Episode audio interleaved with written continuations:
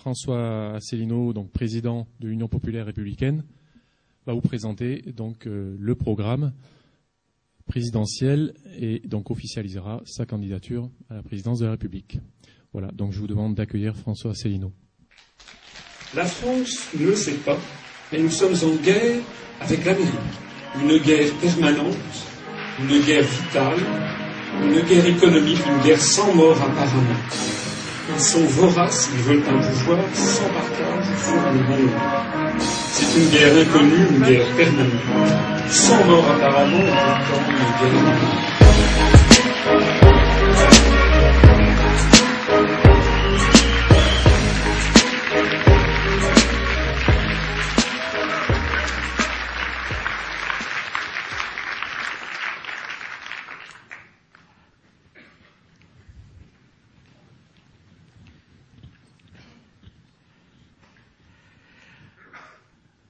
d'abord à vous remercier d'être venus nombreux par euh, cette journée pluvieuse.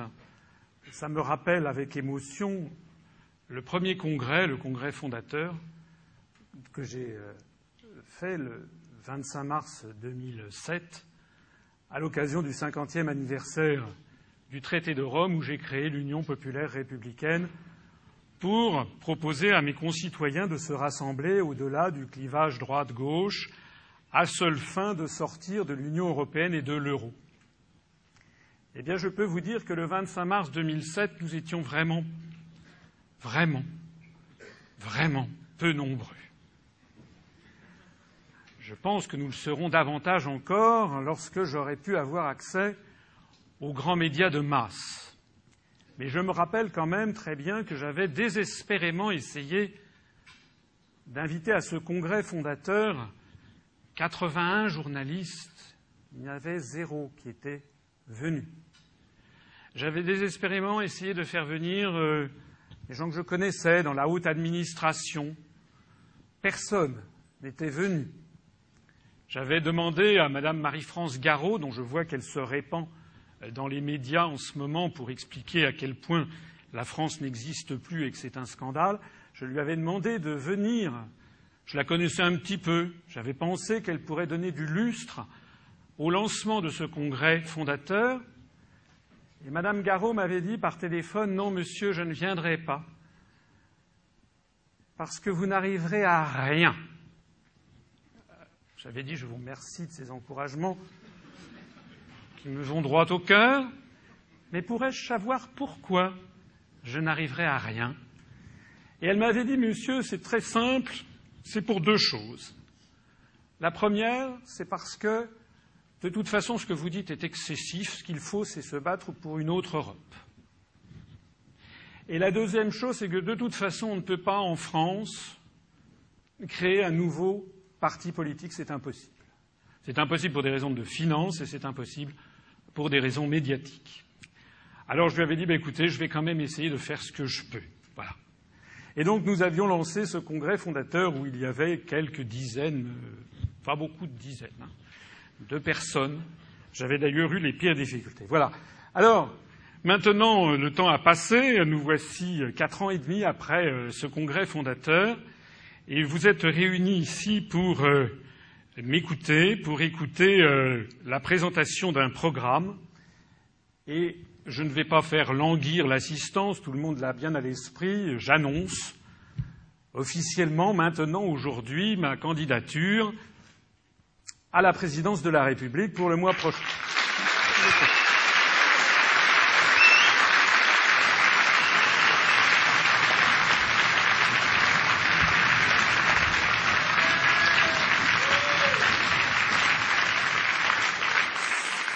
si je le fais, ça n'est pas euh, pour des raisons de vaine gloriole. J'aurai l'occasion de m'en expliquer à la fin de cette euh, présentation.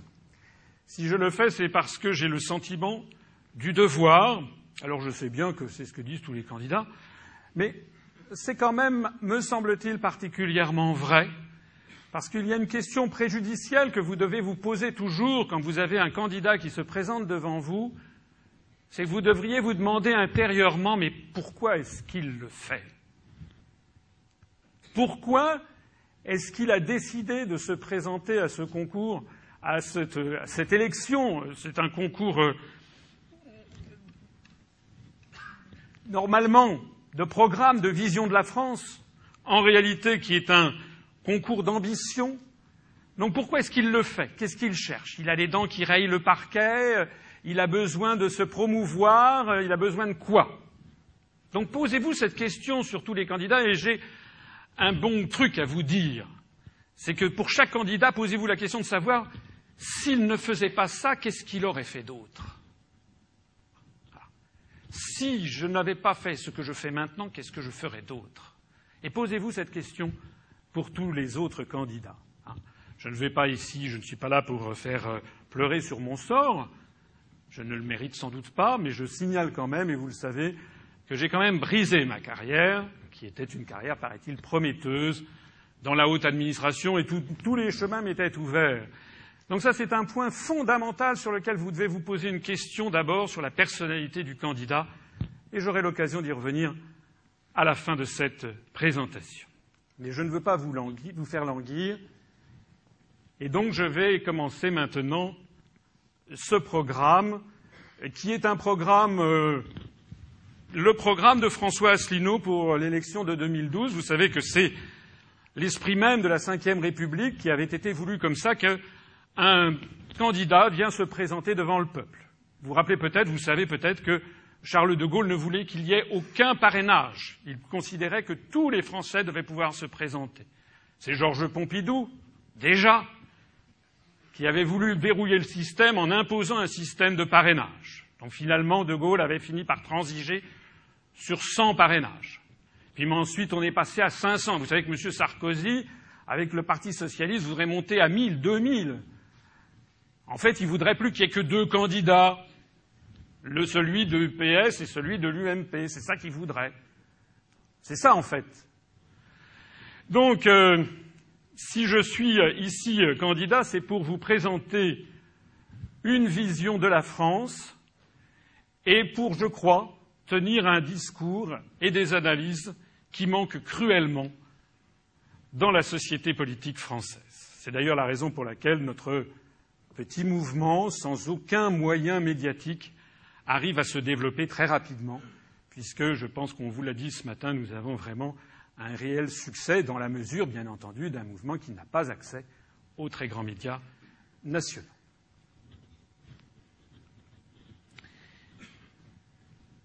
Il faudrait peut-être baisser un petit peu la lumière.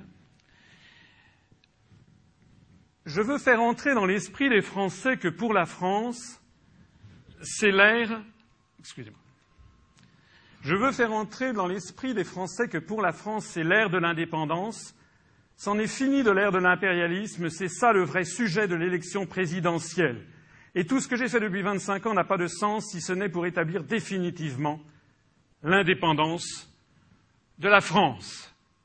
Voilà ce que disait à perfide Charles de Gaulle quelques mois avant la première élection présidentielle au suffrage universel de l'histoire de la Ve République, le vrai sujet de l'élection présidentielle, c'est l'indépendance de la France. Une trentaine d'années après, Mitterrand, quelques semaines avant de mourir, livrait à Georges-Marc Benamou son testament politique. La France ne le sait pas, mais nous sommes en guerre avec l'Amérique. Oui, une guerre permanente, une guerre vitale, une guerre économique, une guerre sans mort, apparemment. Oui, ils sont très durs, les Américains. Ils sont voraces, ils veulent un pouvoir sans partage sur le monde. C'est une guerre inconnue, une guerre permanente, sans mort apparemment, et pourtant une guerre à mort. 32 ans après le diagnostic fait par Charles de Gaulle. Eh bien, je voudrais citer quelqu'un qui nous a quittés très récemment, qui est Daniel Mitterrand. Voilà ce qu'elle racontait à un journaliste en 1985, durant la célébration du bicentenaire de la Déclaration des droits de l'homme en juillet 1989. J'ai pu voir jusqu'à quel point nous étions soumis aux États-Unis. l'État français n'invita pas plusieurs dignitaires, en particulier les latino-américains, comme par hasard, c'était ces pays-là que Washington voulait détruire. Je me rappelle avoir dit à François, François Mitterrand, jusqu'à quel point, jusqu'à quel point allons-nous être dépendants de l'humeur des États-Unis, ne pas pouvoir choisir nos invités pour nos festivités, ce fut une honte.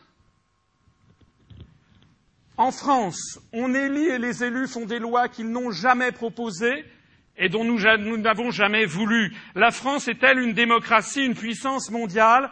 Je le dis en tant que Française, cela ne veut rien dire.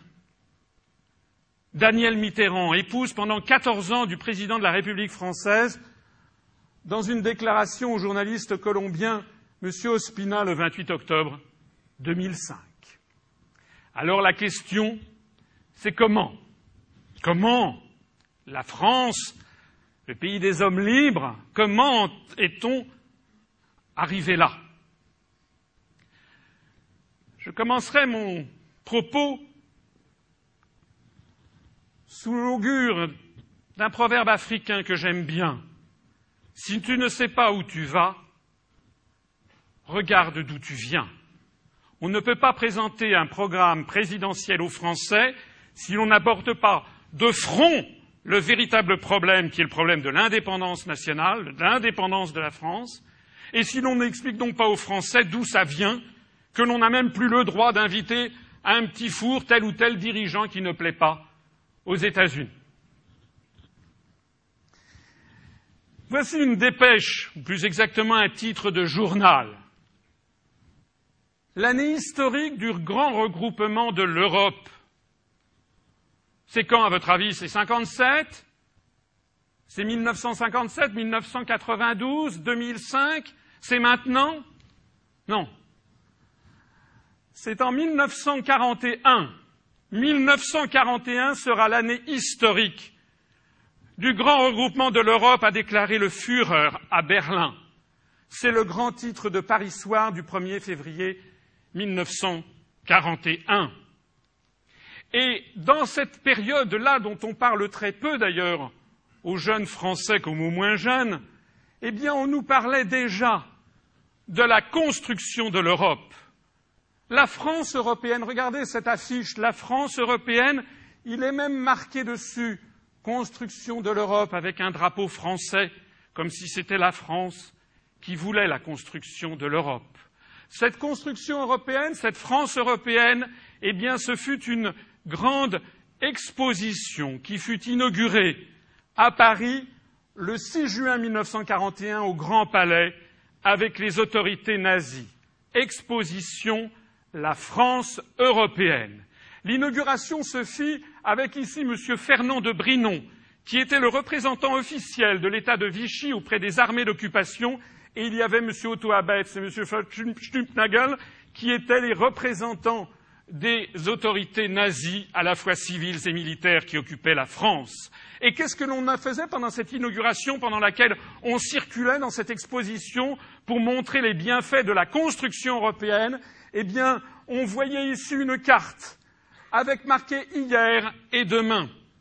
Vous savez, c'est comme les avant-après des lotions capillaires. Hier, c'était l'Europe cloisonnée des démocraties inefficaces, avec des murs qui sont autant que des, frontières qui sont autant de murs. Demain, eh bien demain, c'est la nouvelle Europe sans frontières dessinée par Adolf Hitler où l'on circulera si librement, où l'on aura un grand marché, où tout sera beaucoup plus facile, où l'on aura enfin le génie européen qui pourra s'affirmer à la face du monde. C'était tout à fait d'ailleurs la propagande de Vichy. Ça, ce sont des affiches de la propagande de 1941-1942. Je travaille en Allemagne, fais comme moi, c'est pour la France. On prenait déjà modèle sur l'Allemagne. Et ici, il fallait fabriquer des bombes, travailler en Allemagne, État français, français, pour une France plus forte. Ça ne vous rappelle rien, ça? Il faut faire l'Europe pour une France plus forte? Il faut prendre modèle sur l'Allemagne pour que la France soit plus forte? C'est exactement le discours que nous avons actuellement, aujourd'hui même, dans quelques jours encore. Connaissez-vous mieux que lui les problèmes de l'heure? Voilà ce que l'on disait en 1941 en montrant le portrait du maréchal Pétain. Lui, il savait quels étaient les problèmes de l'heure. Il fallait effectivement faire comme les autres pays d'Europe.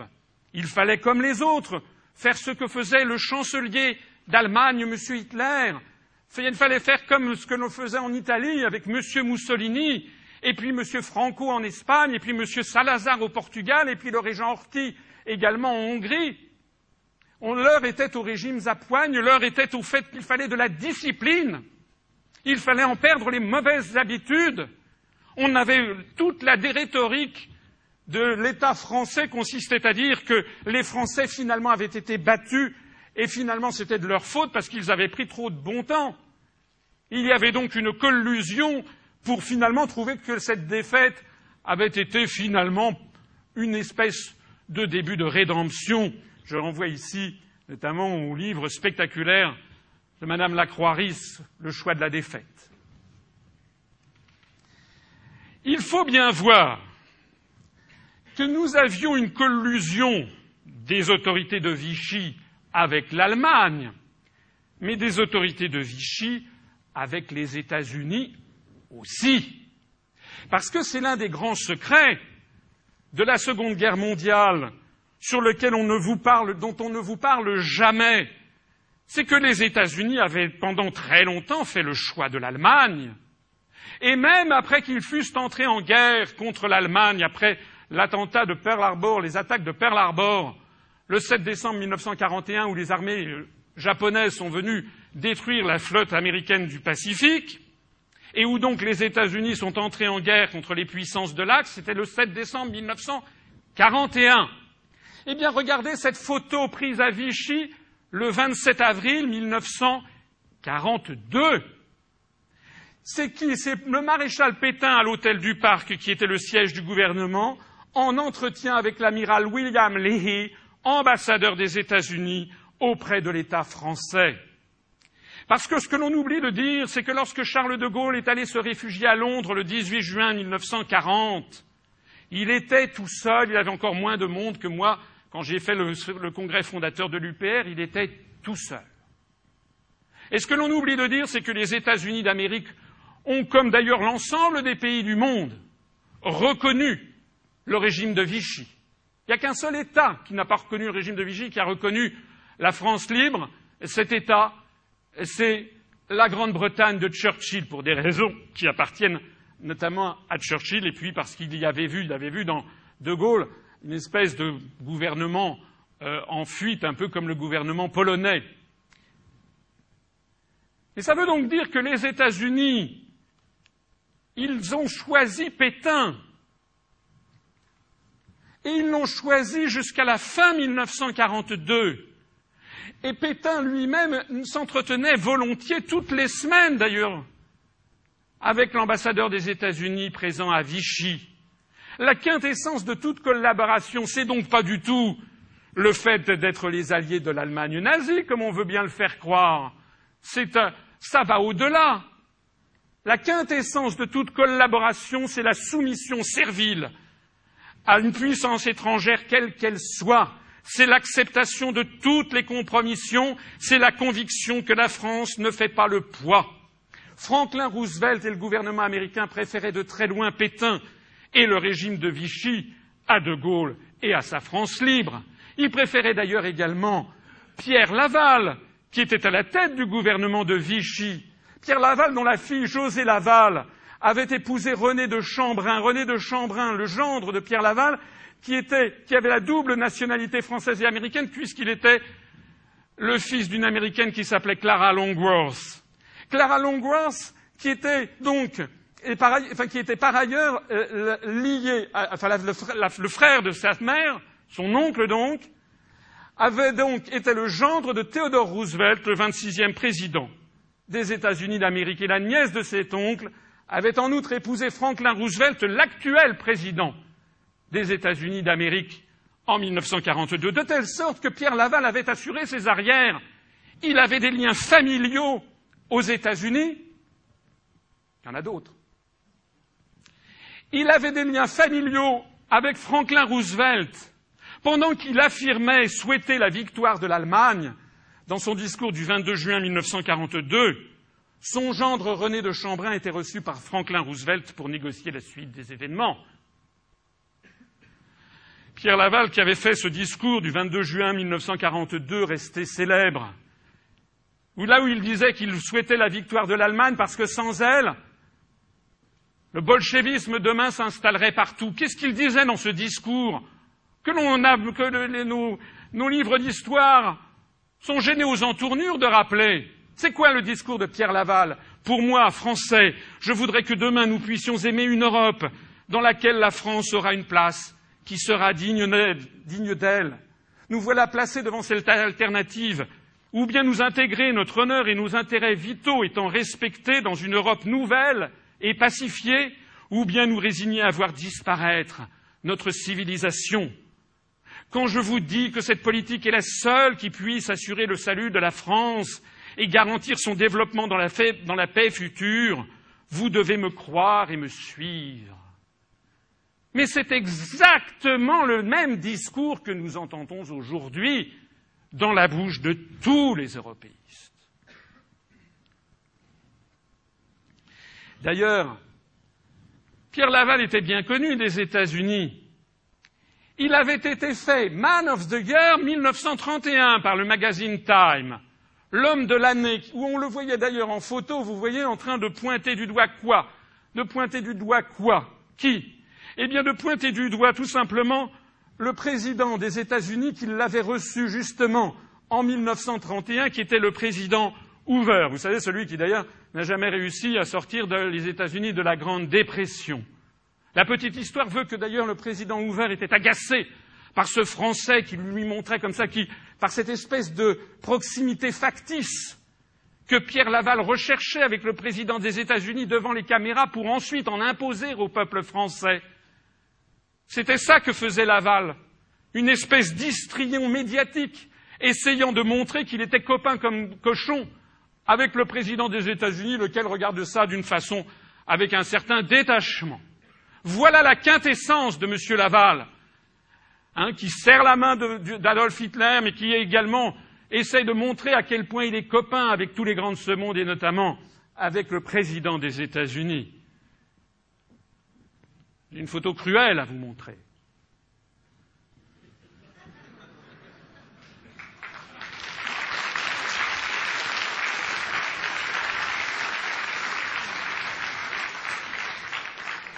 En 2007, Nicolas Sarkozy montre du doigt le président Bush pour afficher devant la presse une proximité factice avec le chef d'État américain, comme s'ils étaient des alliés de même niveau alors que l'un n'est que le subordonné de l'autre. L'esprit de collaboration, c'est ça. C'est faire carrière à tout prix en servant les puissants du moment, l'Allemagne, les États-Unis, en servant les puissants du moment, les puissances financières, n'importe qui, plutôt que l'indépendance de la France et que la liberté des Français. De Gaulle a expliqué dans les années 60 ce qui s'était passé à la fin de la Seconde Guerre mondiale. Il l'a expliqué à perfit et alors vraiment ouvrez grand vos oreilles parce que c'est très intéressant.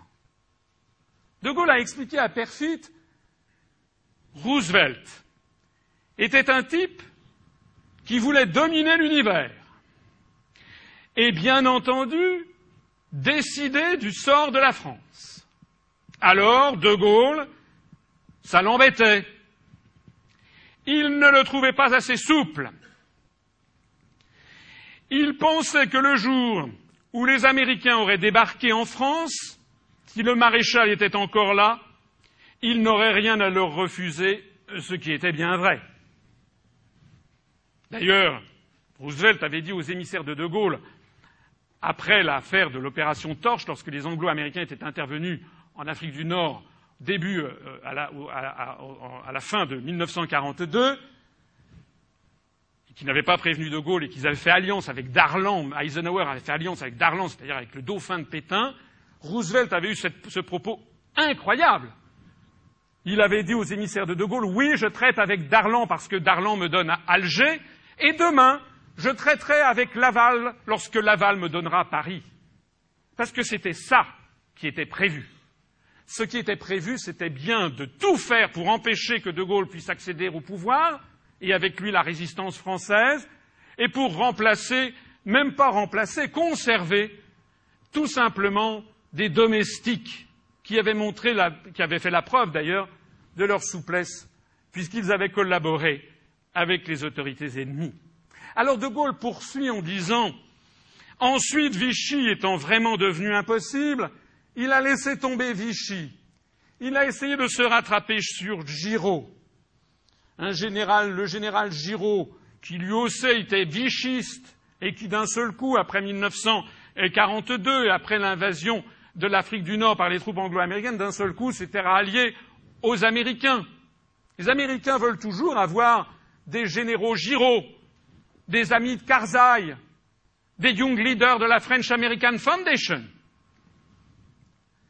Puis, voyant que ça ne donnait rien, il a essayé de se rabattre sur Herriot, Édouard Herriot, président du Conseil de la Troisième République. Et écoutez la suite. Il a même tenté de fabriquer un gouvernement à Paris au moment où j'allais y entrer, donc à l'été 44, avec Laval, Laval, Herriot, tout ça a été, a été manigancé avec Otto Abetz, qui était le représentant de Hitler à Paris sous l'occupation, et avec Alan Dulles, qui était à Genève pour le compte de la CIA. C'est Charles de Gaulle qui le dit à Alain Perfit le 17 juin 1964 dans un entretien en tête à tête. On voit donc bien la collusion qu'il y avait entre les autorités américaines et puis les autorités d'occupation et les autorités de collaboration françaises.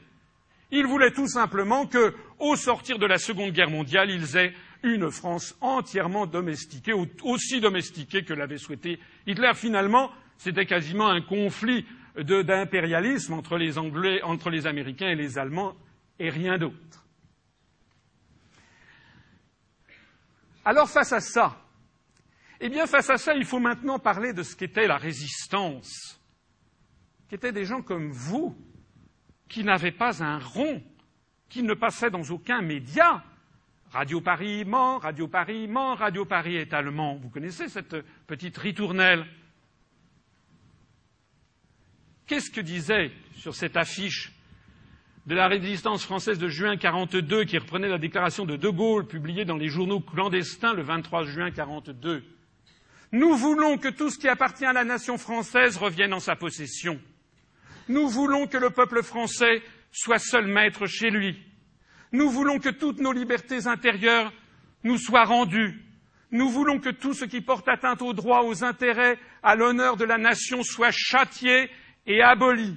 Nous voulons que l'idéal séculaire de liberté, égalité, fraternité soit mis en pratique. Nous voulons que cette guerre ait pour conséquence une organisation du monde établissant la solidarité et l'aide mutuelle des nations. Nous voulons qu'une fois l'ennemi chassé du territoire, tous les hommes et toutes les femmes de chez nous élisent l'Assemblée nationale qui décidera souverainement des destinées du pays.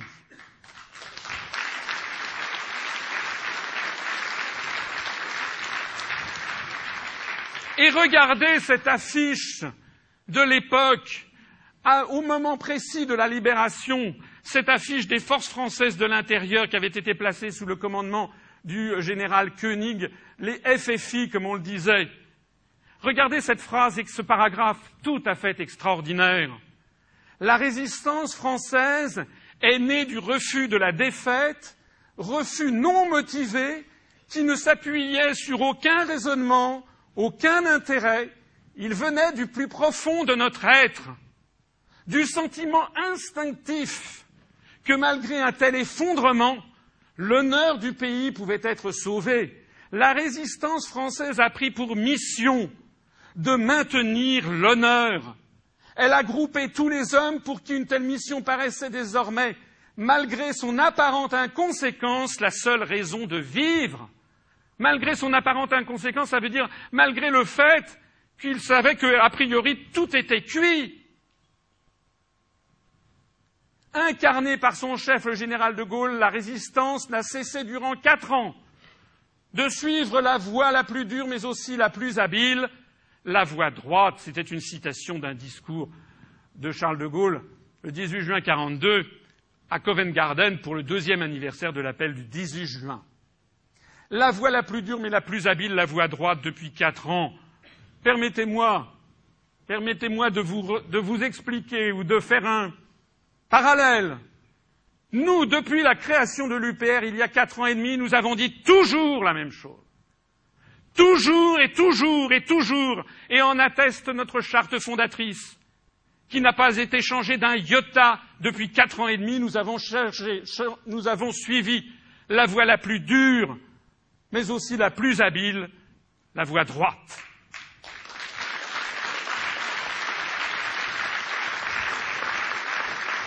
Alors, tout ceci a donné naissance à quoi? Au Conseil national de la résistance à la libération. Conseil national de la résistance où l'on voit de, gauche à droite, au fond, Jacques de Bubridel de la Fédération républicaine, Pierre Villon du Front national, Front national qui était un mouvement communiste à l'époque, Robert Chambéron, Pascal Copeau de Libération Sud, Jacques Lecomte Boinet, André Mutter, Jean-Pierre Lévy, Pierre Meunier, et devant Gaston Tessier, Joseph Laniel, Georges Bidault, Eugène Ribière, Daniel Mayer, Paul Bastide, Auguste Gillot, Louis Saillant, tous ces gens venant de tous les horizons politiques et syndicaux français qui s'étaient regroupés derrière Charles de Gaulle. Alors il faut entrer dans le détail.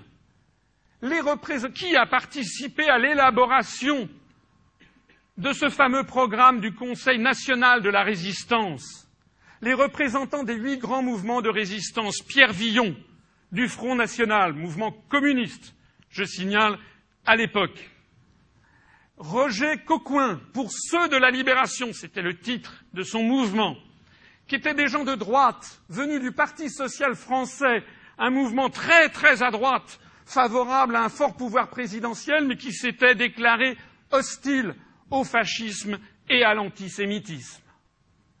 Il y avait Jacques Lecomte Boinet pour ceux de la résistance, qui étaient des résistants apolitiques, des patriotes, qui ne faisaient pas de politique sauf qu'ils voulaient défendre la France. Il y avait Charles Laurent pour Libération Nord, c'étaient des socialistes qui n'étaient pas communistes de la SFIO ou de la CFTC. Il y avait Pascal Copeau pour Libération Sud, un mouvement syndical et des militants de gauche. Il y avait Jacques-Henri Simon de l'organisation civile et militaire qui représentait des bourgeois, des petits commerçants, des anciens combattants, des professions libérales et universitaires, beaucoup de conservateurs, des gens bien à droite, souvent favorables au maréchal Pétain eux-mêmes, mais qui étaient hostiles à l'Allemagne et à la révolution nationale et qui s'étaient joints aussi à la résistance. Mais ça veut dire que les autres les avaient aussi acceptés. Il y avait Claude Bourdet pour Combat, qui était des gaullistes. Il y avait Eugène Claudius Petit pour Franc-Tireur, qui étaient des radicaux, des républicains, des anciens communistes. Et puis à tout ceci s'ajoutaient les représentants des deux grands syndicats d'avant-guerre, Louis Saillant pour la CGT, des socialistes non communistes avant-guerre, Gaston Tessier pour la CFTC, c'est-à-dire des chrétiens. Et puis s'y ajoutaient encore les représentants des six principaux partis politiques de la Troisième République, André Mercier pour le Parti communiste français, André Le Trocker pour la SFIO des socialistes non communistes, Marc Rucard pour les radicaux du centre-gauche, Georges Bidault pour les démocrates chrétiens du centre-droit, du chrétien, Joseph Laniel pour l'Alliance démocratique, la droite modérée, la droite laïque, Jacques de Bupridel pour la Fédération républicaine, la droite conservatrice et catholique. Et tout ce petit monde s'est rassemblé pour libérer la France. Alors quels sont, J'ai fait figurer ici une des plus belles médailles que je connaisse qui a été euh, faite à la Libération par Pierre Turin qui représente, comme vous le voyez en 1944, une Marianne qui a une chaîne et puis il y a une main qui arrache la chaîne qu'elle portait à son cou. Quelles sont les leçons de la libération? Premièrement, c'est que la France n'a pu retrouver rapidement sa liberté et son indépendance que par l'union provisoire. Ils étaient en désaccord sur tout, hein, toutes les personnes dont je viens de parler. Hein. Ils étaient en désaccord sur plein de choses. Mais ils avaient un point d'accord, c'est qu'il fallait que la France soit un pays libre et que les Français soient libres. Donc, la France n'a pu retrouver sa liberté et son indépendance que par l'union provisoire des Français de toutes les origines et de toutes les opinions politiques. Deuxièmement, cette union au sein du Conseil national de la résistance aurait été impossible si elle avait eu lieu sous la direction du Parti communiste français, qui pourtant était un parti qui représentait 28% à l'époque des électeurs, un parti très puissant, et qui avait d'ailleurs été la principale ossature de ce que l'on appelait la résistance de l'intérieur. C'eût été impossible parce que les Français de droite ne s'y seraient jamais ralliés. Mais cette union au sein du CNR aurait été également impossible sous la direction d'un parti de droite, ou a fortiori d'extrême droite, pour la raison simple que les Français de gauche ne s'y seraient jamais ralliés non plus. Et donc, le Conseil national de la résistance n'a été possible que grâce à la personnalité d'un homme, Charles de Gaulle. Quoiqu'étant un militaire qualifié d'homme de droite, à l'origine, bien qu'il avait été proche du maréchal Pétain dans les années 20 qui avait fait son début de carrière, il avait su s'élever au-dessus de son appartenance d'origine, de sa classe sociale, diraient les communistes.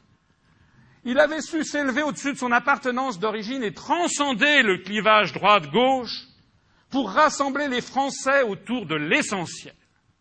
Et c'est sa constance, son désintéressement, l'exactitude de ses analyses stratégiques année après année, et son intransigeance au cours des quatre années de guerre qui avait fini par convaincre toutes les factions. Elles auraient peut-être chacune préféré quelqu'un d'autre, mais toutes les factions s'étaient rendues compte que finalement il était le seul capable de les rassembler. Le seul capable parce qu'il était le plus grand dénominateur commun à tout le monde. Et ce Conseil national de la résistance a donc produit un programme ce fameux programme du Conseil national de la résistance, il ne faisait que cinq pages. Cinq pages. Qu'est-ce que l'on y trouvait dedans? On y trouvait l'idée de l'union des patrons et des ouvriers. C'était bien un programme d'union nationale. Ça n'était pas un programme de classe, de lutte de classe. C'était bien un programme d'union nationale. Et puis, le plus extraordinaire, c'est que sur ces cinq pages, les trois premières pages sont uniquement consacrées à des mesures conjoncturelles au cours des semaines de la bataille de France et au cours de la libération.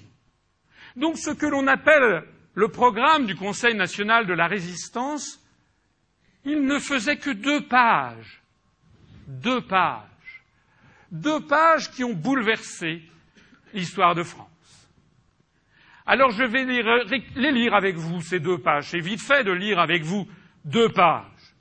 Les deux pages du programme du CNR, c'est celle-ci. Mesures à appliquer dès la libération du territoire. Unis quant aux buts à atteindre, aux moyens à mettre en œuvre pour atteindre ce but qui est la libération rapide du territoire, les représentants des mouvements, groupements, partis ou tendances politiques groupés au sein du Conseil national de la résistance proclament qu'ils sont décidés à rester unis après la libération afin d'établir le gouvernement provisoire de la République, formé par le général de Gaulle pour, premièrement, défendre l'indépendance politique et économique de la nation, deuxièmement, rétablir la France dans sa puissance, dans sa grandeur et dans sa mission universelle.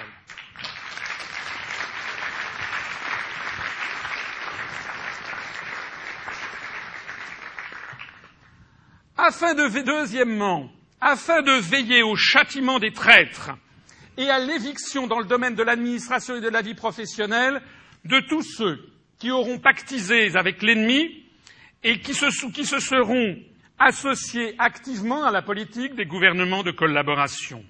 Troisièmement, afin d'exiger la confiscation des biens des traîtres et des trafiquants de marché noir, l'établissement d'un impôt progressif sur les bénéfices de guerre et plus généralement sur les gains réalisés au détriment du peuple et de la nation pendant la période d'occupation, ainsi que la confiscation de tous les biens ennemis, y compris les participations acquises depuis l'armistice par les gouvernements de l'Axe et par leurs ressortissants dans les entreprises françaises et coloniales de tout ordre, avec constitution de ces participations en patrimoine national inaliénable. Quatrièmement, afin d'assurer l'établissement de la démocratie la plus large en rendant la parole au peuple français par le rétablissement du suffrage universel. La pleine liberté de pensée, de conscience et d'expression, afin d'assurer la liberté de la presse, son honneur et son indépendance à l'égard de l'État, des puissances d'argent et des influences étrangères, afin d'assurer la liberté d'association, de réunion et de manifestation, afin d'assurer l'inviolabilité du domicile et du secret de la correspondance, afin d'assurer le respect de la personne humaine, afin d'assurer l'égalité absolue de tous les citoyens devant la loi afin de promouvoir les réformes indispensables sur le plan économique, l'instauration d'une véritable démocratie économique et sociale impliquant l'éviction des grandes féodalités économiques et financières de la direction de l'économie. Une organisation rationnelle de l'économie assurant la subordination des intérêts particuliers à l'intérêt général et affranchie de la dictature professionnelle instaurée à l'image des États fascistes, afin d'assurer l'intensification de la production nationale selon les lignes d'un plan arrêté par l'État après consultation des représentants de tous les éléments de cette production, afin d'assurer le retour à la nation des grands moyens de production monopolisés, fruits du travail commun, des sources d'énergie, des richesses du sous-sol, des compagnies d'assurance et des grandes banques, afin d'assurer le développement et le soutien des coopératives de production, d'achat, de vente agricoles et artisanales, afin d'assurer le droit d'accès dans le cadre de l'entreprise aux fonctions de direction et d'administration pour les ouvriers possédant les qualifications nécessaires et la participation des travailleurs à la direction de l'économie. Sur le plan social, le droit au travail et le droit au repos, notamment par le rétablissement et l'amélioration du régime contractuel du travail, un rajustement important des salaires et la garantie d'un niveau de salaire et de traitement qui assure à chaque travailleur et à sa famille la sécurité, la dignité et la possibilité d'une vie pleinement humaine afin de garantir le pouvoir d'achat national pour une politique tendant à une stabilité de la monnaie, afin d'avoir la reconstitution dans ses libertés traditionnelles d'un syndicat indépendant dont de larges pouvoirs dans l'organisation, doté de larges pouvoirs dans l'organisation de la vie économique et sociale, afin d'avoir un plan complet de sécurité sociale visant à assurer à tous les citoyens des moyens d'existence dans tous les cas où ils sont incapables de se le procurer par le travail, avec gestion appartenant aux représentants des intéressés de l'État, afin d'assurer la sécurité de l'emploi, la réglementation des conditions d'embauchage et de licenciement, afin d'assurer l'élévation et la sécurité du niveau de vie des travailleurs de la terre, des agriculteurs, par une politique des prix agricoles rémunérateurs, afin d'assurer une retraite permettant aux vieux travailleurs de finir dignement leurs jours, afin d'avoir une extension des droits politiques, sociaux et économiques des populations indigènes et coloniales. Il y avait encore évidemment l'ensemble des colonies françaises à l'époque. Et vous voyez qu'il s'agissait bien d'assurer l'émancipation de ces populations. Et enfin, la possibilité effective pour tous les enfants français de bénéficier de l'instruction et d'accéder à la culture la plus développée, quelle que soit la situation de fortune de leurs parents, afin que les fonctions les plus hautes soient réellement accessibles à tous ceux qui auront les capacités requises pour les exercer et que soit ainsi promue une élite véritable, non de naissance, mais de mérite, et constamment renouvelée par les apports populaires.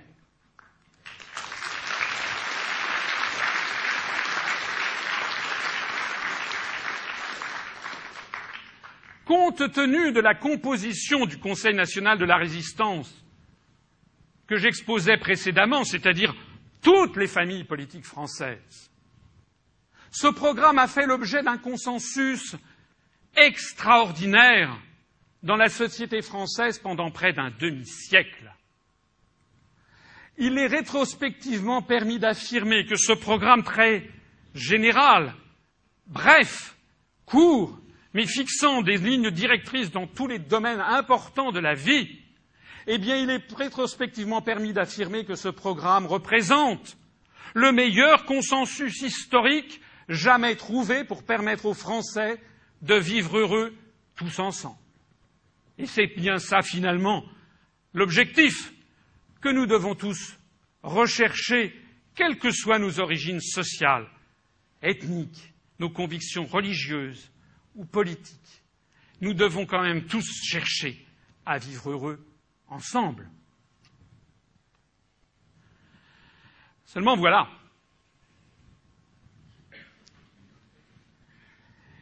Voilà ce que les européistes ne sont pas du tout d'accord. Voilà la déclaration de M. Denis Kessler, numéro 2 du MEDEF. Dans le magazine Challenge du 4 novembre 2007, il a fait un grand éditorial resté célèbre. C'était il y a d'ailleurs maintenant quatre ans.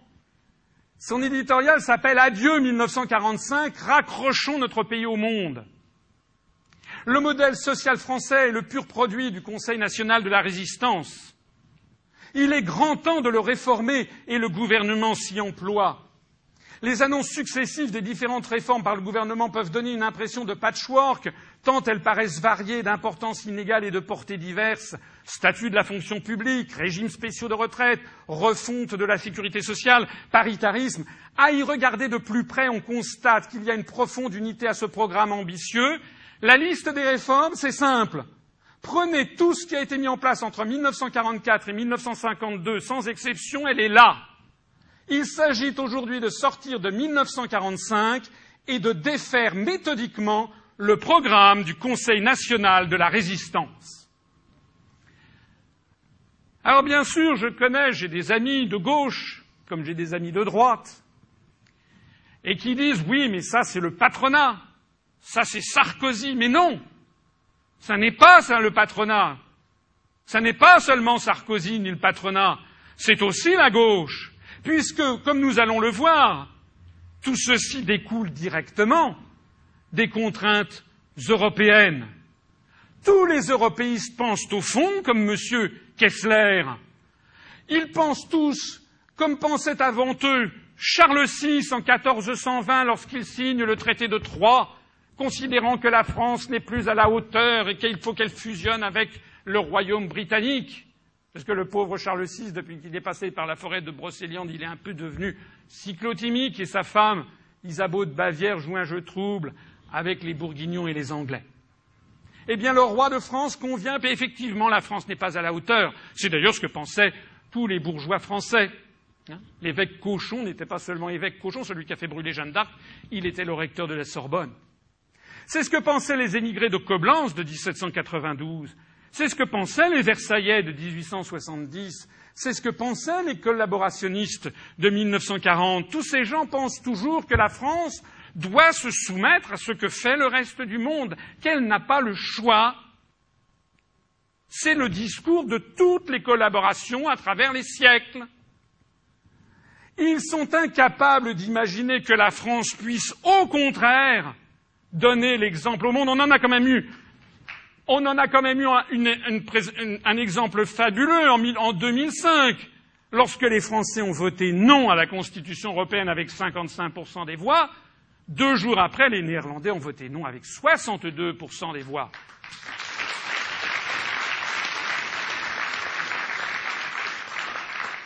Les européistes, avec M. Kessler, ont dit adieu à 1945 en effet, ils nous font revenir à 1848. Ils ne sont pas porteurs du XXIe ou du XXIIe siècle.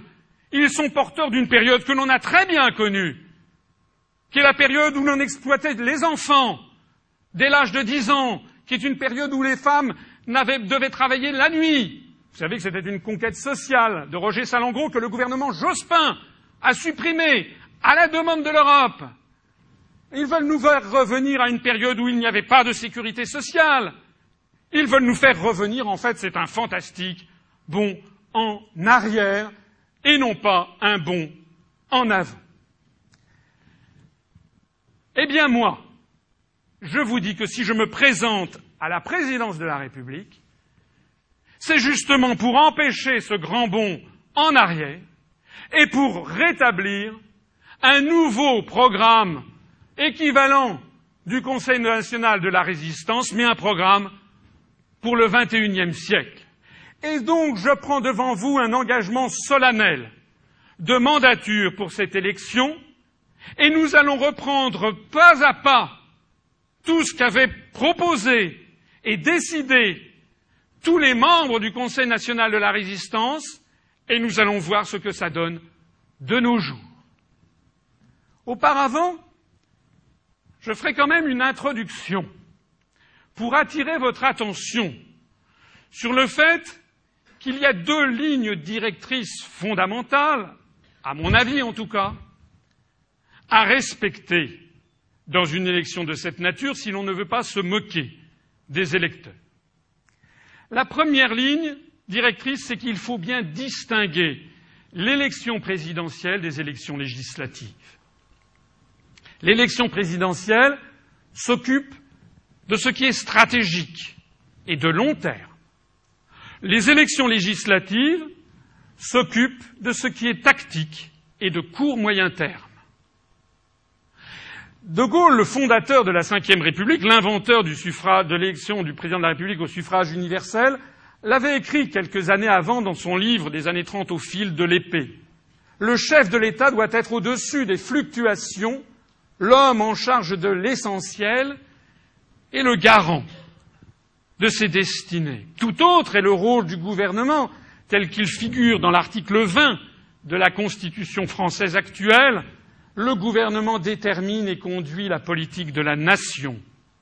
Le gouvernement détermine et conduit la politique de la nation. Cet article 20 doit être comparé à l'article qui fixe les prérogatives du président de la République tel que l'avait conçu Charles de Gaulle, mais qui est ce qu'on appelle le droit positif, c'est notre Constitution. Notre Constitution prévoit dans son article 5 que le président de la République veille au respect de la Constitution.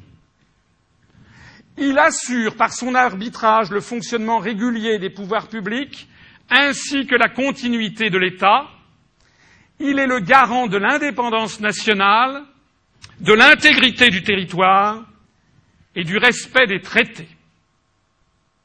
Alors ça vaut le coup d'insister quand même. Il est le garant de l'indépendance nationale, de l'intégrité du territoire et du respect des traités.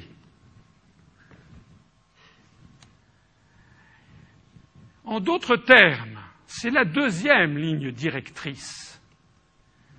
Tout candidat à l'élection présidentielle doit proposer aux Français un programme qui garantit, puisqu'il est le garant, qui doit garantir aux Français l'indépendance nationale, l'intégrité du territoire et le respect des traités. Donc, il n'y en écoule quatre conséquences capitales un candidat qui vient se présenter devant les Français, si un candidat fait des propositions qui piétinent l'indépendance nationale, il viole la Constitution française. J'estime pour ma part que tous les candidats qui ne proposent pas de sortir de l'Union européenne dont on mesure chaque mois, chaque semaine qui passe, le caractère de plus en plus tyrannique et qui, à l'évidence, piétinent toute souveraineté nationale, je considère que tous les candidats qui ne proposent pas de sortir de l'Union européenne au plus vite sont des candidats qui violent l'article 5 de la Constitution française, puisqu'ils prétendent occuper une fonction où ils auront normalement le rôle de faire, de garantir l'indépendance nationale. De la même,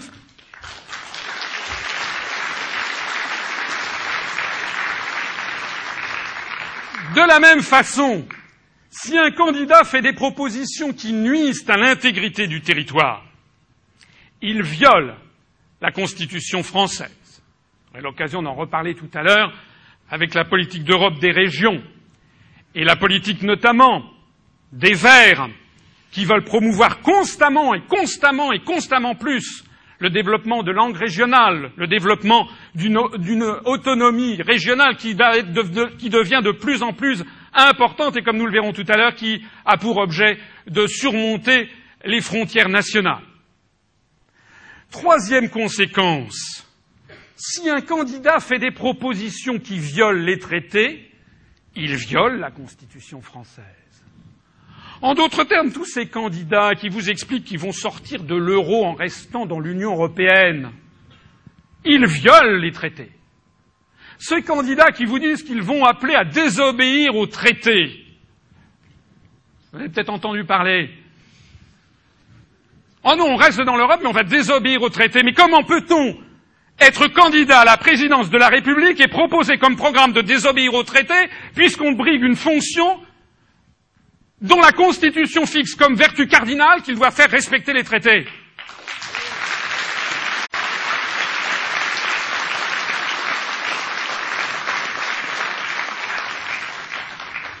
Et la quatrième conséquence, c'est que si en revanche un candidat propose de dénoncer un traité dans les formes juridiques prévues par celui-ci afin de mettre en œuvre un changement radical, alors il respecte le traité puisqu'il respecte la clause de sortie, et donc il respecte la Constitution française.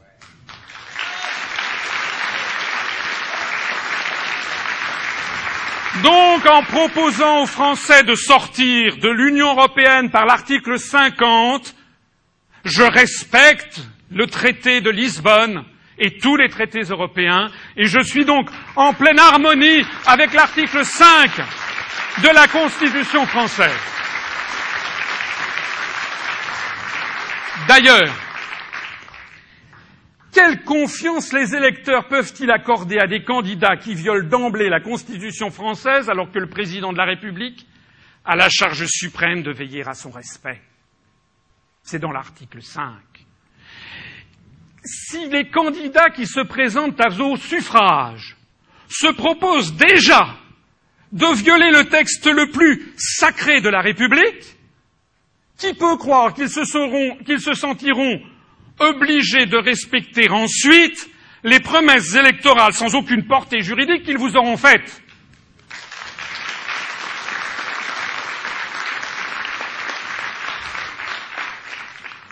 Alors entrons dans le vif du sujet et reprenons pas à pas le programme du CNR, mais en en tirant les conséquences concrètes pour 2012.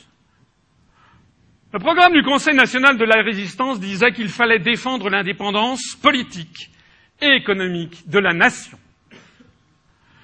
Je vous rappellerai, je ne vous surprendrai pas, puisque vous l'avez peut-être déjà vu dans l'une de mes conférences, qu'il y a au minimum, en fait il y en a bien davantage, dix raisons urgentes de sortir de l'Europe. Pour rétablir la démocratie, il faut dénoncer juridiquement les articles 3, 4, 5 et 6 du traité sur le fonctionnement de l'Union européenne.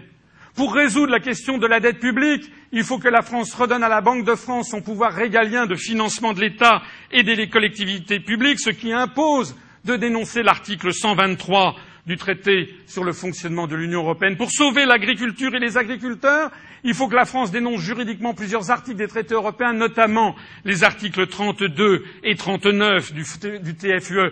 Pour sauver l'industrie et nos emplois, il faut que la France sorte de l'euro pour récupérer la maîtrise de sa politique monétaire, notamment pour le change externe, ce qui oblige à dénoncer l'article 282 du TFUE il faut également que la France dénonce juridiquement de nombreux articles des traités européens, notamment les articles 32 et 63 du TFUE qui organisent les délocalisations. J'y reviendrai tout à l'heure. Pour réguler l'immigration, il faut que la France dénonce juridiquement de nombreux articles des traités, notamment les articles 67, 77 et 79 du TFUE. Pour préserver la santé et l'environnement, il, faut dénoncer juridiquement de nombreux articles de TFUE, notamment les articles 168 et 169. Pour conserver nos services publics et notre patrimoine national, il faut dénoncer nécessairement l'article 106 du TFUE.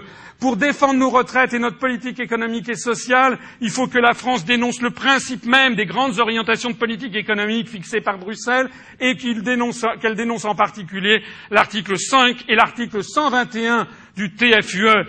Pour protéger la paix du monde, il faut que la France sorte de l'OTAN et donc il faut qu'elle dénonce l'article 42 du traité de l'Union européenne cette fois-ci. Pour préserver la vision française et francophone du monde, il faut que la France sorte de l'Union européenne dont le principe même est en train de la faire disparaître et de la couper de l'ensemble du monde francophone. Donc tout ceci, vous le savez, ça fait quatre ans et demi que je parcours la France pour le dire, contre vents et marées, à temps et à contre-temps, sous les colibets, je le dis et je le dirai toujours parce que c'est la vérité et que nous sommes là pour dire la vérité aux Français.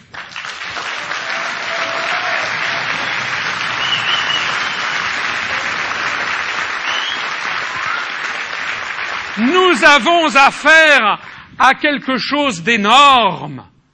46 ans d'erreur au minimum. Pourquoi 46 ans? Parce que ça, c'était l'affiche de François Mitterrand pour le deuxième tour de l'élection présidentielle en 1965, où il faisait comme affiche contre De Gaulle. De Gaulle, c'est la France isolée, François Mitterrand, c'est l'Europe et l'amitié des peuples. Déjà, alors même que De Gaulle avait donné à notre pays un retentissement, un rayonnement mondial universel lorsque De Gaulle allait en Amérique latine, en Amérique du Sud, au Cambodge, il déplaçait des millions de personnes. De Mitterrand, à l'époque, comme tous les européistes, essayait d'expliquer que ceci nous séparait du reste du monde et qu'il fallait faire l'Europe. Ça, c'était en 1965. En 1992, le 13 septembre, dans trois journaux européens, El País notamment, espagnol, Mitterrand explique le traité de Maastricht nous offrira des atouts supplémentaires face aux États-Unis et au Japon des garanties renforcées face à l'instabilité du monde. Nous sommes, la zone euro est en train de provoquer la destruction de l'économie mondiale. Le traité de Maastricht procurera des droits nouveaux pour nos citoyens. Vous voyez les droits nouveaux que vous avez et procurera l'assurance d'un meilleur fonctionnement du marché commun des douze. Vous voyez comment ça marche bien. En 2005, M. Giscard d'Estaing avait comme seul argument finalement pour sa constitution européenne il n'y a pas de plan B. Mais c'est exactement dans sa quintessence le discours de Pierre Laval de 1942 dont je parlais tout à l'heure, qui expliquait nous n'avons pas d'autre choix. Et puis il y a quelques jours, le président de la République française, le 1er décembre 2011, c'est-à-dire avant-hier à Toulon, il n'avait pas l'air très en forme d'ailleurs. Voilà ce dont il nous a gratifié. L'Europe n'est plus un choix. C'est exactement ce que disait Pierre Laval dans son discours du 22 juin 1942. Elle est une nécessité, mais la crise a révélé ses faiblesses et ses contradictions. L'Europe doit être repensée. Elle doit être refondée. Il y a urgence. Le monde n'attendra pas l'Europe. Si l'Europe ne change pas assez vite, l'histoire s'écrira sans elle. Elle a commencé depuis bien longtemps à s'écrire sans elle. Hein. L'Europe a besoin de plus de solidarité, mais plus de solidarité exige plus de discipline. C'est le discours des collaborationnistes de 1941. C'est le premier principe de la refondation de l'Europe. Car la solidarité ne doit pas être un encouragement au laxisme. L'Europe a besoin de plus de politique. L'Europe sans politique, l'Europe en pilotage automatique qui ne fait qu'appliquer aveuglément les règles de la concurrence et du libre-échange est une Europe qui ne peut pas faire face aux crises, c'est une Europe désarmée. Le petit problème, c'est que M. Sarkozy est venu parler de ça devant des Toulonnais. Mais ce n'est pas les Toulonnais qu'il faut, à qui qu'il doit convaincre. C'est comme tous les projets d'autres Europe que vous proposent tous les autres candidats qui viennent, par exemple, dans telle ou telle ville de France, banlieue ou campagne, en expliquant il faut que l'Europe fasse ci, il faut que l'Europe fasse ça, mais c'est pas aux pauvres électeurs du Berry qu'il faut dire ça. Il faut qu'il aille en parler à Mme Merkel, d'ailleurs il fait que ça. Il ne fait que ça, le pauvre, depuis maintenant des mois. Il essaie de croire. Il ferait bien d'ailleurs de s'installer ensemble dans un, dans un appartement.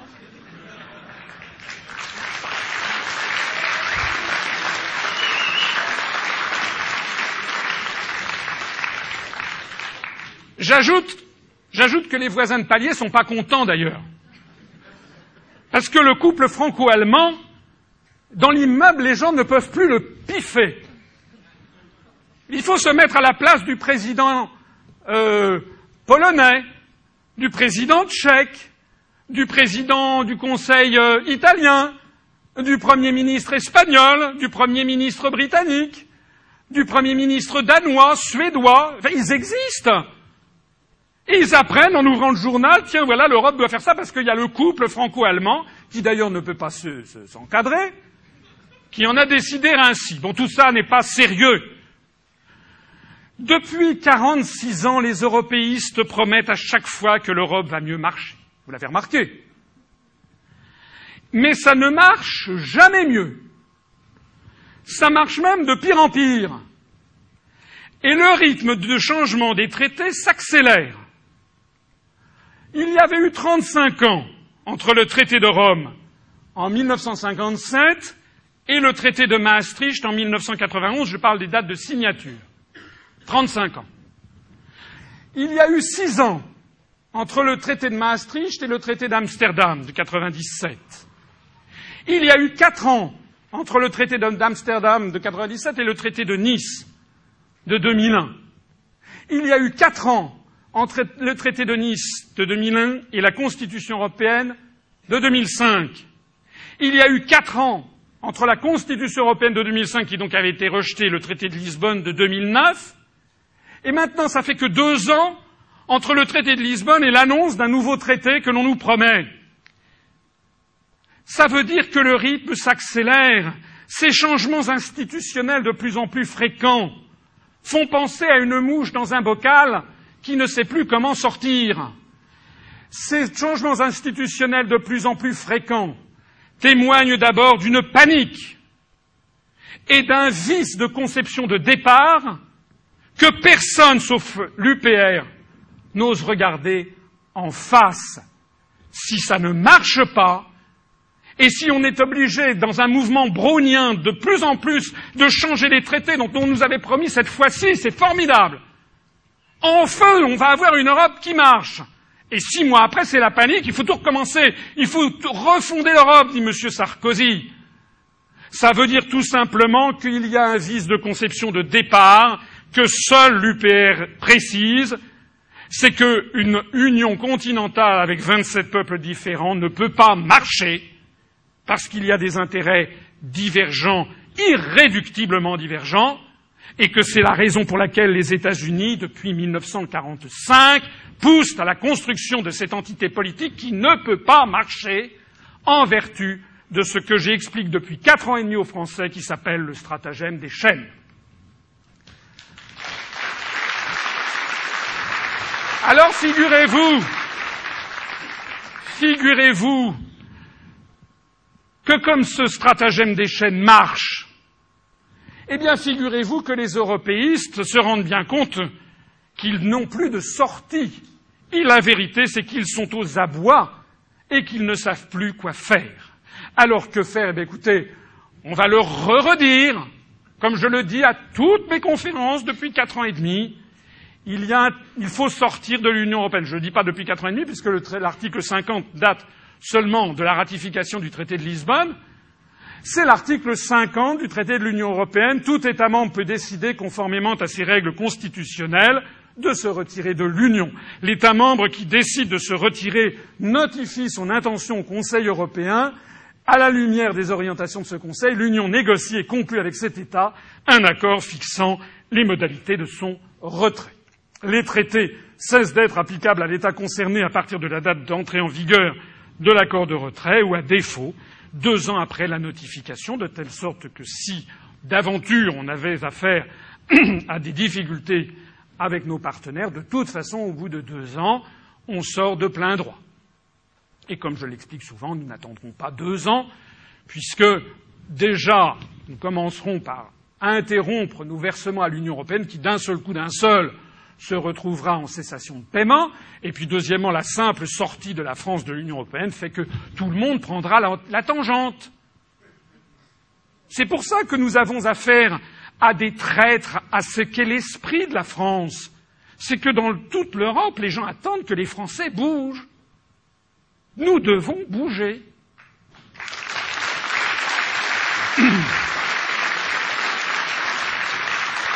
Donc mon programme, c'est reconquérir l'indépendance de la France, comme le voulaient déjà les membres du Conseil national de la résistance, en sortant de l'Union européenne et de l'euro. Entre J plus 1, J étant le jour de deuxième tour de l'élection présidentielle, et J plus 14, c'est-à-dire entre une et deux semaines après l'élection, sitôt élu président de la République, j'informerai nos partenaires de, et l'ensemble des pays avec lesquels la France entretient des relations diplomatiques de la décision souveraine des Français de quitter l'Union européenne conformément aux dispositions légales de l'article 50 du traité sur l'Union européenne et également de sortir de l'euro pour rétablir notre monnaie nationale qui s'appellera le franc. Entre J, avant J plus 45 jours, c'est-à-dire avant un mois et demi, un appel d'offres sera lancé pour procéder à la fabrication des pièces et billets de notre nouvelle monnaie nationale avec des contraintes spécifiques de sécurité et de délai. Après les élections législatives, entre J plus deux et J plus un mois, la France entamera avec ses partenaires européens les négociations de sortie de l'Union européenne conformément aux stipulations de l'article 50 du traité sur l'Union européenne. Avant J plus deux mois, l'État passera commande des pièces et billets aux soumissionnaires retenus pour l'appel d'offres. Avant J plus six mois, les nouveaux billets et pièces en francs seront mis en circulation et le franc sera rétabli. Nous avons déjà, depuis belle lurette, prévu quelles seront les coupures qui rendront hommage, comme vous le savez, à des grands Français et qui sont représentatifs des différentes opinions de la population française, avec ici le franc, le premier franc de Jean Lebon en 1360 pour payer la rançon du roi. Vous connaissez peut-être ma conférence sur l'histoire de France. Et puis Jeanne d'Arc, sainte Jeanne d'Arc canonisée en 1920, symbole d'indépendance nationale, symbole qu'aiment et qu'affectionnent les Français de droite et les Français catholiques. La coupure de dix francs représente ici euh, le chant de la Marseillaise par le comte de Lille à Strasbourg et les soldats de l'an 2.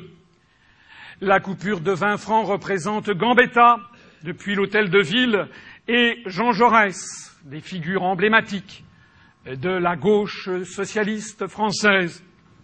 La coupure de 50 francs représente à l'avers euh, le réseau Manoukian quelques minutes avant son exécution, avec dedans des juifs, des communistes, des Italiens, des Polonais, tous ces étrangers qui sont morts pour la France. Et puis, à l'avers, au revers, eh bien, il y a la photo euh, de Emmanuel Destienne d'Orve, qui était donc un capitaine de marine représentant de la droite française.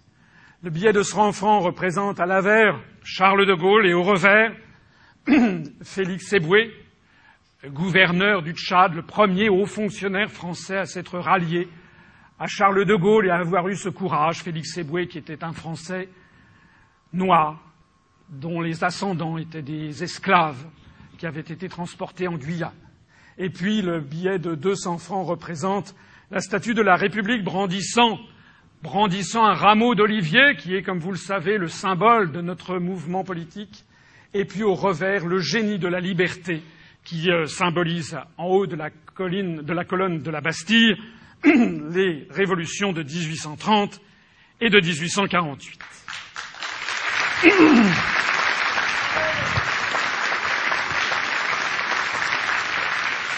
La fixation, la fixation du taux de conversion sera de 1 franc pour 1 euro. J'ai déjà eu l'occasion d'expliquer pourquoi. Pour éviter des problèmes de rétroconversion, des problèmes d'inflation créés et de coûts importants créés par une rétroconversion, et puis surtout parce que ça ne changera rien euh, au pouvoir d'achat qui a été perdu de toute façon. Ce taux sera garanti pendant toute la procédure d'échange de billets pendant un mois. Une fois la période d'échange administrée au taux garanti de 1 franc pour 1 euro, les billets en francs et les billets en euros resteront mutuellement convertibles, comme d'ailleurs avec les billets en dollars, en livres sterling, en francs suisses et en yens. Si d'aventure il y avait des attaques massives contre le franc, eh bien il faudrait peut-être suspendre provisoirement la libre convertibilité du franc. Mais à ce propos, je voudrais évoquer avec vous cette question lancinante que l'on me donne, que l'on m'envoie euh, souvent, euh, qui est mais que va devenir le franc après la période de change fixe? Et si notre pays, si notre franc s'effondre, euh, que va-t-on faire?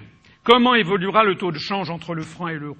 Alors, bien sûr, les européistes vont tenter d'effrayer les Français, ils le font d'ailleurs déjà, en leur certifiant que le franc sera victime d'attaques spéculatives incessantes en leur disant que son cours va s'effondrer, que les étrangers s'enfuiront, que le chômage galopera, etc., etc., etc.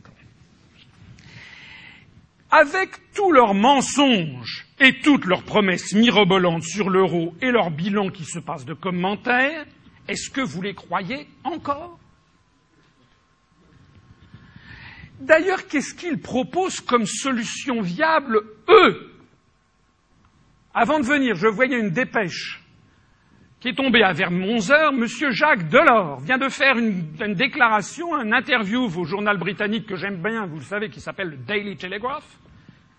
Et M. Delors vient de dire au Daily Telegraph que de toute façon, il savait très bien que l'euro était un échec programmé. Mais de qui se moque-t-on?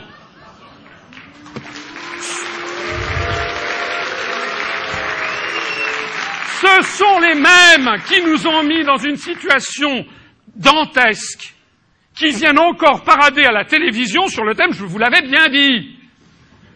Monsieur Delors, allez, vous partez à la retraite. Vous avez largement, largement atteint l'âge de la retraite. Arrêtez d'embêter les Français avec vos vaticinations. De toute façon, puisque l'euro est un, il nous explique que l'euro est un désastre. Alors, sortons-en! Que répondent que répondent tous ces experts qui nous annoncent l'inéluctable destruction de l'euro Que dit M.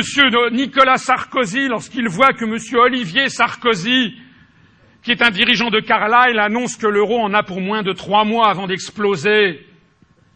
Mais c'est quoi ça? C'est de l'irresponsabilité c'est de, de, comment dirais-je, on a affaire à des gens qui n'exercent pas leurs responsabilités. Donc, moi je dis, nous devons en sortir, de toute façon ça va se produire, donc essayons de prendre le, le maximum nos dispositions auparavant, et je rappelle le cas suédois, le cas suédois où pendant les neuf mois précédant le référendum du 14 septembre 2003, les européistes ont menacé les Suédois de la pire apocalypse s'ils votaient non à l'entrée dans l'euro, effondrement de la couronne suédoise, départ des grandes entreprises, les investisseurs internationaux partiraient en hurlant devant un tel spectacle, mise au banc de la communauté internationale, je renvoie à ma conférence faut-il avoir peur de sortir de l'euro? La réalité, qu'est-il arrivé? Comme vous le savez, si vous avez suivi cette conférence, les Suédois ne se sont pas laissés intimider par les discours pseudo-techniques et apocalyptiques des européistes. Ils ont rejeté l'euro avec 57% de non le 14 septembre 2003. C'était il y a huit ans. Et qu'est-ce qui est arrivé ensuite? Alors ça, les européistes, ils veulent jamais qu'on en parle. Et quand on en parle, ils disent ah oui, mais c'est pas comparable. Alors quand on dit mais le Danemark, ah oui mais le Danemark c'est pas comparable. Ah bon. Et la Suisse, ah mais la Suisse c'est pas comparable. Et la Norvège, mais c'est pas comparable. Rien n'est jamais comparable du moment que ça marche. Alors, dans les semaines qui ont suivi, la couronne suédoise a grimpé sur les marchés d'échange a tellement grimpé qu'il a fallu que la Riksbank, c'est-à-dire la Banque royale de Suède, la Banque centrale, intervienne pour vendre de la couronne, pour éviter qu'elle ne monte trop, ce qui a permis d'ailleurs de faire baisser de 0,5 points le taux de refinancement, le repos, qui est le taux de refinancement de la Banque centrale suédoise. Le troisième point, c'est que depuis 2003, le taux de croissance de la Suède, comme ceux du Royaume-Uni et du Danemark, a toujours été supérieur au taux de croissance de la zone euro. Et la cerise sur le gâteau qu'on a appris, qu'on a apprise il y a quelques jours, c'est qu'en 2011, tous les États de la zone euro sont au bord de la catastrophe, Allemagne y compris. Et en récession économique, vous avez vu que l'OCDE l'a annoncé, et on apprenait avant-hier que la Suède affiche un taux de croissance de plus 4,6%.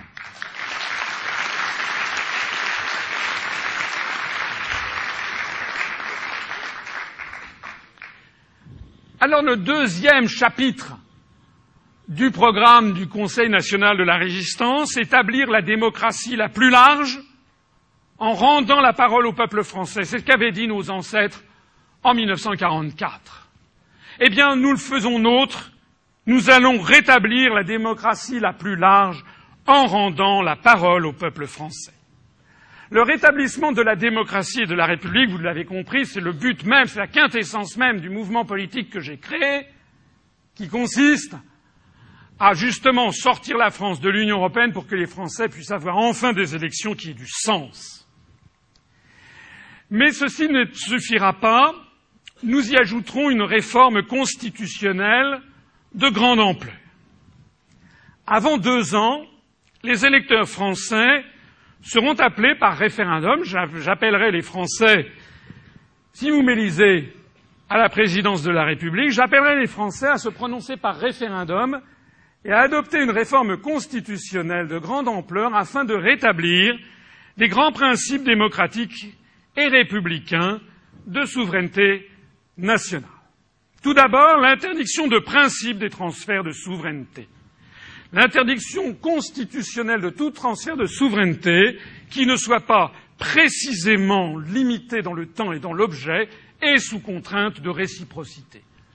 C'est vrai quoi, on ne peut pas avoir une constitution qui précise que le président de la République est chargé de veiller à la souveraineté et à l'indépendance nationale et de considérer comme normal de faire des transferts de souveraineté.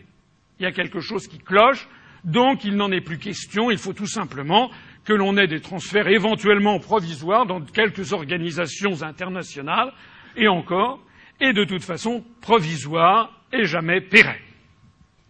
Le deuxième point sera la suppression de la procédure du Congrès. Parce que cette, une réforme constitutionnelle concerne tous les Français. Et donc tous les Français doivent être amenés à décider s'ils veulent oui ou non changer leur constitution. On a vu le scandale qu'a représenté la ratification du traité de Lisbonne. Désormais, toute réforme de la Constitution ne pourra plus se faire que par la seule voie du référendum prévu par l'article 11, et la réforme ne pourra être adoptée d'ailleurs que par une majorité des électeurs inscrits.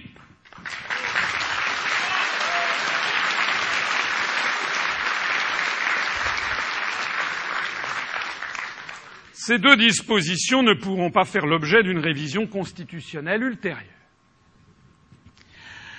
Troisièmement, la transformation du Conseil constitutionnel en une Cour constitutionnelle professionnalisée et dépolitisée. Vous savez que c'est un des grands scandales de la République, et d'ailleurs, moi qui suis souvent à citer Charles de Gaulle, voilà un point par exemple où je suis en désaccord formel avec ce qu'il avait décidé, c'est que le Conseil constitutionnel est celui d'une République bananière. Les, juges de la, rue de Montpensier, comme on dit, sont en fait nommés, comme vous le savez, par le président de la République, le Premier ministre et le président du Sénat. Euh, excusez-moi, le président de l'Assemblée nationale et le président du Sénat. C'est-à-dire, en fait, nous avons affaire à des gens éminemment politiques et dont nous n'avons aucune assurance quant à la qualité euh, de leur raisonnement juridique. Donc, nous créerons à la place du Conseil constitutionnel une Cour constitutionnelle de la République française qui s'inspirera du tribunal constitutionnel de la République fédérale d'Allemagne. La Cour constitutionnelle de la République française, comme le tribunal de Karlsruhe le fait pour la République fédérale allemande, sera exclusivement composée de magistrats professionnels. Les seize membres de cette Cour seront élus par les assemblées parlementaires pour un mandat non renouvelable et inamovible de douze ans. La Cour constitutionnelle de la République française sera chargée de défendre la Constitution en toutes circonstances, comme le fait le tribunal constitutionnel de Karlsruhe, et en aucun cas de proposer de la défaire, comme le fait le Conseil constitutionnel, pour complaire au président de la République du moment. Donc, comme le Conseil constitutionnel a trahi sa mission, nous aurons une Cour constitutionnelle qui sera là pour faire respecter la Constitution.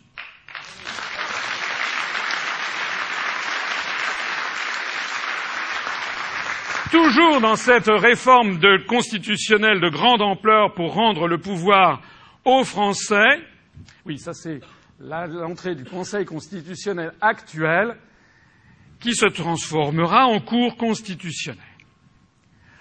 Nous instaurerons le référendum d'initiative populaire. Ce référendum existera parallèlement au référendum d'initiative présidentielle, conformément aux dispositions actuelles de la Constitution, mais il paraît légitime et normal dans un pays démocratique, ça existe dans de nombreux pays, en, en Suisse, ça existe en Californie, donc pourquoi ça n'existerait pas en France d'avoir un référendum d'initiative populaire? Ce référendum s'effectuera sous le contrôle de la nouvelle Cour constitutionnelle de la République française, qui jugera uniquement, vérifiera seulement si ce référendum est bien conforme à la Constitution. Mais nous n'aurons donc pas de jugement en opportunité politique préalable. Il vérifiera simplement si effectivement ça ne viole pas les principes fondamentaux de la Constitution, mais pour le reste, ça dépendra aux Français de décider de prendre cette initiative. Une loi organique, vous connaissez le régime des lois organiques, qui sont des lois plus complexes que les lois normales. Une loi organique fixera les modalités d'organisation de, de ce référendum d'initiative populaire.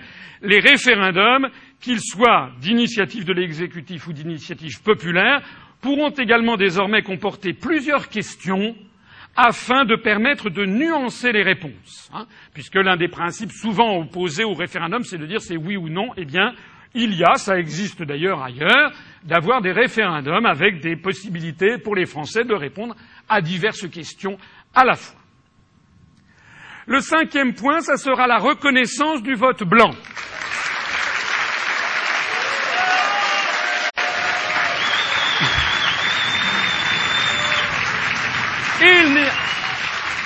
Il n'y a, aucune raison pour que les Français qui se déplacent pour aller placer un bulletin dans l'urne et qui le font avec le souci de la citoyenneté de la République, il n'y a aucune raison de considérer que parce qu'ils n'aiment ni M. Sarkozy ni Mme Ségolène Royal, ils, ne comptent, ils soient des chiens. En 2007, il y avait des gens, figurez-vous, au deuxième tour, qui n'avaient envie ni de M. Sarkozy, ni de Mme Royal. Alors ils avaient le choix entre quoi? À voter pour l'une des deux personnes dont ils ne voulaient pas, ou à aller voter blanc, mais à ce moment-là, on considérait leur vote comme nul et non avenu, ou bien à s'abstenir. Donc, il faut que le vote blanc soit reconnu en tant que tel. Ça sera d'ailleurs une bonne mesure du degré de popularité et de représentativité des partis politiques existants. Le sixième point, ce sera l'équité du financement public des activités politiques.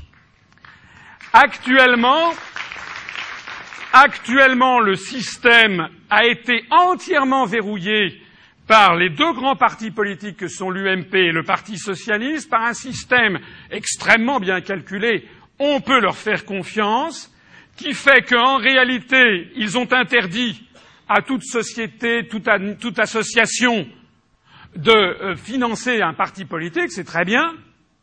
Mais donc ils disent, mais maintenant il y a un financement public, sauf que pour avoir le financement public, eh bien il faut déjà être un parti qui a une certaine surface. Sinon, on n'y arrive pas.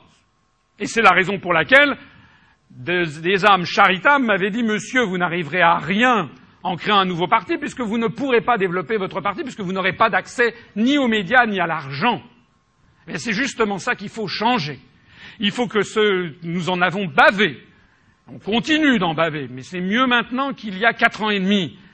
On en a bavé en créant ce mouvement politique, eh bien, ça n'est pas normal que dans une grande démocratie, il soit à ce point presque insurmontable de créer un nouveau mouvement politique lorsque les ceux existants sont entièrement vérolés. Donc, il faudra fixer un cadre constitutionnel et législatif afin d'assurer l'équité d'accès de tous les mouvements politiques au financement public. Il pourra s'effectuer sur la base d'une aide de l'État uniquement proportionnelle à chaque voix reçue aux élections, et cela dès la première voix. J'insiste sur le fait qu'en 2009, l'UMP a encaissé 30 millions d'euros d'argent public, c'est-à-dire votre argent et le mien, et le Parti socialiste a encaissé 24 millions d'argent public, c'est-à-dire qu'à eux deux, l'UMP et le Parti socialiste ont encaissé quelque chose comme environ 75% de l'enveloppe financière réservée au financement de la vie politique en France. Pourtant, cette même année 2009, il y a eu des élections nationales qui étaient les élections européennes, et il y a eu 61% d'abstention, l'UMP et le Parti socialiste cumulés ont réussi à drainer 17% des électeurs. Ça veut donc dire qu'en 2009, 17% des électeurs, lors de la seule consultation nationale qui a eu lieu, sont allés voter pour l'UMP et le Parti socialiste, alors même que l'UMP et le Parti socialiste ont encaissé 75% des financements. C'est un véritable racket et un hold-up parce que les personnes qui ne sont pas allées voter pour l'UMP et le Parti socialiste, il est absolument inadmissible que leurs impôts servent à financer le Parti socialiste ou l'UMP.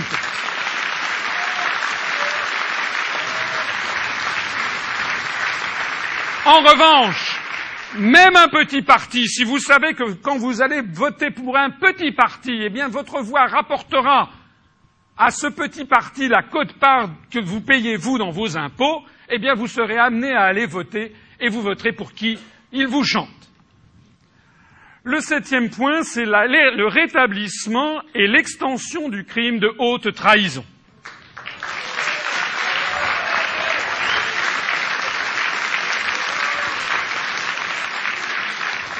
Vous savez que par une certaine pudeur, dont on se demande pourquoi et d'où elle vient, M. Sarkozy a fait procéder à un toilettage de la Constitution où l'on a fait disparaître le mot de haute trahison.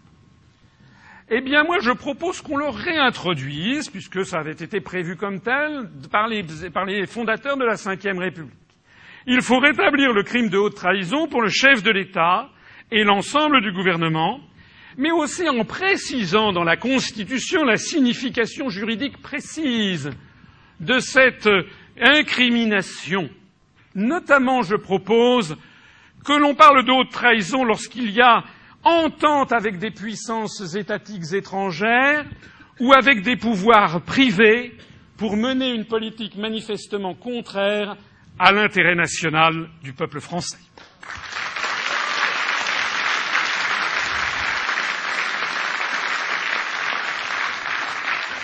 Le huitième point sera la réforme du statut de l'élu, avec l'interdiction du cumul des mandats électifs, quels qu'ils soient, avec la suppression du cumul des rémunérations pour les élus qui exercent actuellement plusieurs mandats, avec le principe général de limitation à un seul renouvellement pour tous les mandats électifs, quels qu'ils soient. Quelqu'un qui a été député pendant dix ans, pendant deux mandats, eh ben c'est bon. Il faut qu'il donne la place à quelqu'un d'autre. Il y en a assez de ces dynasties, de ces dynasties de parlementaires où l'on se repasse un mandat du père à la femme, puis à la fille, et puis au gendre, et puis ci, et puis ça. C'en est fini. Et pour, la, pour, en finir de façon tout à fait simple et sobre, eh bien, on, on déjà, on, ça ne sera pas la seule possibilité, mais il y aura déjà celle-là qui sera d'accélérer le renouvellement des députés. le principe de l'inéligibilité à vie des responsables publics condamnés pour corruption.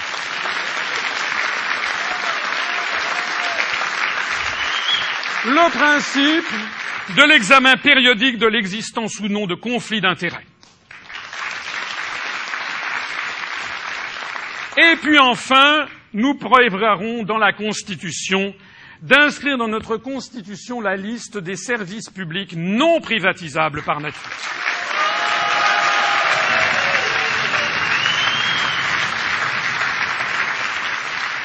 Alors nous en venons au troisième chapitre de nos ancêtres de 1944, quand ils disaient établir la liberté de la presse. Je reprends les termes exacts, hein.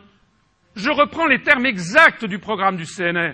Établir la liberté de la presse, son honneur et son indépendance à l'égard de l'État, des puissances d'argent et des influences étrangères. Alors, vous savez que j'aime bien l'histoire, mais l'histoire, pourquoi j'aime bien l'histoire? Parce que ça permet de comprendre ce qui s'est passé pour mieux comprendre ce qui se passe et ce qui va se passer. Montesquieu, des grands philosophes français du XVIIIe siècle que vous connaissez, des Lumières, a inventé la séparation des pouvoirs dans son ouvrage, un des ouvrages les plus célèbres du XVIIIe siècle, qui est l'esprit des lois. L'esprit des lois, dans cet ouvrage de 1748, il y a 264 ans, Montesquieu avait théorisé la séparation des pouvoirs. Elle visait à créer des institutions étatiques séparées afin d'organiser un système de contrepoids, de contre-pouvoir qui protège au mieux les libertés fondamentales des individus. Il y a 264 ans, Montesquieu avait analysé et séparé les trois grands pouvoirs qu'il connaissait à son époque, qui étaient le pouvoir législatif confié à un Parlement ou à un législateur, le pouvoir exécutif confié à un gouvernement composé généralement d'un Premier ministre et des ministres à la tête duquel se trouve un chef d'État, et enfin le pouvoir judiciaire confié aux juges.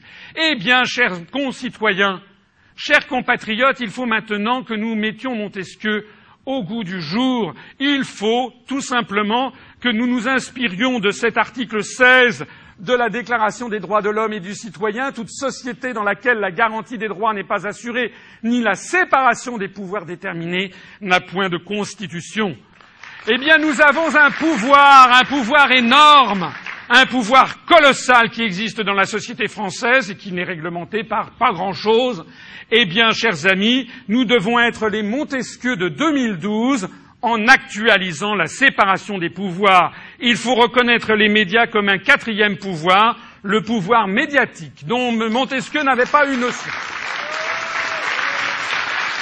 Il faut organiser la séparation, il faut organiser la séparation de ce pouvoir médiatique des autres pouvoirs, notamment du pouvoir exécutif et des féodalités économiques et financières, comme disaient nos ancêtres de 44. Il faut mettre ce pouvoir, il faut mettre ce pouvoir médiatique comme les trois autres pouvoirs au service de la nation. La nation, c'est-à-dire le peuple français souverain. Hein, je l'explique souvent, la nation, ça n'est pas quelque chose d'extrême droite. La nation, c'est un concept qui est né à la Révolution française. C'est le peuple souverain, le peuple qui a pris le pouvoir.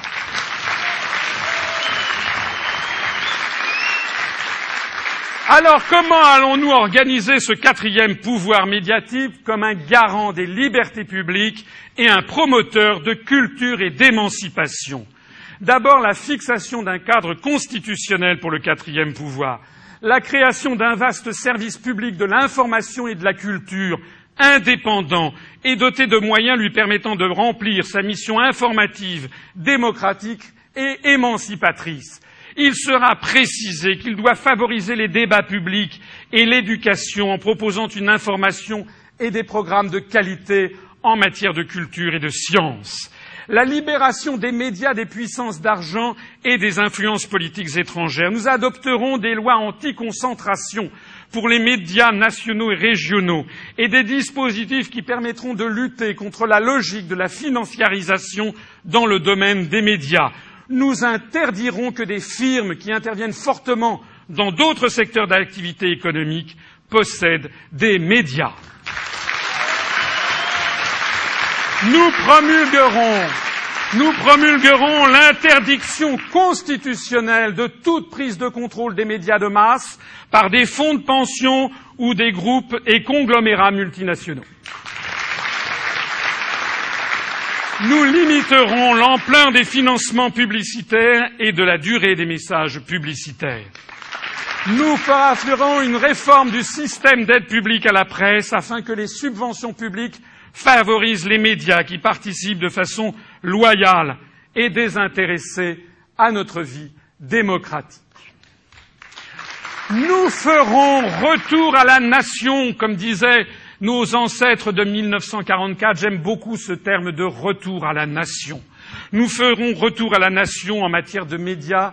Nous ferons retour à la nation de trois structures essentielles. Tout d'abord, nous renationaliserons TF1. Il est Il n'est pas, il n'est pas tolérable, il n'est pas tolérable qu'un qu'un groupe privé dispose de la formation de l'opinion publique en France. Il n'est pas tolérable que TF1 puisse, par des jeux de pouvoir, des jeux d'amitié, de famille, accorder 25 minutes à M. Strauss-Kahn sur, devant 13 millions de téléspectateurs. Il n'est pas normal, il n'est pas, pour que M. Strauss-Kahn nous raconte euh, ses exploits dans une chambre d'un hôtel new-yorkais. Il n'est pas normal. Non, mais c'est devant 13 millions de téléspectateurs que ça se passe, pendant 25 minutes. Il n'est pas normal que les propriétaires de TF1 soient pour une large part des fonds de pension américains. D'ailleurs, il y avait, euh, j'y reviendrai tout à l'heure, au moment de la charte de la Havane, qui avait été signé après la Seconde Guerre mondiale pour avoir une organisation internationale du commerce, il était prévu que les États devaient avoir, le droit de préserver la propriété des médias de, puissances étrangères afin d'éviter qu'il y ait la formation de l'opinion publique par des puissances étrangères, parce que c'est bien de ça qu'il s'agit. Donc il y a la renationalisation de TF1, le premier retour à la nation, le deuxième, c'est la renationalisation de Télédiffusion de France, de TDF. Et le troisième, c'est la restitution à l'agence France Presse de son statut originel et de son rôle de service public de l'information. Je rappelle, je rappelle que l'agence France Presse est la seule agence mondiale qui ne soit pas réellement mondiale, il y a d'autres agences, il y a RIA Novosti, il y a, l'agence chinoise, mais la seule agence réellement mondiale qui ne soit pas anglo-saxonne, c'est l'agence France Presse.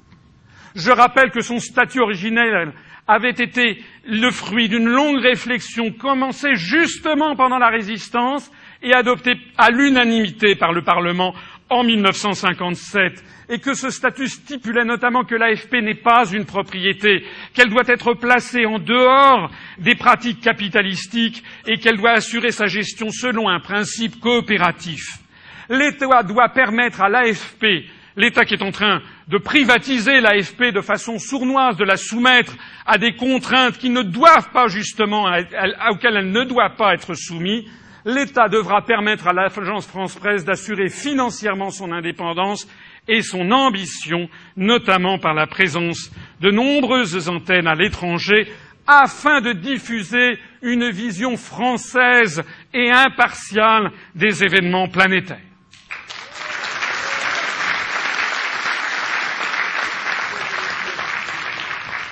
De la même façon que nous avons transformé, que nous transformerons le Conseil constitutionnel en une Cour constitutionnelle, eh bien nous transformerons le Conseil supérieur de l'audiovisuel en une Cour supérieure de l'audiovisuel. Parce que figurez-vous que le scandale pour le CSA est également le même que celui du euh, Conseil constitutionnel, puisque les membres du CSA sont nommés, comme au Conseil constitutionnel, par le président de la République, le président de l'Assemblée nationale et le président du Sénat, c'est-à-dire que tout ceci se fait en fonction de connivence politique. Alors ça, ça n'est pas tolérable. Le Conseil supérieur de l'audiovisuel sera transformé en une Cour supérieure de l'audiovisuel, notamment chargée d'assurer la représentativité politique objective de l'opinion publique française dans toute sa diversité.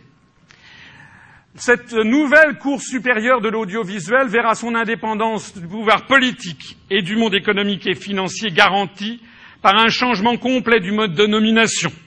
Actuellement identique à celui du Conseil constitutionnel, eh bien nous le transformerons à l'identique avec la nomination de magistrats inamovibles pour neuf ans, élus par les assemblées.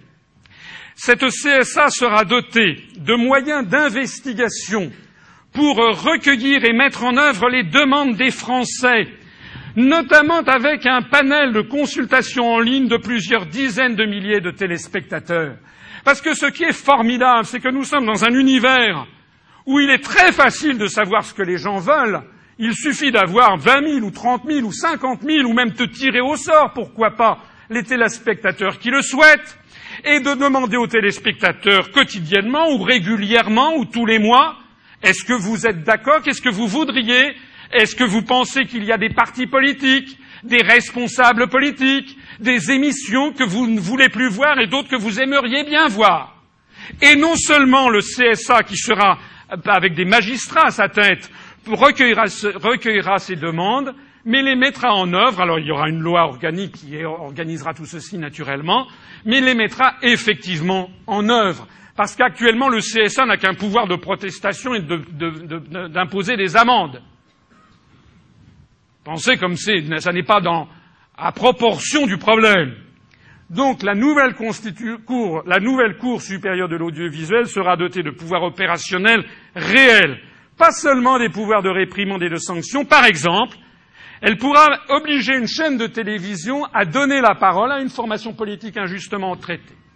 Elle le pourra elle pourra exiger, de même qu'on peut exiger qu'une cour de justice peut exiger qu'une publication judiciaire soit imprimée aux frais d'une entreprise, par exemple, dans tel ou tel journal, eh bien, la, CSA pourra exiger qu'il y ait tant de minutes qui soient consacrées à telle formation politique parce que, à l'évidence, ça correspond à un souhait qu'elle a constaté, notamment avec son panel de personnes représentatives de l'opinion publique française. De la même façon, elle pourra exiger une meilleure répartition des opinions parmi les commentateurs politiques et économiques de l'actualité. Par exemple, exiger que les journalistes à l'antenne se répartissent équitablement entre oui et non en cas de référendum.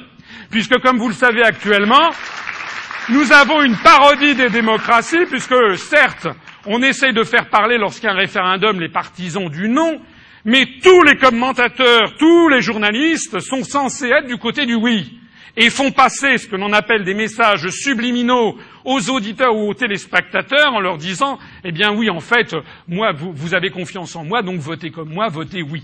Hein? Donc c'est à ceci que nous nous attaquerons également. L'objectivité politique des médias fera l'objet de la fixation d'un cadre législatif précis afin d'assurer l'équité d'accès de tous les mouvements politiques aux médias, y compris les jeunes partis. Alors évidemment, je prêche pour notre paroisse, mais justement, et moi je souhaite que dans vingt ans ou dans trente ans, lorsque l'UPR peut-être sera ossifié à son tour, et eh bien que de nouveaux mouvements puissent se créer. C'est ça une démocratie vivante, c'est ça une démocratie où les gens peuvent exprimer leur point de vue. Assurer une diversité politique représentative des différentes opinions parmi les journalistes présentateurs d'émissions d'information ou d'émissions à tonalité politique, assurer la publicité des détails du financement des médias. Les actionnaires et les groupes tout médias devra rendre publiques ces données qui devront en particulier être directement accessibles sur les sites Internet, puisqu'actuellement vous avez les pires difficultés souvent pour savoir qui paye les médias dont que vous êtes quasiment obligé d'écouter. Et puis n'oublions pas les journalistes. Je ne suis pas de ceux qui tapent sur les journalistes parce que je sais aussi que les journalistes, parfois, en ont gros sur le cœur. Simplement, ils savent qu'ils sont obligés de faire semblant. Ils savent que c'est leur métier qui est en cause parce qu'ils savent que si par hasard ils invitent quelqu'un qui n'a pas l'heure de plaire au patron, eh bien, ils risquent de se faire taper sur les doigts. J'ai été invité il y a quelque temps sur telle ou telle petite télévision. L'impression, les scores sur Internet, on a pulvérisé tous les records. Je ne vois pas de réinvitation arriver, ce qui est curieux, puisque normalement, on devrait me réinviter compte tenu des scores. En d'autres termes, les journalistes ne sont pas libres et il faut leur permettre d'être libres. Il faut lutter contre la précarité dans les métiers du journalisme qui participent de la situation déplorable de l'information en France. Il faut faire un réexamen du fonctionnement et des financements des écoles de journalisme également. Et puis, il faut, c'est des matières où il est difficile de légiférer, mais il faudra favoriser l'adoption par les journalistes d'un code de déontologie interdisant le mélange des genres presse politique. Voilà. Je vous informe que ma femme n'est pas présentatrice d'un 20 heures à la télévision.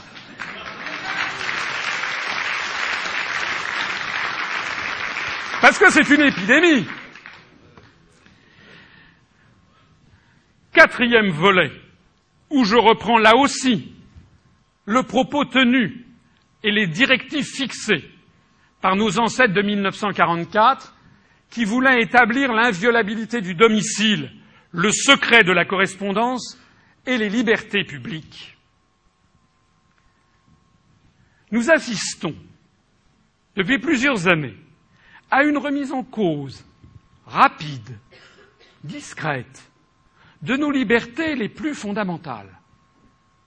En 2002, l'Union européenne a copié l'administration américaine, a fait un simple copier-coller, en produisant une directive cadre qui incite les États membres à rapprocher leur législation et qui établit des règles pour lutter contre la menace terroriste. Cette décision a généralisé des mesures d'exception et transformé le paysage urbain et le code pénal. La guerre contre le terrorisme est une guerre à durée indéterminée, contre un ennemi inconnu. Elle a permis d'introduire des lois d'exception dans le droit commun en endormant la vigilance de la population et en banalisant la notion de contrôle.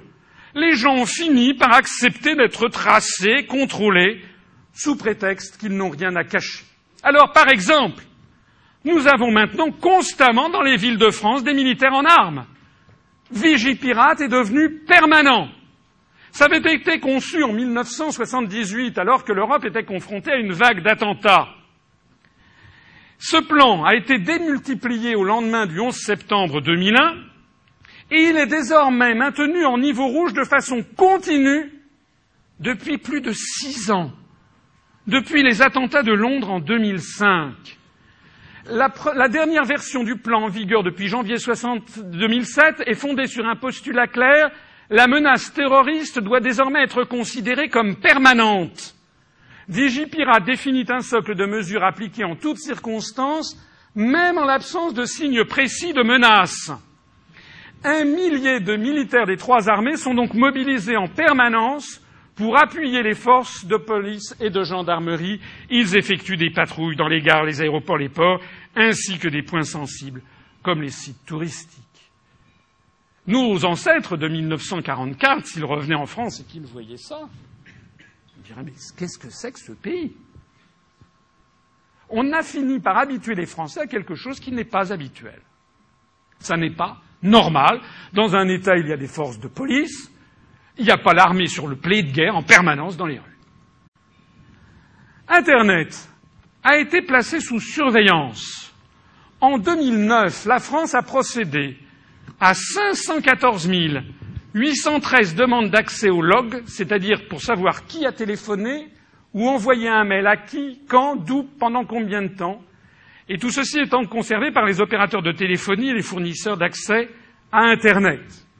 À titre de comparaison, le pays le plus peuplé de l'Union européenne, l'Allemagne, n'en a réalisé que 12 684, c'est-à-dire 42 fois moins que la France. La volonté de surveiller les internautes a découlé des attentats du 11 septembre. Le 15 novembre 2001, le gouvernement Jospin a obligé les fournisseurs d'accès à Internet à stocker pendant un an les logs. La loi sur la sécurité intérieure, la LSI du 21 janvier 2003, a rendu ce dispositif définitif.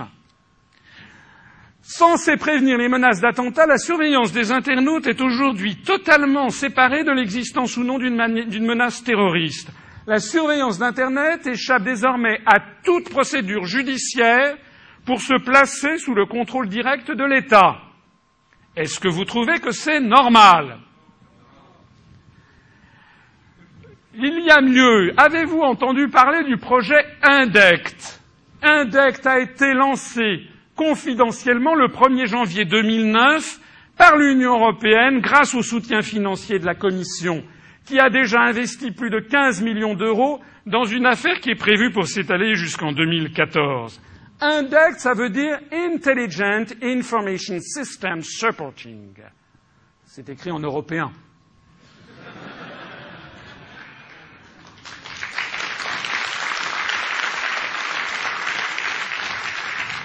J'ai pas tout dit.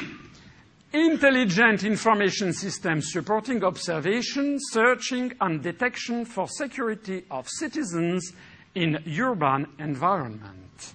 Le projet européen INDECT vise à réaliser une détection automatique des menaces avérées et des comportements anormaux ou potentiellement dangereux se manifestant au sein des sites web, des forums de discussion, des serveurs de données, des échanges peer-to-peer ou même des PC individuels.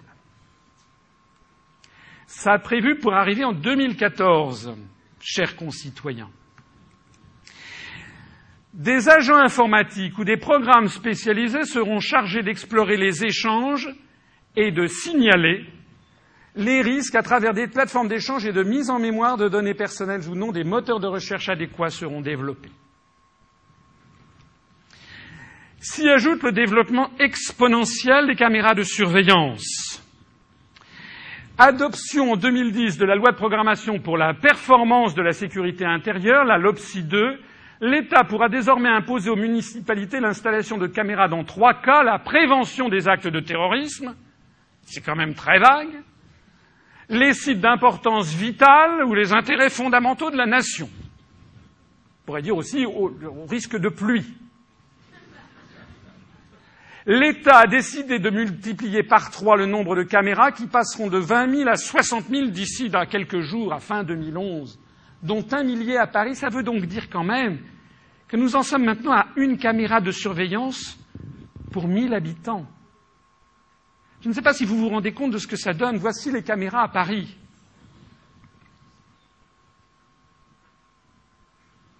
Voici les caméras dans le 11e arrondissement de Paris. Et tout ceci à l'insu total de nos concitoyens. On parle de la menace terroriste. Ajoutons à cela le mandat d'arrêt européen. Le 11 juin 2002, une décision cadre de l'Union européenne a instauré le mandat cadre européen qui a été transcrit en droit français en 2004. Ce mandat remplace la procédure traditionnelle d'extradition en imposant à chaque autorité judiciaire nationale d'adopter sans discussion la demande de remise d'une personne formulée par l'autorité judiciaire d'un autre État membre. Au motif qu'on aurait les mêmes valeurs. Pensez comme on a les mêmes valeurs. Vous savez qu'en Estonie, il y a quelques jours, le nouveau vice-président d'une commission du Parlement est un ancien Waffen-SS. Et vous savez qu'en Lettonie, en Estonie, on commémore les Waffen-SS. Et avec, les, les, avec message du ministre de l'Intérieur, par exemple, ou du ministre de la Défense. On ne trouve pas ça, évidemment, dans les, on ne trouve jamais ça sur TF1. Allez, il faut aller sur RIA Novosti pour avoir les photos et pour avoir les informations réelles. L'objectif affiché de ce mandat d'arrêt européen est la construction d'un espace de liberté, de sécurité et de justice au sein de l'Union européenne à travers une procédure plus simple, plus efficace et plus rapide, mais en fait, loin d'unifier le droit au niveau de l'Europe, le mandat d'arrêt européen étant au contraire à toute l'Union européenne le champ d'application des procédures d'exception et les lois liberticides spécifiques à chaque État membre. Puisque qu'est-ce qu'a fait le génie de l'Europe? Le génie de l'Europe, c'était justement que lorsque quelqu'un était menacé, peut-être parfois pour de bonnes choses, il y, a des, il y a des motifs réels et judicieux d'extradition, ne me faites pas dire ce que je n'ai pas dit. Mais quand quelqu'un était menacé pour ses écrits, ses opinions publiques, ses opinions politiques, il allait se réfugier dans un autre État. On a de nombreux exemples de l'histoire de l'Europe. Léonard de Vinci, Descartes, Rousseau, Sigmund Freud. Que serait-il devenu si le mandat européen avait existé à leur époque? Léonard de Vinci, qui s'était réfugié, c'est François Ier au Clos Lucé pour fuir la cour des Visconti. Descartes, qui s'était réfugié aux Pays-Bas pour écrire le discours de la méthode. Voltaire, qui se réfugiait en Suisse ou éventuellement en Prusse, parce que ces, pamphlets lui valaient la vindicte de la monarchie française, Sigmund Freud, qui s'est réfugié en Angleterre en 1938 pour échapper à la barbarie nazie. Que serait-il devenu avec le mandat d'arrêt européen, c'est-à-dire l'automaticité et le non-respect des procédures d'extradition traditionnelles Alors, si nous voulons rétablir une société de liberté conforme au génie de la République française, nous devons d'abord limiter à deux mois la durée des plans Vigipirate, renouvelables uniquement sur autorisation du Parlement, et un référendum obligatoire après trois renouvellements. Il ne faut pas exagérer. Ça fait six ans que l'on a des militaires dans les rues. Deuxièmement, il faut rétablir le principe fondamental du secret des correspondances et des communications. La subordination de toute écoute téléphonique, surveillance d'Internet et fichage de données à une autorisation expresse d'un juge sur soupçon dûment motivé. Troisièmement, rétablissement du principe fondamental de la liberté d'aller et venir sans avoir en permanence le sentiment d'être surveillé par des caméras, l'adoption d'une législation beaucoup plus restrictive dans l'installation des caméras de surveillance dans les lieux publics et privés, le réexamen de l'utilité et de l'efficacité de tout le dispositif existant.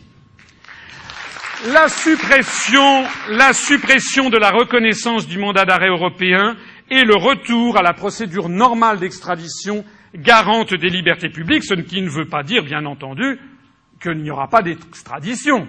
Ça veut dire que simplement, eh bien, on le verra en fonction des dossiers les uns après les autres. C'est d'ailleurs une mesure, toutes ces mesures, en particulier le refus du mandat d'arrêt européen, est une mesure parfaitement cohérente avec la sortie de la France de l'Union européenne. C'est d'ailleurs la raison pour laquelle M.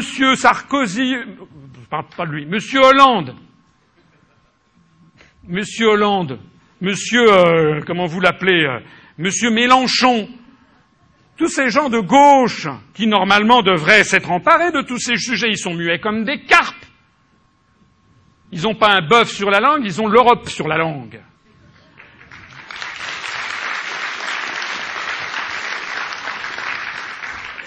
Le retrait immédiat de la France du réseau INDECT,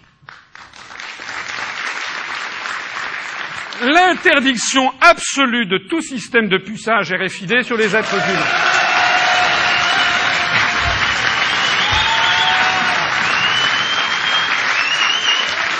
Et en particulier la saisine de l'Organisation des Nations Unies pour une interdiction mondiale de ce qui est une nouvelle barbarie.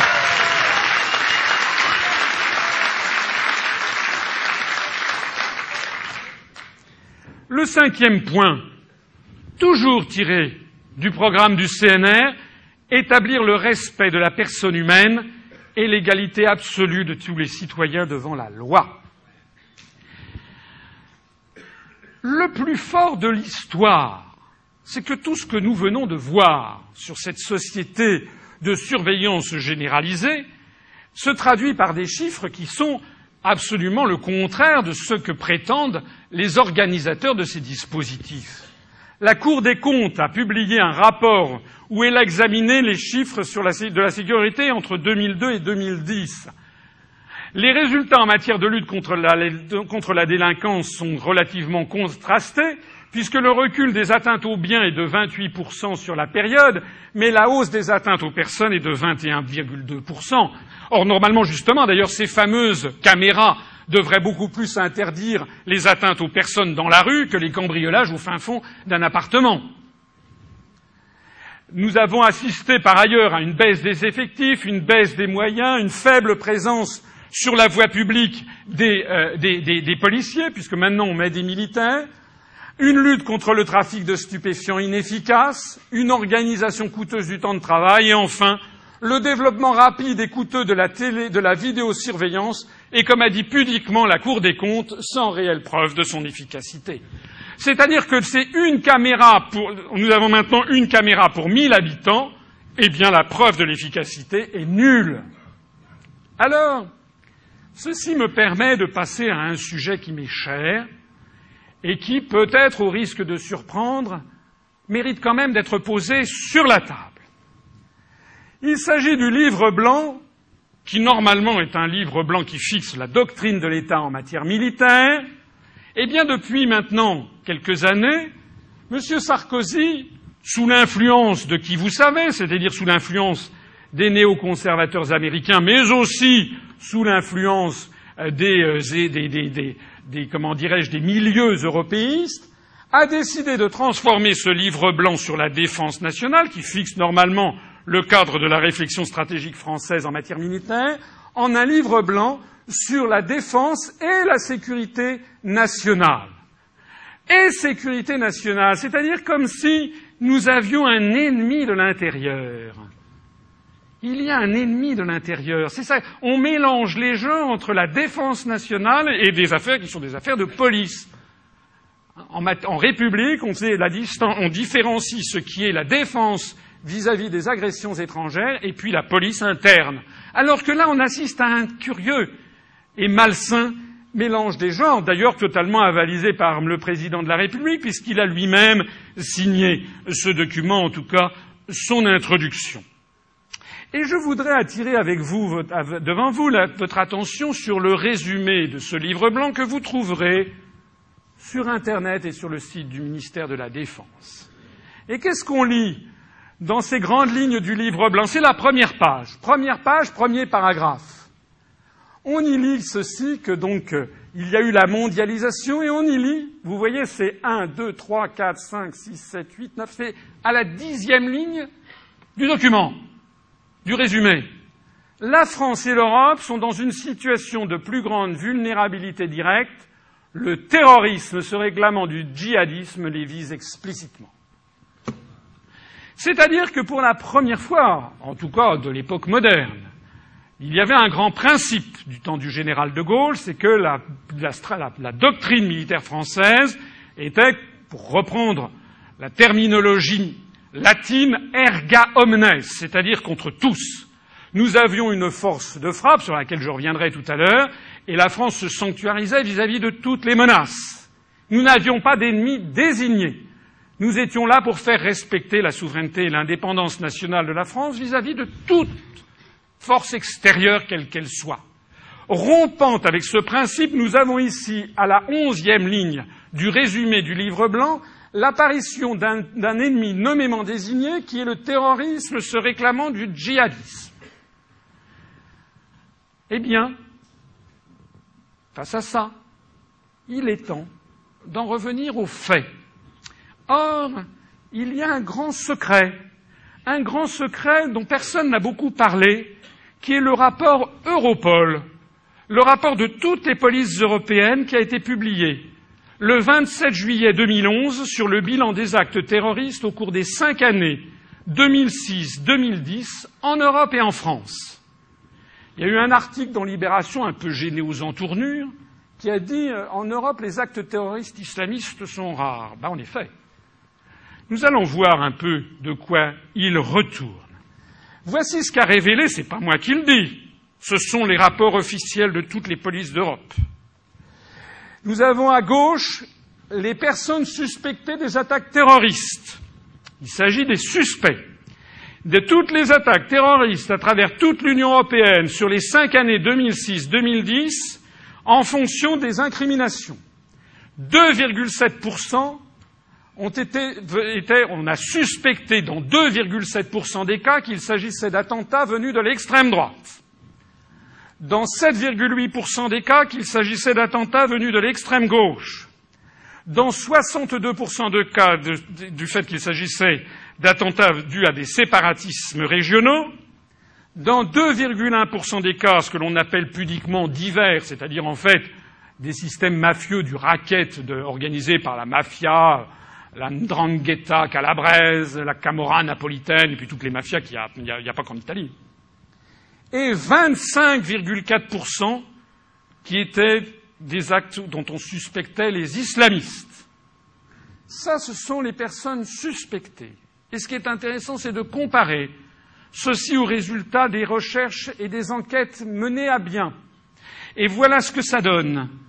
L'origine réelle des attaques terroristes, extrême droite était soupçonnée dans 2,7% des cas, 0% des cas.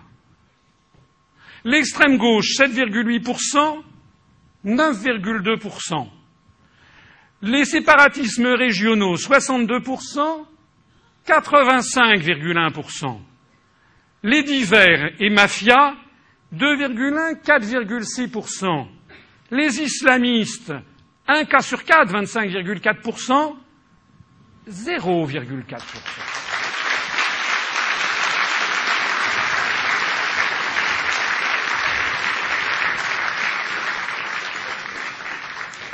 Et en France Et en France Eh bien, en France, nous avons les mêmes statistiques. Ça, ce sont les personnes suspectées d'attaques terroristes en France sur la période 2006-2010. Extrême droite, 0,3%.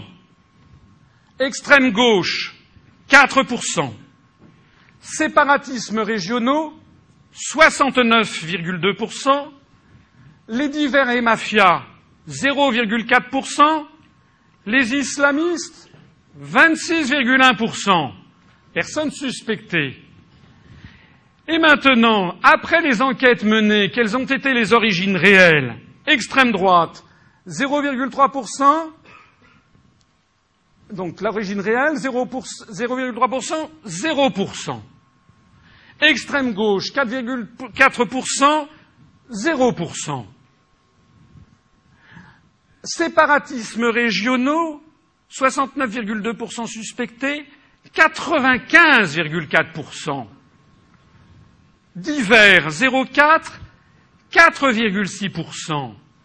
Islamistes, 26,1%, 0%.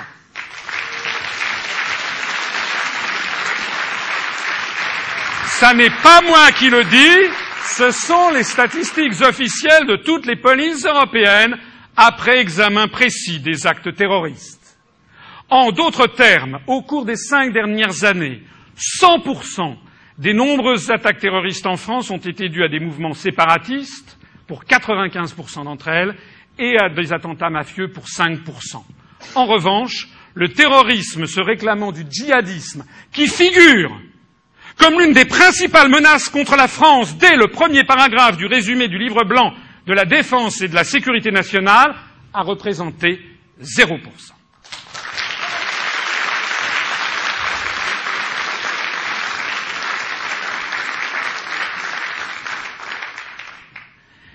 Alors ces attentats, ça c'est du terrorisme au Pays basque espagnol et français.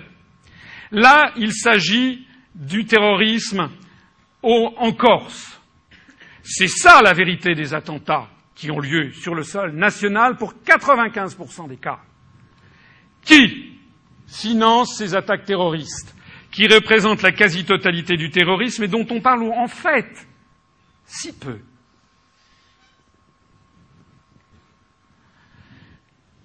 Le respect de la personne humaine et l'égalité des citoyens devant la loi doit donc nous amener à avoir sur ces questions qui sont très importantes, puisqu'elles sont insidieuses dans la société française. Elles sont pernicieuses quant au regard que les gens portent les uns sur les autres au sein de la communauté nationale. Nous devons avoir, avec les grands principes républicains qui sont les nôtres, une attitude qui doit être fondée sur les grands principes. Premièrement, nous devons remettre au premier plan les principes républicains essentiels de la laïcité et du refus du communautarisme. Il s'agit du fondement même de notre pacte républicain, comme l'a précisé le préambule de la première constitution française du 14 septembre 1791. Il n'y a plus pour aucune partie de la nation, ni pour aucun individu, aucun privilège ni exception aux droits communs de tous les Français. Donc nous refusons absolument tous les comportements communautaristes des uns ou des autres. Mais aussi, nous devons être justes. Nous devons refuser la stigmatisation insidieuse des Français d'origine arabe ou de confession musulmane, parce que c'est quasiment une politique officielle maintenant de l'État. Nous procéderons donc à la refonte du livre blanc, qui doit redevenir un livre blanc de la défense nationale et ne pas mélanger les genres avec les questions de police intérieure ni insinuer l'existence d'un ennemi intérieur. Nous devons donner un coup d'arrêt à la rhétorique du terrorisme djihadiste qui constitue le fondement de la perte des libertés publiques que j'examinais précédemment avec la multiplication des caméras et de tous les systèmes de surveillance de la population. Et nous devons lutter effectivement contre toutes les formes de terrorisme, le terrorisme djihadiste bien sûr, mais pour l'instant il n'y en a pas, mais aussi les mouvements terroristes régionaux, et nous devons expliquer aux Français qui sont ceux qui financent les actes terroristes régionaux, quels sont les liens qu'ont le FLNC ou les, les partis régionalistes basques, etc., quels sont les liens, etc. Il faudra qu'on mette tout ceci au clair devant le peuple français. Je vous donne rendez-vous à ce moment-là. Le sixième point, je reprends là aussi l'expression faite par nos ancêtres de 1944. Instaurer une véritable démocratie économique et sociale impliquant l'éviction des grandes féodalités économiques et financières de la direction de l'économie. Alors, l'éviction des féodalités économiques et financières, ben, vous le savez bien, je ne vais pas me répéter, puisque ça figure dans notre programme depuis maintenant plusieurs années, c'est réattribuer à la Banque de France son rôle normal de financement de l'État et des collectivités locales.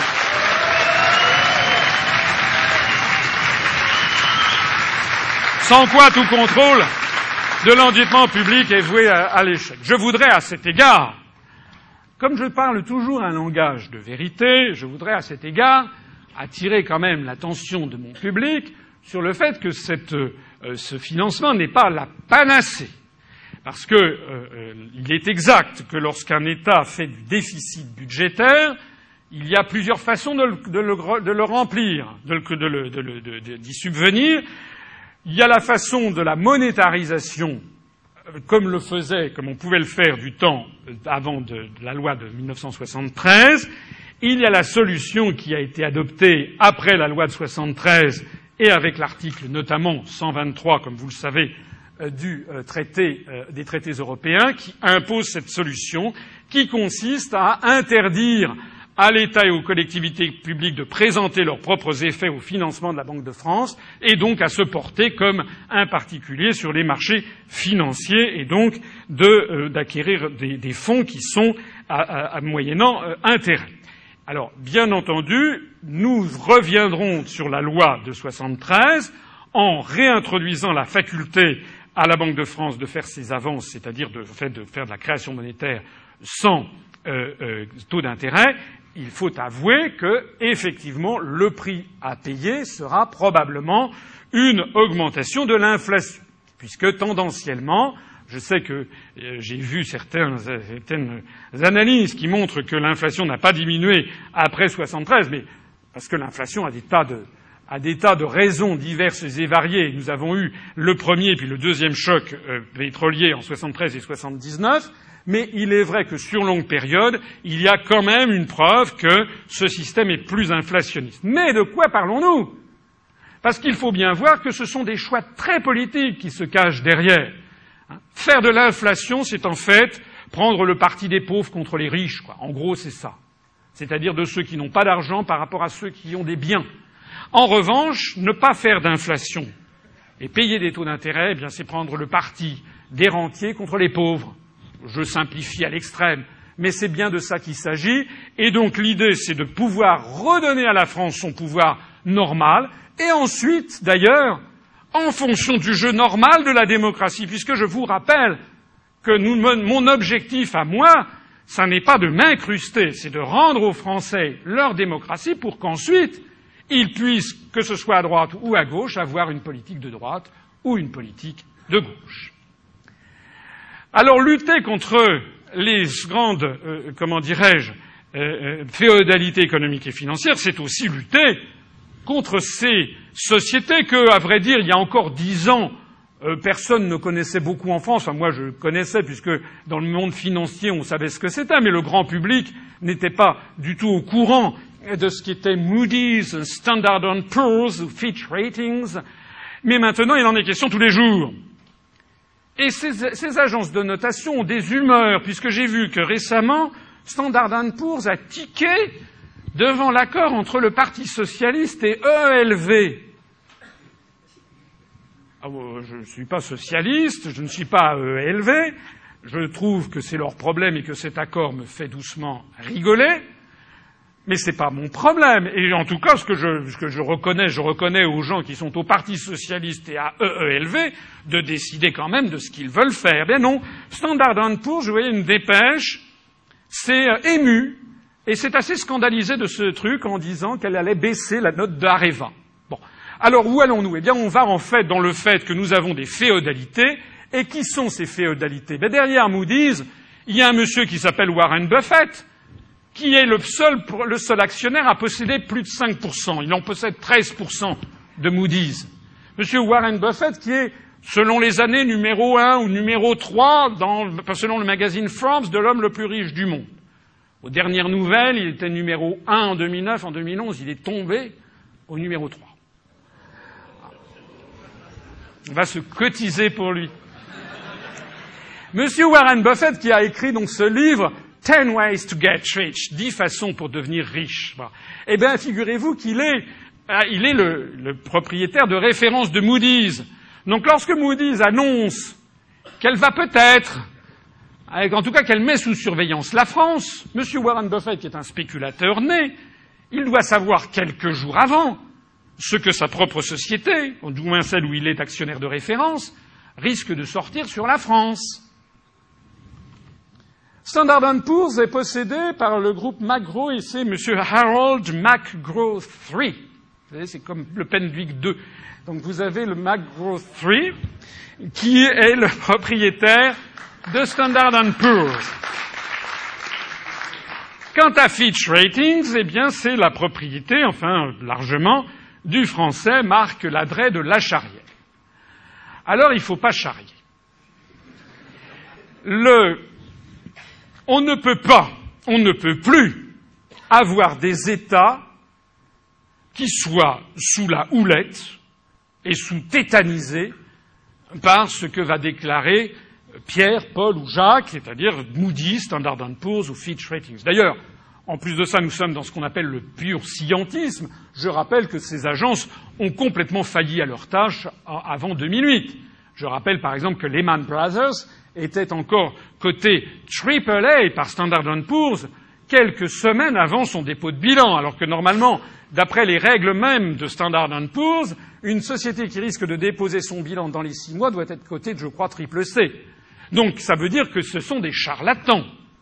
Ce sont, c'est de la manipulation de l'opinion. Alors, il y a des gens qui disent, j'ai vu dans la presse, il y a des gens qui disent qu'il faut absolument réglementer les agences de rating. Mais de qui se moque-t-on?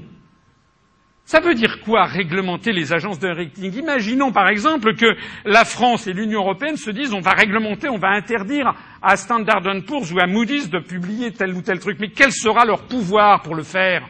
Rien du tout. Et s'ils créent des agences spéciales, des agences de l'Europe, pour dire mais non, tout va très bien, l'euro c'est triple et plus, mais qui les croira sur les marchés financiers? Tout le monde croira évidemment les autres. Donc en fait, le système n'a qu'une seule possibilité d'être réformé, c'est de rétablir le contrôle des flux de capitaux, des marchandises et de services. Comme disait le général de Gaulle, la politique ne se fait pas à la corbeille.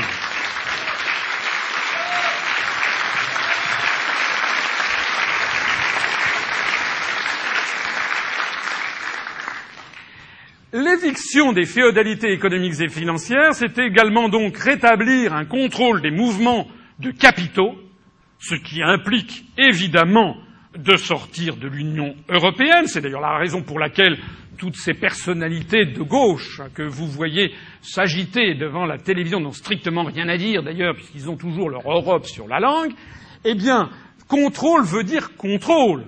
Entendons-nous bien, il ne s'agit pas de faire de la France Parce que je vois très bien ce qu'on en dit. Ah Vous voulez faire de la France la Corée du Nord? Non, il ne s'agit pas de faire la France la Corée du Nord. Vous savez, les contrôles de capitaux, quand je suis sorti de l'école d'administration, eh bien, il y avait un contrôle des mouvements de capitaux. C'est d'ailleurs qui a supprimé les mouvements de capitaux en France? C'est M. Bérégovoy, ministre socialiste euh, des Finances. Bon. Donc, les contrôles des capitaux, on a très bien vécu avec les contrôles de capitaux pendant des siècles. Hein. Donc, ça n'est pas du tout l'horreur que l'on voudrait nous présenter. Contrôle, ça veut dire contrôle.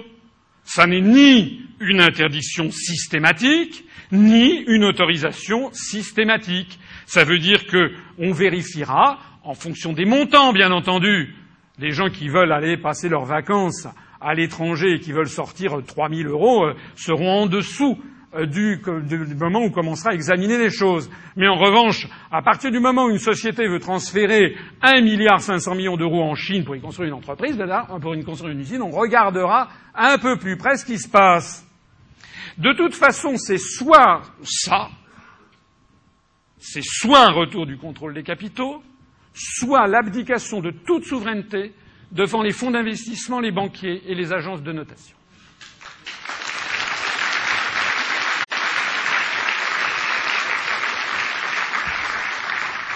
Nous évincerons, pour reprendre la terminologie du programme du Conseil national de la résistance, dont je rappelle qu'il fut mis en œuvre par Charles de Gaulle et qu'il rassemblait toutes les opinions françaises de l'époque. Hein. Nous évincerons les fonds d'investissement et les spéculateurs de toutes les sociétés de services publics. Par exemple, on évincera Goldman Sachs et JP Morgan du marché français du gaz. Goldman Sachs et JP Morgan n'ont rien à faire dans le marché du gaz en France et c'est une forfaiture à l'instigation de Bruxelles d'ailleurs, qui a été prise au début de 2010 par le gouvernement français en permettant à Goldman Sachs et à JP Morgan d'intervenir sur le marché du gaz. À votre avis, est-ce que ce sont des grands philanthropes qui sont intervenus pour favoriser la, que euh, Madame Dupont, qui se trouve à Romorantin puisse avoir son gaz. Non. Pourquoi ces fonds qui agissent comme des vautours veulent-ils s'introduire C'est parce que ce sont des fonds qui cherchent à faire le maximum de rémunération. Comme vous le savez, une fois qu'ils s'introduisent dans ce genre d'activité, au bout de quelques mois, on nous explique mais vous ne payez pas du tout le gaz au prix où ça devait, vous deviez le payer. Hein alors on paraît-il qu'on fait de la, de la comment dirais-je, de la concurrence pour favoriser le consommateur et à chaque fois qu'on ouvre à la concurrence, on nous explique dans les semaines qui suivent eh bien, que le gaz doit être beaucoup plus cher, que l'électricité, on ne paye rien, il faut monter le prix de l'électricité. On nous a fait le coup pour le prix de l'eau, etc., etc. Il est temps de mettre un terme à ce qui est en fait un système de raquettes. Nous ferons également l'éviction de Bouygues de Bouygues et donc de ses actionnaires américains, American Funds de TF1, j'ai dit que nous renationaliserons TF1. Alors je ne suis pas sûr que je vais être interviewé par TF1. Mais comme je ne le suis de toute façon déjà pas, ça ne me dérange pas beaucoup. Et puis de Vinci, des sociétés d'autoroute. En d'autres termes, ce sera le retour à la nation avec l'éviction des grandes féodalités économiques et financières. Je rappelle que beaucoup d'autoroutes ont été cédées à Vinci il y a quelques années. On ne remonte pas du tout comme voudraient nous le faire croire les européistes. Il ne s'agit pas du tout de revenir à l'âge des cavernes. C'est eux qui veulent nous faire revenir à l'âge des cavernes parce que toutes ces sociétés privatisées, on a connu pourquoi d'ailleurs beaucoup de sociétés ont-elles été nationalisées à la libération. C'est justement parce qu'on avait vu ce que ça donnait quand c'était euh, privatisé. Le septième point, c'est assurer la subordination des intérêts particuliers à l'intérêt général, également inscrit dans le programme du CNL. Eh bien là, c'est très simple. La priorité à l'intérêt général, nous interdirons les activités de lobbying et de trafic d'influence en France. Nous rendrons. C'est d'ailleurs. On est presque, on est presque surpris d'avoir à le dire mais normalement, il y a des incriminations dans le droit qui consistent justement à punir les trafics d'influence. Parce que qu'est-ce que c'est qu'une société de lobbying si ce n'est que du trafic d'influence? Donc nous rendrons illégales les entreprises de lobbying et de trafic d'influence dont l'activité consiste à manipuler l'information ou à diffuser des fausses informations afin d'obtenir des pouvoirs publics des décisions contraires à la volonté démocratiquement exprimée par la nation, parce que c'est ça l'objectif.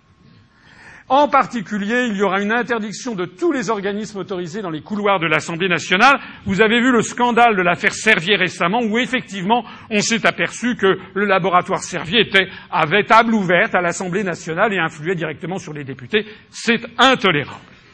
De même, nous ferons un cadrage législatif des activités dites de think tank.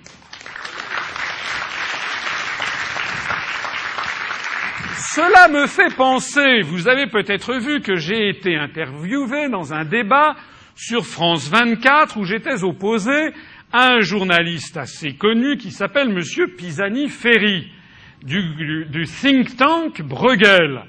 Et comme je lui faisais remarquer que le think tank Bruegel était financé par Goldman Sachs, et donc qu'il n'était pas, il représentait des intérêts parfaitement euh, répertoriés et circonscrits, et comme il me répondait que oui, mais que Goldman Sachs ne payait que 2%, qu'il avait d'autres entreprises, comme je lui répondais de nouveau que certes les autres entreprises je les connaissais aussi, c'était Microsoft, c'était Aston Young, etc., et vous savez qu'à ce moment-là, la journaliste est intervenue pour couper court au débat en disant Mais il faut bien que les think tanks se financent.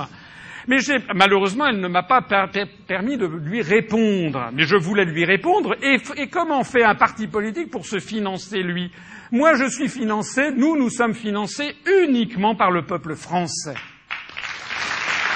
Donc, tous ces think tanks devront, parce que parce qu'il y a ce qu'on appelle en droit un dol. Un dol, c'est une tromperie. Parce qu'on fait défiler sur les plateaux de télévision des gens qui sont des salariés de think tank et qui, en fait, sont des salariés d'intérêt extrêmement précis et ils se présentent non pas comme les représentants de ces intérêts, mais comme des espèces de créatures éthérées, des espèces de scientifiques, comme si l'économie était une science. Vous savez que ce n'est pas une science, c'est au mieux une science humaine, donc sinon toutes les prévisions économiques seraient toujours fiables. Bon.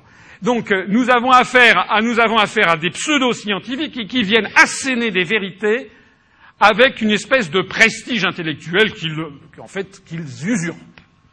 Donc nous demanderons que tous les think tanks, par la loi, devront produire et rendre public de façon précise, exhaustive et justifiée la totalité de leurs sources de financement qui seront présentées en page d'accueil sur leur site internet. Le huitième point, c'est intensifier la production nationale, là encore, pour reprendre la terminologie du programme du CN. Je rappelle que la mondialisation et les délocalisations ne sont pas tombées du ciel, qu'elles résultent d'une politique mûrement réfléchie et décidée conjointement par le gouvernement américain et la Commission européenne, notamment avec les accords dits de Blair House, puis avec, qui ont débouché à, partir de 1992-93 sur euh, l'accord qui a mené aux accords de Marrakech à la constitution de l'Organisation mondiale du commerce. Je rappelle que l'article 63 du traité sur le fonctionnement de l'Union européenne précise que toutes les restrictions au mouvement de capitaux entre les États membres et les pays tiers sont interdites. C'est donc le feu vert qui est donné aux entreprises françaises pour procéder à toutes les délocalisations, non seulement vers les pays membres, mais aussi vers les pays tiers. Donc il y a un feu vert généralisé qui est donné pour les délocalisations vers la Chine. Quant à l'article 32 du même traité, il, il insiste sur le fait qu'il faut promouvoir les échanges commerciaux entre les États membres et les pays tiers. En d'autres termes, et comme je l'explique dans une autre conférence, la délocalisation, elle est inscrite dans ces deux articles puisque c'est les articles mêmes du traité de Maastricht et suivants qui a prévu justement de pousser les entreprises à délocaliser. Dans ces conditions, vous savez quelle est la situation actuelle. Il s'y aggrave bien entendu le taux de change de l'euro qui est beaucoup trop élevé pour la compétitivité intrinsèque de l'économie française. Vous savez, vous avez peut-être vu cette statistique que j'ai déjà produite, le nombre de milliardaires travaillés dans l'industrie en France entre 1997 et 2009, c'est un suicide économique silencieux. L'industrie française a perdu le quart du total des heures travaillées en 12 ans et ça continue à toute allure, c'est-à-dire ce qui fait notre richesse collective et ce qui fera la richesse ou non des Français et de nos enfants et de nos petits-enfants et de nos descendants. Nous sommes en train de tuer ce qui produit de la richesse en France et ceci à toute allure. Donc, nous devons rendre la priorité à la production nationale. J'ai vu d'ailleurs que M. Bayrou, voici deux jours, s'en est lui-même ému et il a dit il faut faire quelque chose. Mais naturellement, ça s'est arrêté là, parce que M. Bayrou n'a pas parlé de l'article 32 ni de l'article 63 du traité sur le fonctionnement de l'Union européenne.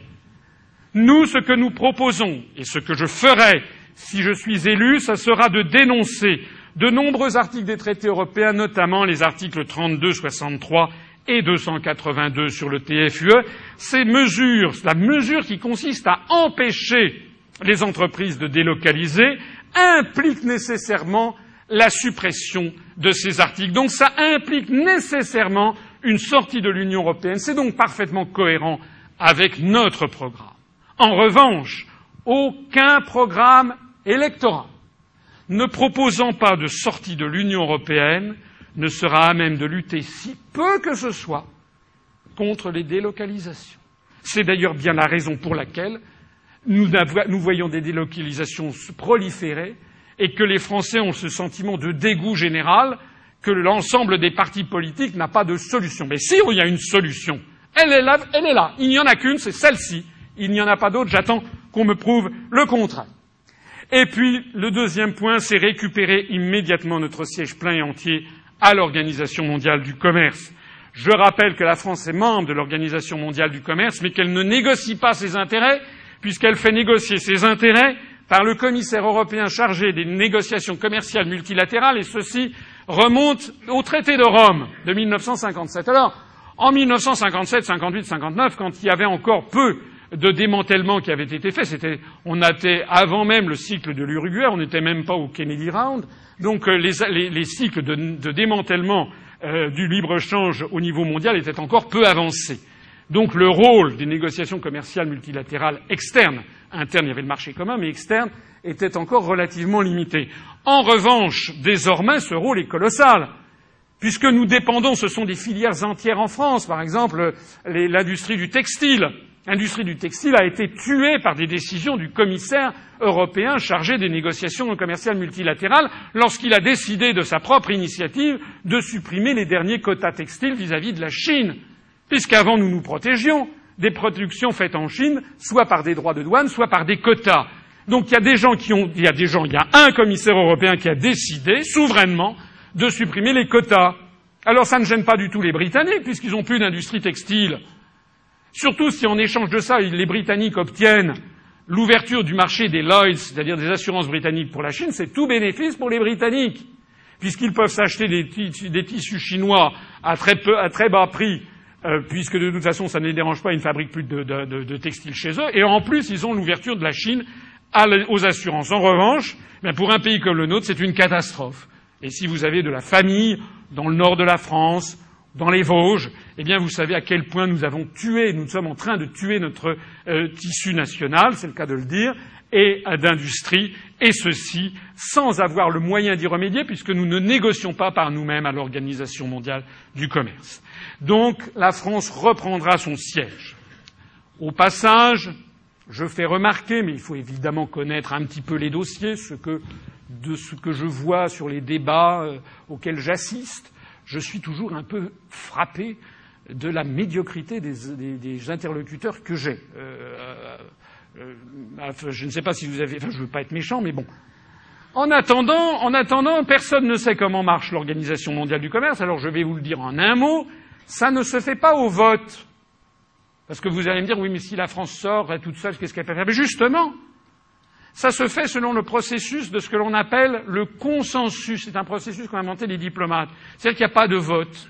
Et donc un pays peut très bien, surtout s'il draine à lui un certain nombre de pays qui ont les mêmes intérêts, un pays peut tout à fait, en réalité, bloquer un processus. C'est-à-dire que la France sera beaucoup plus forte à l'OMC en négociant par elle-même, puisqu'elle pourra rallier à ces objectifs des pays, par exemple, comme l'Espagne, le Portugal, l'Italie, qui ont encore une industrie textile, pour rester dans ce système d'industrie textile, mais également des pays comme les pays du Maghreb, je pense au Maroc, à la Tunisie, qui avait vu un développement de l'industrie textile grâce aux accords dits ACP dans les années 80-90, eh bien, ces pays sont, voient eux-mêmes leur industrie détruite par la concurrence chinoise. Donc, nous pourrons négocier nos intérêts en faisant des alliances avec les pays qui ont les mêmes intérêts que nous, et non pas une alliance absurde comme l'Union européenne avec des pays qui ont des intérêts contraires aux nôtres.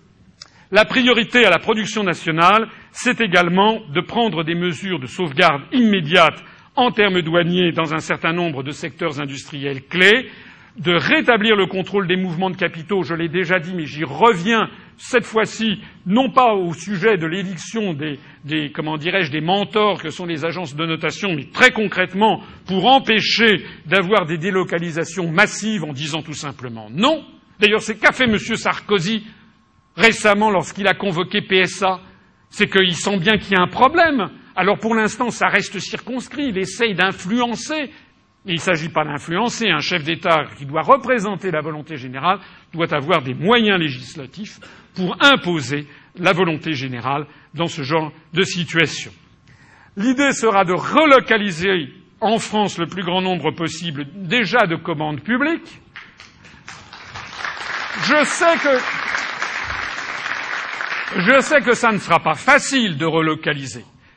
Mais ce que je sais aussi, c'est que si on ne fait rien et que si on laisse les choses courir, en 2030, il n'y aura plus du tout d'industrie en France. Donc il y a vraiment une extrême urgence à agir. Et donc nous essaierons, dans la mesure de tous les moyens possibles, de relocaliser en France le plus grand nombre possible de commandes publiques, notamment de faire interdiction à l'ensemble des ministères de s'approvisionner ailleurs qu'en France, sauf évidemment lorsqu'il n'y a pas moyen de faire autrement, les appels d'offres, par exemple, seront limités aux productions faites en France à plus de 75%, ce qui, bien entendu, suppose là aussi que nous sortions de l'Union européenne. La gestion dynamique du taux de change externe du nouveau franc sera également aux premières loges de euh, cette relance de la production nationale, parce que des personnes parfois me disent, qui ne connaissent pas bien les phénomènes monétaires, me disent mais si vous revenez au franc avec un franc pour un euro, quel est l'intérêt que nous aurons Je dis l'intérêt, ce n'est pas un intérêt de, parité immédiate. L'intérêt, c'est que nous redisposerons d'une politique monétaire qui, permettra d'avoir à la fois des taux d'intérêt conformes aux besoins de l'économie française, d'une part, mais aussi de gérer notre taux de change externe. Et de vous à moi, je l'ai suffisamment expliqué, et je sais que beaucoup d'industriels pensent comme moi, si le nouveau franc pouvait se déprécier par rapport au dollar de l'ordre d'une trentaine de pourcents, ce serait pas mal. Ce serait pas mal du tout. Alors, certes, évidemment, ça nous renchérira le coût de certaines matières premières importées, mais pas forcément le coût de l'essence, puisque vous savez que l'essence est essentiellement des taxes qu'on paye à l'État français. Donc, on pourra très bien amortir le coût de l'inflation en France. En revanche, eh bien, ça dopera d'un seul coup l'industrie française qui actuellement est en train de euh, péricliter. Le neuvième point, c'est le faire retour à la nation des grands moyens de production monopolisés, des sources d'énergie, des richesses du sous-sol, des compagnies d'assurance et des grandes banques. C'est ce qui était prévu tel quel par le, Conseil national de la résistance. Eh bien, excusez-moi, mais c'est d'une brûlante actualité. Donc nous ferons retour à la nation, ce qui ne veut pas forcément dire nationalisation totale, vous savez qu'il y a tout un, tout un dégradé dans les nationalisations, parce que la nationalisation d'une entreprise, ça coûte cher. On peut faire une nationalisation, ça dépend des cas. Il y a des cas où une nationalisation à plein est nécessaire. On appelle même ça une étatisation. Mais on peut très bien avoir une nationalisation partielle en prenant une part du capital suffisamment importante pour faire de l'État l'actionnaire qui, bloque les décisions, un actionnaire par exemple à 35%. On peut même faire ce qu'ont les Italiens, et d'ailleurs ils sont actuellement menacés par la Cour de justice des communautés européennes. La France a déjà fait ça, ce que l'on appelle le système de l'action en or, la golden share, c'est-à-dire que l'État souverainement dit je prends une action dans une société, mais cette action me donne le droit de diriger l'entreprise. C'est comme ça. Hein, c'est donc on a tout un panel qui peut, euh, qui peut être utilisé selon les cas. Il faut arrêter de postuler l'impuissance des États, c'est-à-dire l'impuissance des peuples. Nous avons un discours qui ne cesse que de dire aux Français, comme à l'ensemble des, des, peuples occidentaux, qu'ils sont impuissants. Or, les personnes qui disent ça ne représentent, c'est une oligarchie qui ne représente que quelques milliers de personnes. Donc ce sont les peuples qui doivent décider du retour à la nation. Alors, le retour à la nation que nous ferons, oh, ça ne sera pas le programme commun de la gauche de 1981, mais ça sera un programme qui sera, je pense, acceptable par toutes les, par tous les, comment dirais-je, par toutes les tendances de l'opinion publique, puisqu'il se inscrira tout à fait dans l'esprit du Conseil national de la résistance. Donc renationalisation, retour à la nation de EDF. Retour à la nation de Gaz de France. Retour à la nation de France Télécom.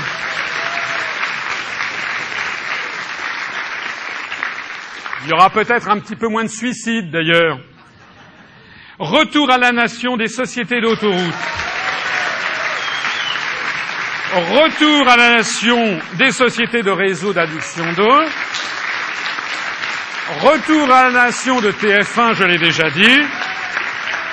Retour à la nation de Télédiffusion de France, je l'ai dit. Et retour à la nation de tout établissement financier qui sera secouru par les fonds publics. Ce qui ne veut pas dire, ce qui ne veut pas dire une nationalisation généralisée de l'économie. Hein, que l'on soit bien clair, il y aura toujours des sociétés privées de radio et de télévision. D'ailleurs, c'est conforme au génie français. Vous savez que la France est un pays de juste mesure. Nous n'avons jamais euh, été bons pour une société totalement, euh, totalement étatisée. D'ailleurs, ça ne s'est jamais produit en France, ça aurait certainement donné de mauvais résultats comme ailleurs. Mais nous n'avons jamais été bons non plus Hein, pour une société entièrement privatisée. Je rappelle dans ma conférence sur l'histoire que les Français ont eu un goût pour l'État qui remonte à loin, et notamment pour la justice sociale et pour les établissements publics qui remontent à Saint-Louis, qui remonte à environ 1240-1245, lorsqu'il avait créé les établissements de commun profit, c'est-à-dire des hospices pour indigents, et où tous les Français, quelles que soient leurs conditions, étaient soignés comme on pouvait soigner quelqu'un en 1245, mais quand même, c'était un progrès considérable et qui a profondément marqué notre mentalité nationale. Et vous connaissez Jacques Coeur avec Charles VII, vous connaissez Colbert avec Louis XIV, vous connaissez les frères Pereire avec Napoléon III, vous connaissez aussi peut-être cette fameuse parole de Charles de Gaulle qui disait pour des grands sujets, des grands projets en matière économique et industrielle, il disait il faut mettre de l'État là-dedans, sinon ça merdoit. Eh bien voilà, c'est notre génie à nous. Il ne s'agit pas de faire la gloire de l'État, il y a aussi toute une sphère privée, j'y viendrai dans un instant, qui doit pouvoir s'épanouir, mais il s'agit aussi d'avoir des moyens qui permettent de faire retour à la nation en fait de toutes les grandes infrastructures structurantes. Et d'ailleurs, c'est justifié. C'est justifié parce que euh, toutes, ces, toutes ces entreprises, je pense par exemple à EDF, sont des entreprises, il suffit de lire, il y a une formidable interview de Marcel Boiteux, qui était l'ancien euh, président de d'EDF, qui explique que ce sont des entreprises qui ont besoin d'avoir des, raisonnements sur ultra long terme. Il faut raisonner à 30, 35 ans, 40 ans quand on travaille en matière électrique. Comment peut-on avoir des systèmes efficaces si on, on le confie à un secteur privé qui exige une rentabilité à ultra court terme? Avec, vous savez, tous les trois mois, il faut fixer, il faut donner euh, aux actionnaires un taux de rentabilité. D'ailleurs, si l'électricité marchait merveilleusement bien aux États-Unis, ça se saurait, et ce qui se sait, c'est que ça marche justement pas.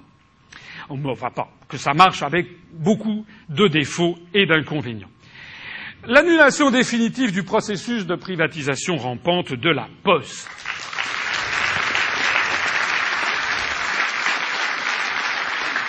En vertu de quoi, en vertu de quoi devrions-nous privatiser la poste?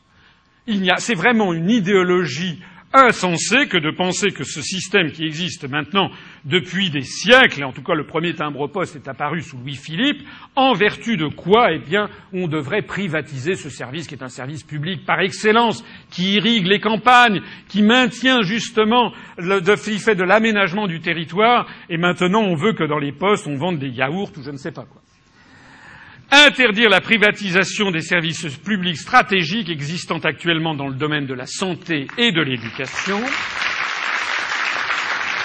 et poser le principe constitutionnel, je l'avais dit tout à l'heure, je le répète, dessous, on inscrira dans la Constitution quels sont les services publics qui ne sont pas privatisables par nature, la poste, les producteurs et fournisseurs de gaz et d'électricité, la SNCF, les autoroutes, les services d'adduction d'eau et les deux premières chaînes de télévision nationale.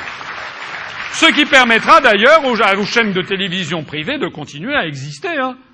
Il ne s'agit pas du tout d'avoir, encore une fois, j'insiste sur l'aspect modéré des choses. Seule l'inversion totale des valeurs que nous subissons permet de penser qu'un tel programme est un programme extrémiste. Pas du tout. C'est un programme tout à fait modéré, puisqu'il y aura de larges pans d'activités qui resteront au secteur privé, y compris d'ailleurs dans le secteur des médias. Hein. Donc il s'agit simplement de revenir à une juste mesure et tout simplement à des mesures de bon sens qui conviennent au peuple français. Le dixième point, c'est favoriser la participation des travailleurs à la direction de l'économie. C'était inscrit, vous l'avez vu, dans le programme du Conseil national de la résistance. Alors, je voudrais rappeler ce qui s'est passé dans les années 60 avec l'ambition manquée d'une troisième voie. L'idée d'associer davantage le personnel à la direction et au bénéfice des entreprises avait été posée par le programme du CNR. Elle avait été reprise dans les années 60, dès 1963, 64. De Gaulle en parle à perfide dans le C'était de Gaulle. Et puis ensuite, après les élections présidentielles, l'élection présidentielle de 65, et après donc mai 68, il a voulu forcer l'allure sur ces questions. De Gaulle avait imaginé la participation des travailleurs comme une troisième voie entre, d'une part, le capitalisme sauvage et, d'autre part, le marxisme-léninisme, une espèce de troisième voie typique de ce pays d'économie mixte et de juste milieu qu'a toujours été la France. Alors, ne posons pas les problèmes en termes de grands principes généraux. Je crois que ça, c'est une erreur de faire ceci. En revanche, ce qui est vrai, c'est que cette idée qui était d'avant-garde il y a 42 ans, qui a d'ailleurs été largement torpillée par Pompidou et ses commanditaires, eh bien, cette participation des travailleurs, un effort en matière d'actionnariat salarié, reprend beaucoup d'allure en 2012. Pourquoi? Ben Parce que l'effondrement du camp socialiste en 91 et l'effondrement qui est en cours actuellement du camp ultracapitaliste et ultralibéral en 2011-2012, eh bien, marque l'échec historique de deux pôles de la pensée économique et sociale qui ont dominé les 150 dernières années. Et donc, ce double bouleversement ne peut donner envie aux générations montantes que de trouver une sorte d'alliance non conflictuelle entre le capital et le travail. D'ailleurs, je vois que beaucoup de jeunes Français, et ça c'est une, c'est une évolution qui est, qui est bonne, je crois, beaucoup de jeunes Français ne rechignent moins à se faire micro-entrepreneurs, primo-entrepreneurs et à créer leur propre euh, entreprise. C'est pourquoi je pense que l'actionnariat salarié est une solution d'avenir. En 2012, ce développement de cet actionnariat salarié peut offrir de nombreux avantages pour contribuer à résoudre certains problèmes aigus de notre économie. Par exemple, lorsque les salariés représentent une part significative de l'actionnariat, ils peuvent empêcher le bradage de leur propre société ou la délocalisation de ses activités. Deuxième exemple, l'actionnariat salarié permet à l'entreprise de développer ses fonds propres. Vous savez que beaucoup d'entreprises, notamment de très nombreuses PME, ont besoin de capital pour se développer et manquent de fonds propres. Et donc, l'actionnariat salarié qui consiste à ce qu'une partie de la rémunération des salariés soit en fait investie dans l'entreprise, donc petit à petit, le salarié, chaque salarié devient actionnaire grossissant de, de sa propre entreprise, eh bien, tout ceci permet à l'entreprise de réinjecter sous forme de fonds propres une rémunération qu'elle ne verse pas à ses salariés et donc permet à l'entreprise de se passer de l'intermédiaire des banques et des fonds spéculatifs. Donc c'est réellement quelque chose qui mérite d'être examiné de près. Par ailleurs, ça permet d'améliorer le partage de la valeur créée en faveur du personnel tout en stimulant sa créativité par une motivation accrue, surtout si la part de l'actionnariat salarié est importante dans le capital. Ça peut aussi contribuer à régler le difficile problème de succession des chefs d'entreprise, notamment de nombreuses PME qui ne trouvent pas toujours de repreneurs. Et puis, si l'entreprise est performante sur la durée, l'actionnariat salarié peut permettre aux salariés de se constituer tout au long de sa vie un capital important. Un exemple chiffré, une entreprise dont la rentabilité est de 7% en moyenne sur une longue durée, ce qui est une rentabilité normale. Vous savez que les fonds de pension exigent un minimum de 15%. Bon, mais disons une rentabilité d'une entreprise normale, c'est-à-dire aux alentours de 7%, mais un travailleur qui place 7% de son salaire peut obtenir 200 euh, 000 euros après 41 années de cotisation euh, et euh, avec un, abondement de 100% de l'entreprise. Donc on voit que c'est quand même un moyen qui mérite que l'on y réfléchisse à de nombreux égards.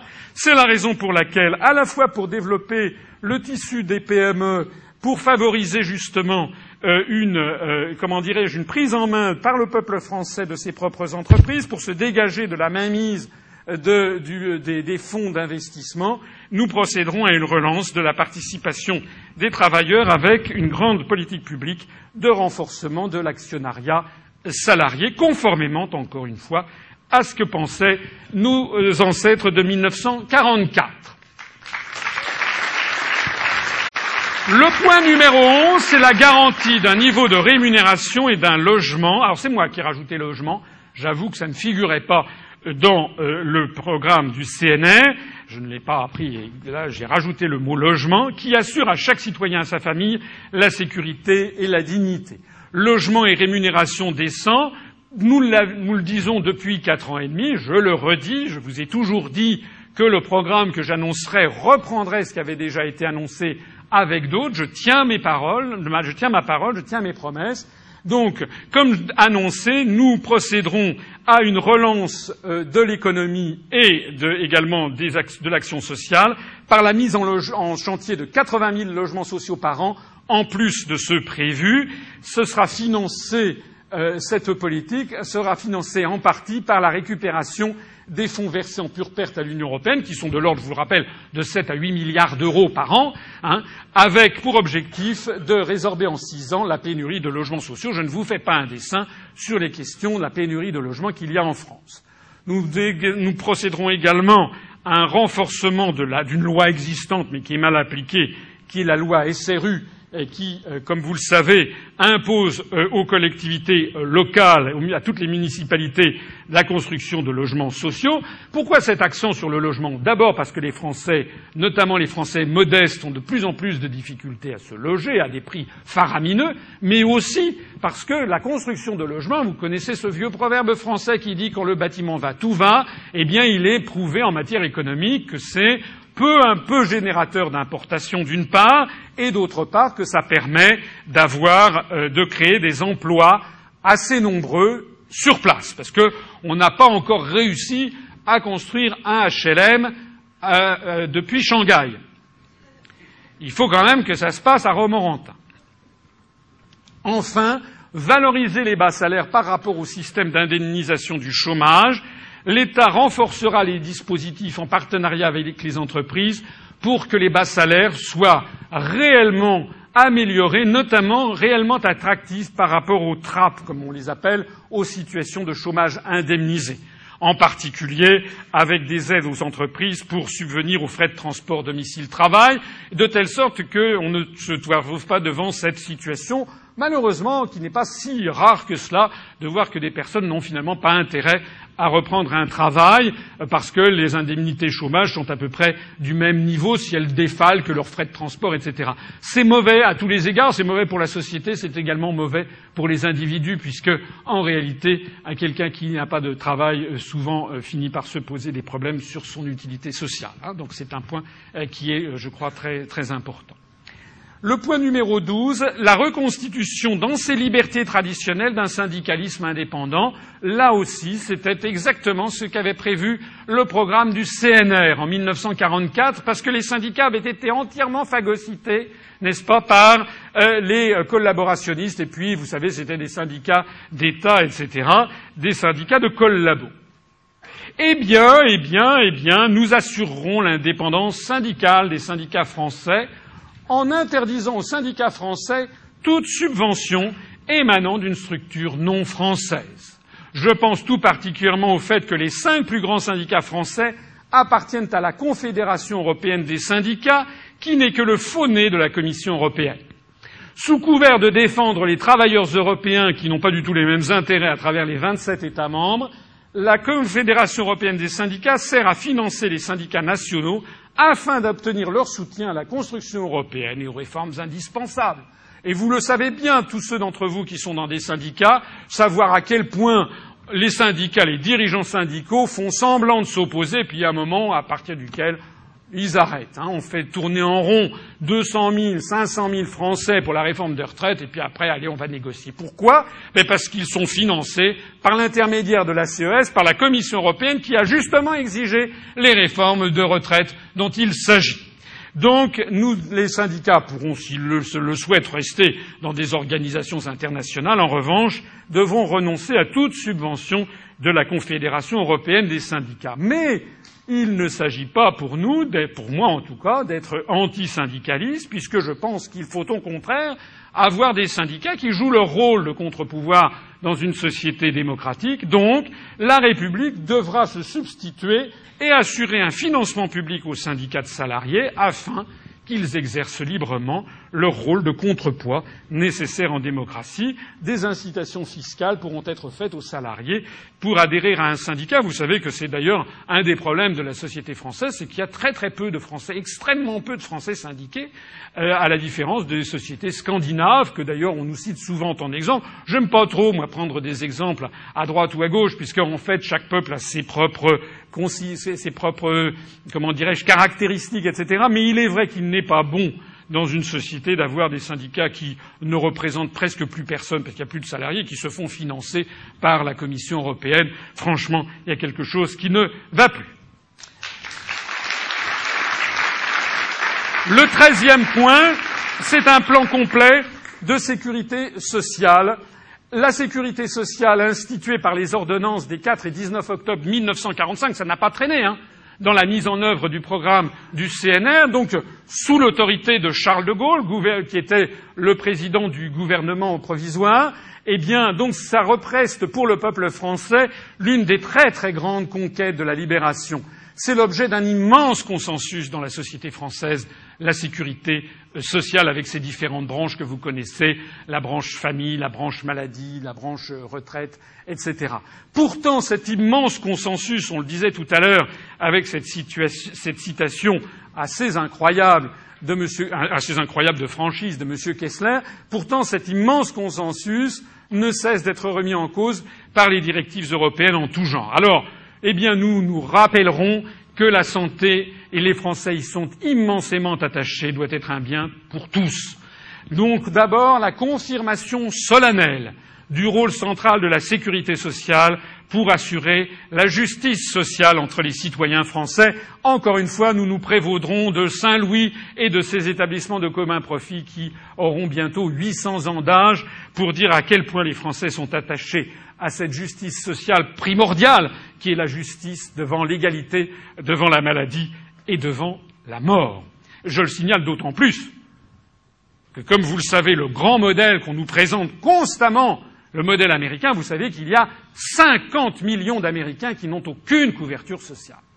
Alors si c'est ça le modèle vers lequel on veut nous faire aller, eh bien c'est non. Nous, nous sommes pour le maintien bec et ongle de la sécurité sociale pour tous il y aura un coup d'arrêt donné aux exigences européennes constantes de déremboursement, ce qui est en cohérence avec notre sortie de l'Union européenne et des fameuses grandes orientations de politique économique, puisqu'il paraît qu'il faut qu'on dérembourse les médicaments les uns après les autres. Nous procéderons aussi à ce qui est quand même assez choquant quand on y réfléchit bien, qui est le très faible remboursement des frais de santé pour les Français en matière de soins oculaires et dentaires. On ne voit pas en quoi il n'y a aucune raison. Il n'y a, aucune raison, il n'y a aucune raison. Euh, c'est pas un luxe de pouvoir voir. Il n'y a aucune, c'est pas un luxe que de ne pas avoir mal aux dents. Donc il n'y a aucune raison pour lesquelles euh, on serait, on devrait. Euh, on, devrait faire payer aux Français, lorsqu'ils ont ce, type d'infirmité qui arrive avec, l'âge, plutôt que lorsqu'ils ont des, maladies. Donc ça, un meilleur remboursement de ces frais de santé, une réévaluation des salaires du personnel des hôpitaux de l'assistance publique, parce qu'il faut quand même dire que c'est assez scandaleux la situation actuelle qui est faite dans un certain nombre de cas où des gens travaillent vraiment, euh, j'ai pu le voir pas très long, il n'y a pas très longtemps lorsque j'ai dû moi-même euh, aller dans un, dans un service d'urgence, rassurez, enfin rassurez-vous. Je suis désolé pour mes compétiteurs, je vais bien. Mais il se trouve effectivement que j'étais allé pour un, truc bénin, mais pour une urgence dans un service euh, hospitalier de Paris. Et effectivement, il y a quand même une très grande. On peut toujours cracher sur tout. Moi, je, tire mon chapeau au personnel de l'assistance publique. Et lorsque l'on sait les, les heures qu'ils font et souvent le peu, d'abord la façon dont souvent ils se font pas très bien considérés parfois par les, par les patients, et en plus de ça, la, la, la, modicité des salaires qui sont les leurs, il y a quand même des limites, je crois, euh, à, à, ne pas franchir. Le gel immédiat du plan de suppression et de regroupement des établissements hospitaliers et le réexamen de tous les projets de fermeture de Ça n'est pas ça n'est pas une position du tout démagogique, c'est au contraire une position technique très importante. Hein. C'est parce qu'il y a actuellement, pour, pour je pas dévoiler des secrets de famille, mais j'ai une fille qui est en deuxième année de médecine, qui fait donc un stage dans des hôpitaux. Mais comme maintenant on veut rassembler les hôpitaux par spécialité, avant, lorsque quelqu'un avait par exemple un problème au foie, eh bien il suffisait de consulter le service d'à côté qui s'occupait de questions cardiaques, et on avait immédiatement un diagnostic complet de la personne. Mais maintenant, comme on fait des grands pôles, on sépare effectivement ces grands pôles, et donc on nuit en réalité à l'exhaustivité de, euh, de l'établissement du diagnostic et des soins par ce système de pseudo-rationalisation. Le sixième point, ce sont des enquêtes judiciaires que nous engagerons contre les officines orchestrant des grandes euh, peurs collectives à des fins d'extorsion de fonds publics. On ne peut pas on ne peut pas, on ne peut pas à la fois dire à juste titre qu'il faut faire des économies, puisqu'il faut faire des économies. D'ailleurs, la première économie que nous ferons, c'est justement d'arrêter de verser 7 milliards d'euros à l'Union européenne. Mais on ne peut pas dire ça et trouver par, ailleurs très très bien que Madame euh, euh, Roseline Narquin, euh, épouse Bachelot, ait dépensé des sommes qui se chiffrent en milliards d'euros euh, pour lutter contre l'épidémie de grippe porcine ou la pandémie de grippe aviaire ou je ne sais plus quoi. Comme je le disais, nous attendons bientôt. Ça sera pour 2013 s'il faut refourguer, vous savez, le euh, comment dirais-je, le Tamiflu. Vous savez que c'est tous les quatre ans. Donc en 2013, attendez-vous à l'encéphalopathie des dindons. Donc, euh, eh bien non, non, ça ne sera pas le cas parce que nous mettrons d'abord, nous aurons mis un terme aux exactions du trafic d'influence de sociétés comme Hill Knowlton, qui justement est la société qui a orchestré les opérations de désinformation pour le compte du laboratoire Roche. Donc nous interdirons tout simplement ces divulgations de fausses nouvelles. Vous vous rappelez qu'on expliquait il y a 35 euh, Mexicains qui sont morts euh, de je ne sais pas quoi de grippe porcine. Ils n'ont jamais existé, hein. Ils n'ont jamais existé. Nous avons affaire tout simplement à des, divulgations de fausses nouvelles. Il faut maintenant porter le fer euh, dans la plaie et donc procéder maintenant à des enquêtes judiciaires. Il faut qu'à un moment ou à un autre, les gens soient redevables de l'utilisation qu'ils font de l'argent public. Et puis, nous ferons également, parce que j'ai des oreilles et des yeux et je vois beaucoup, beaucoup, beaucoup, je rencontre beaucoup, beaucoup de Français qui sont de plus en plus intéressés par des médecines alternatives et des médecines douces, et non et pas le tout médecine euh, allopathique. Donc, le lancement d'une grande politique publique de médecine douce et alternative, encadrée par des expertises médicales incontestables, afin d'offrir une médecine moins uniquement dépendante des grands laboratoires pharmaceutiques. C'est actuellement le cas.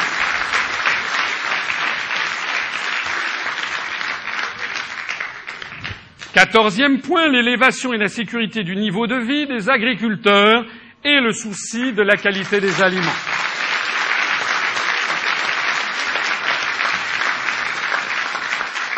Pour être honnête avec vous, j'ai rajouté le dernier morceau de phrase qui ne figurait pas. dans le programme du CNR qui parlait, lui, de l'élévation et de la sécurité du niveau de vie des travailleurs de la terre. Mais parce qu'une raison très simple, c'est qu'effectivement, il ne se passait pas en 1944 ce qui se passe en 2011 en matière de qualité des aliments.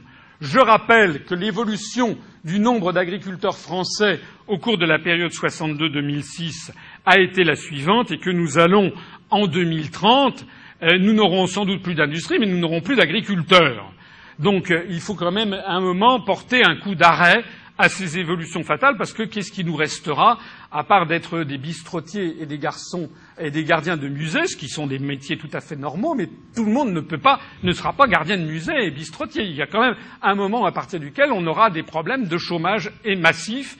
Donc, il faut quand même que l'on garde aussi des gens qui travaillent dans l'agriculture. Alors, nous remplacerons les agriculteurs ne peuvent dormir sur leurs deux oreilles. Il ne faut pas que les agriculteurs pensent que si nous sortons de l'Union européenne, ils n'auront plus leurs subventions dites européennes, puisque je ne cesse de le rappeler, ces subventions dites européennes sont en fait des subventions payées par la France. Vous savez que la France donne chaque année en gros 21 milliards d'euros à la Commission, qui nous en restitue 14 et qui en garde 7. Donc les 14 sont restitués notamment sous forme d'aide aux agriculteurs, ou bien d'aide sous forme, par exemple, à des associations ou à des régions, ou à ce qu'on appelle le Fonds européen de développement régional pour qu'on fasse une bretelle d'autoroute, et on dit merci l'Europe. Mais non, c'est pas merci l'Europe, c'est notre argent qu'on nous rend avec simplement le drapeau bleu aux étoiles d'or, et on nous en a piqué un tiers. Donc nous, en sortant de, en sortant de tout ce système, nous pourrons donc garantir aux agriculteurs qu'ils auront exactement les mêmes subventions qu'actuellement, sauf qu'ils n'auront plus le drapeau bleu, le drapeau bleu aux étoiles d'or, mais un drapeau bleu blanc rouge avec marqué République française, et puis que par ailleurs nous récupérons, je l'ai déjà dit, au moins 7 milliards d'euros que nous utiliserons pour une large part, je l'ai présenté tout à l'heure, à la construction de 80 000 logements sociaux de plus par an. Mais nous n'allons pas laisser tomber les agriculteurs, d'abord parce que nous maintiendrons le système des subventions, mais parce que nous transformerons la politique agricole commune en une politique agricole nationale, tout simplement. La PAC sera remplacée par la PAN. en quoi ça consistera? Quelques grandes idées. Là, je sors un tout petit peu de, la, théorie de, l'élection présidentielle. On, on touche un petit peu davantage à euh, un programme de nature législative, mais c'est quand même pour vous montrer au passage que d'abord nous avons des équipes, je salue euh, sur, ce, sur, ce, dossier agricole notamment Christophe Blanc, qui est notre délégué national chargé de l'agriculture. Donc nous avons des équipes qui réfléchissent et nous avons dans un certain nombre de secteurs, en matière de PME, euh, Thierry Laumeau, qui est notre délégué national chargé des, des, PME, en matière de défense, nous avons Dominique Guillemin qui réfléchit. Nous avons donc beaucoup de gens qui réfléchissent à beaucoup de choses. Donc je ne suis pas seul, c'est d'abord la première chose que je voulais vous dire. Et puis c'est vous montrer un peu l'état des réflexions qui sont les nôtres. Alors, d'abord, premièrement, garantir un revenu digne et stable aux agriculteurs en favorisant un, prix juste à la vente des productions, ce qui est pathétique. C'est que, vous l'avez vu, c'était exactement ce que disaient déjà hein, les euh, membres du euh, Conseil national de la résistance. Ils disaient déjà justement un prix de vente qui permette d'assurer la vie décente des gens. Il ne s'agit pas forcément d'avoir une vie luxueuse, mais il y a des limites. Hein. En France, en 2012, tout le monde doit avoir une vie décente. Donc, ça veut dire réguler la spéculation sur les produits alimentaires, aussi bien pour les produits destinés à l'alimentation animale que pour l'homme, en réglementant les marges effectuées par l'ensemble du système de distribution des produits alimentaires. Et l'idée, L'idée, c'est d'établir une grille d'une moyenne de prix de revient par produit et par département, avec donc une finesse d'analyse locale et départementale afin de calculer un prix minimum de viabilité, un PMV, que les agriculteurs auraient le droit d'appliquer lors de leurs négociations commerciales. C'est-à-dire qu'à partir de ce PMV, de ce prix minimum de viabilité, eh bien, il serait interdit par la loi que telle ou telle centrale d'achat ou telle ou telle centrale de distribution puisse faire baisser les tarifs en dessous parce que ça, ça n'est plus à ce moment-là de la négociation commerciale, c'est de l'exploitation pure et simple, c'est de l'extorsion de fonds. Le deuxième point,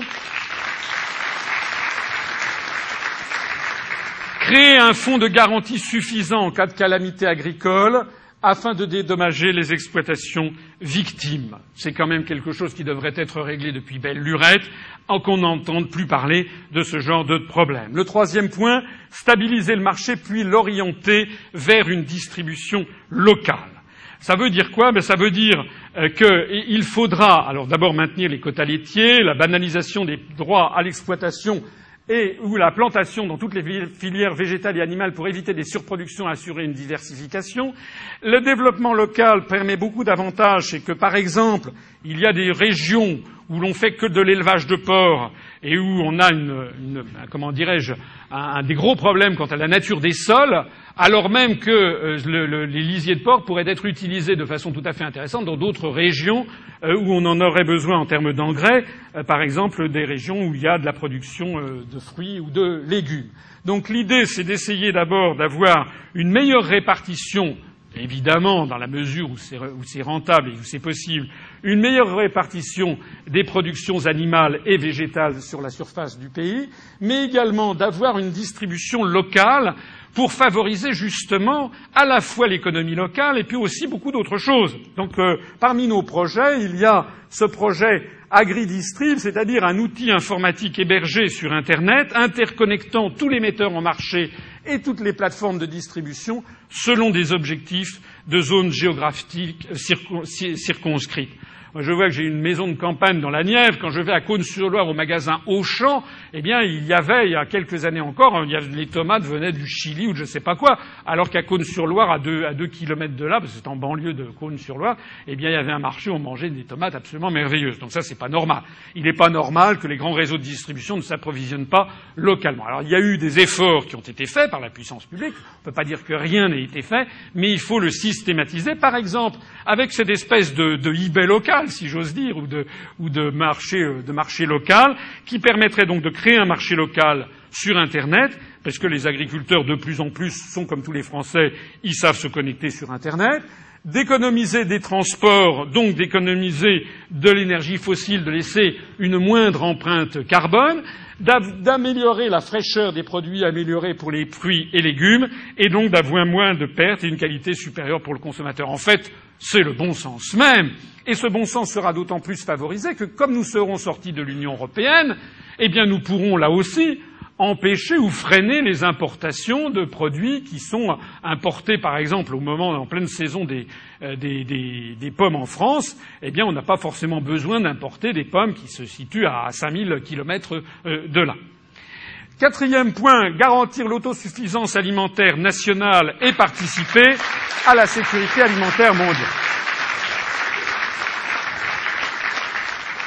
Nos, aïeux seraient effarés de voir en matière agricole comme en matière industrielle que les pouvoirs publics n'ont pas le souci que doit être un président de la République. Ça doit être un peu comme un père de famille ou une mère de famille, c'est-à-dire de quelqu'un qui doit avoir le souci de ses enfants, et de nul ne sait de quoi l'avenir est fait, donc de mettre de l'argent de côté, de se dire j'ai quand même une responsabilité de famille. Donc un président de la République ou un, chef d'État quel qu'il soit, lui c'est sa grande famille, si j'ose dire, c'est l'ensemble du peuple français auquel il est redevable de sa gestion, il doit quand même se dire à un moment mais il faudrait quand même que je sois sûr que tous les Français puissent s'habiller. Actuellement, s'il y a une coupure, par exemple, euh, des, si, si d'un seul coup il n'y avait plus de transport de navires et d'avions ou bien si la Chine entrait en révolution, ou bien s'il y avait le blocage du détroit de Malacca en Asie du Sud-Est, eh bien, euh, les Français n'auraient pratiquement plus rien pour s'habiller.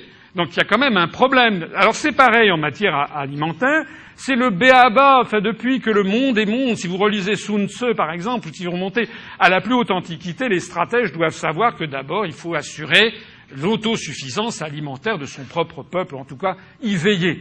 Alors quand euh, on est dans un pays très démuni par la nature, euh, par exemple si on est au Tibet ou, euh, en, comment dirais-je au, Japon, effectivement, où il y a peu de terres arables, c'est effectivement difficile. Mais la France, qui avec l'Ukraine sont les deux grands greniers agricoles de l'Europe, il n'est pas normal que nous n'ayons pas cet objectif. Donc un plan d'occupation des sols agricoles sera établie en fonction des besoins de produits de première nécessité. Ces surfaces minimums seront maintenues et financées exceptionnellement si besoin avec la création d'un fonds de garantie garantir le maintien des aides alimentaires aux ONG caritatives comme les Restos du Cœur. C'est un petit peu un détail, mais quand même, vous savez que la Commission européenne a osé remettre ça en cause il y a quelques jours.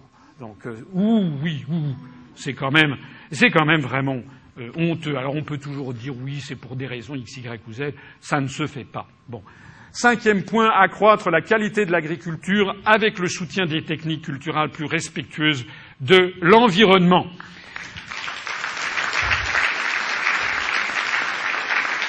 Avec le maintien des aides du FEDER aux investissements sur produits alternatifs, la création de postes de fonctionnaires de l'environnement, l'interdiction des OGM, y compris dans l'alimentation animale.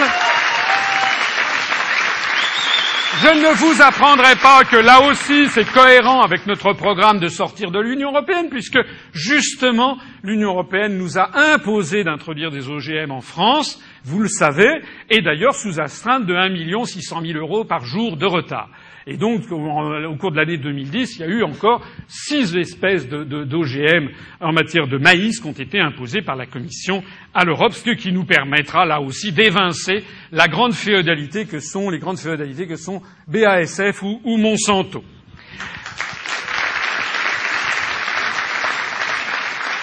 Pour favoriser également les cultures respectueuses de l'environnement, il faut également modifier ou faire de la pédagogie dans l'esprit des Français, donc avec d'abord une modification de la normalisation spécifique aux fruits, légumes et pommes de terre, et le lancement d'une campagne de sensibilisation dans les médias et au niveau scolaire afin que les consommateurs changent leurs habitudes de consommation, acceptent d'acheter euh, des produits euh, bah, de plus petit calibre ou mal calibrés ou avec quelques défauts d'aspect, le tout pour préserver au mieux l'environnement et notre santé. Il n'y aura plus maintenant de pommes qui sont passées au cirage et qui sont toutes, parfaitement calibrées, qui n'ont aucun goût. Ça, c'est ce que vous trouvez dans votre grande surface. Mais comme vous le savez, bien, en général, on, on gagne beaucoup du point de vue du goût, du point de vue de ce que les, euh, les hindous appellent le prana. Je ne sais pas si certains d'entre vous connaissent ça. C'est une espèce de principe vital dans, la, dans, le, dans, le, fruit ou dans le légume.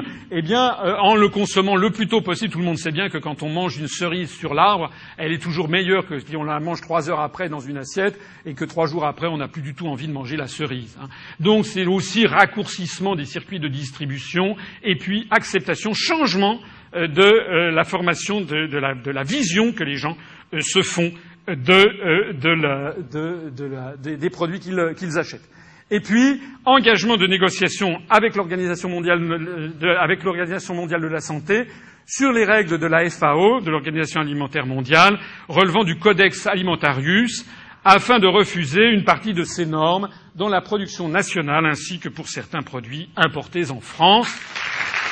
Vous connaissez certainement cette problématique favoriser le développement de la recherche en refinancement l'expérimentation, notamment de l'INRAB, des chambres d'agriculture et d'un certain nombre d'autres organismes dont les moyens manquent cruellement avec des budgets qui sont régulièrement revus à la baisse depuis dix ans.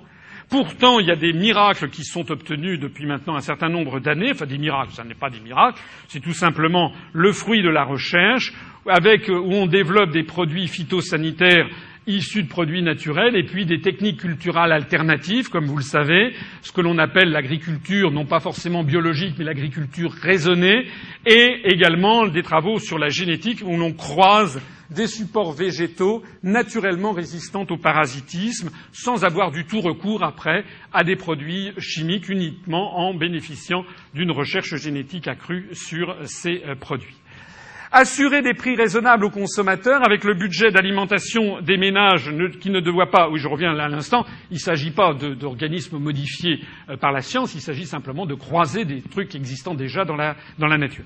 Septièmement, assurer des prix raisonnables aux consommateurs avec un objectif qui est que le budget d'alimentation des ménages ne devrait pas dépasser 15 de leur budget global. Huitièmement, favoriser le recyclage des produits alimentaires non conformes. Il y a des quantités et des quantités de déchets alimentaires euh, qui euh, sont, en permanence perdus en France, donc avoir un système qui permette notamment de favoriser, par exemple, la consommation animale lorsqu'il y a une, lorsque c'est possible, par exemple, avec les, les exploitations d'élevage porcin. Neuvièmement, assurer la gestion sociale en créant à l'intérieur de Pôle emploi une cellule spécialisée au recrutement de la main-d'œuvre saisonnière par région en parallèle, pour les régions dépourvues de main-d'œuvre locale disponible, créer des logements d'accueil adéquats, instaurer une aide humaine pour accompagner les installations des jeunes agriculteurs. C'est un énorme défi qui s'ouvre à la France, puisque, comme vous le savez peut-être, je l'ai déjà dit dans d'autres conférences, nous avons un véritable problème, presque de nature euh, euh, psychologique et morale qui frappe le monde agricole. Actuellement, vous avez vu de plus en plus d'agriculteurs quittent la terre, même des, gens de, familles qui sont installés depuis des générations et des générations qui d'un seul coup jettent le gant. Vous savez que on, déplore un suicide par jour dans le monde agricole, donc il y a un véritable soutien qui doit être fait aux jeunes agriculteurs pour favoriser leur installation, y compris à ceux qui ne sont pas membres d'une famille d'agriculteurs d'origine, en créant des postes d'assistants sur les douze premiers mois d'une installation pour éviter, un peu comme il y a des business angels pour les PME, eh bien de faire un petit peu la même chose pour favoriser la réimplantation d'agriculteurs, parce qu'on ne peut pas tolérer de voir disparaître totalement l'agriculture en France, et puis également accorder une retraite minimale décente aux agriculteurs qui ont une durée de cotisation pleine. Je rappelle que 40% des agriculteurs français gagnent moins que le SMIC, et ça, ça n'est pas normal. À propos de retraite, une retraite permettant à tous de profiter dignement et pleinement de la vie, ce n'est pas tout à fait ce qui était formulé dans le, conseil, le programme du CNR, mais presque. Eh bien, sur la retraite, qu'est-ce que je dirais? Je dirais qu'il faut une retraite décente pour tous, avec d'abord la confirmation solennelle du rôle central de la retraite par répartition.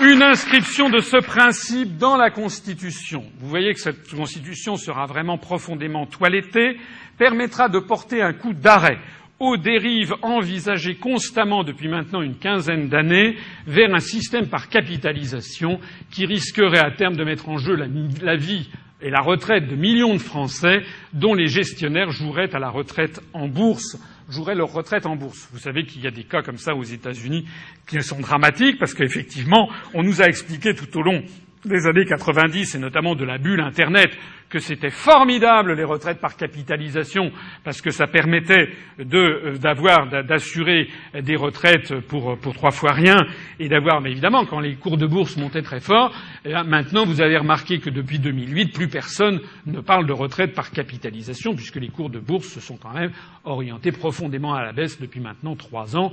On a dû perdre à peu près euh, bon an euh, mal an on a dû perdre à peu près 40 de, de, de valorisation boursière. Donc Ceci n'empêche pas, de la même façon que la renationalisation de TF1 n'empêchera pas qu'il y ait des sociétés de télévision privées en France, ceci n'empêche pas le fait que les Français à qui ça chante puissent participer eux-mêmes, se joindre par eux-mêmes à un système de retraite par capitalisation complémentaire.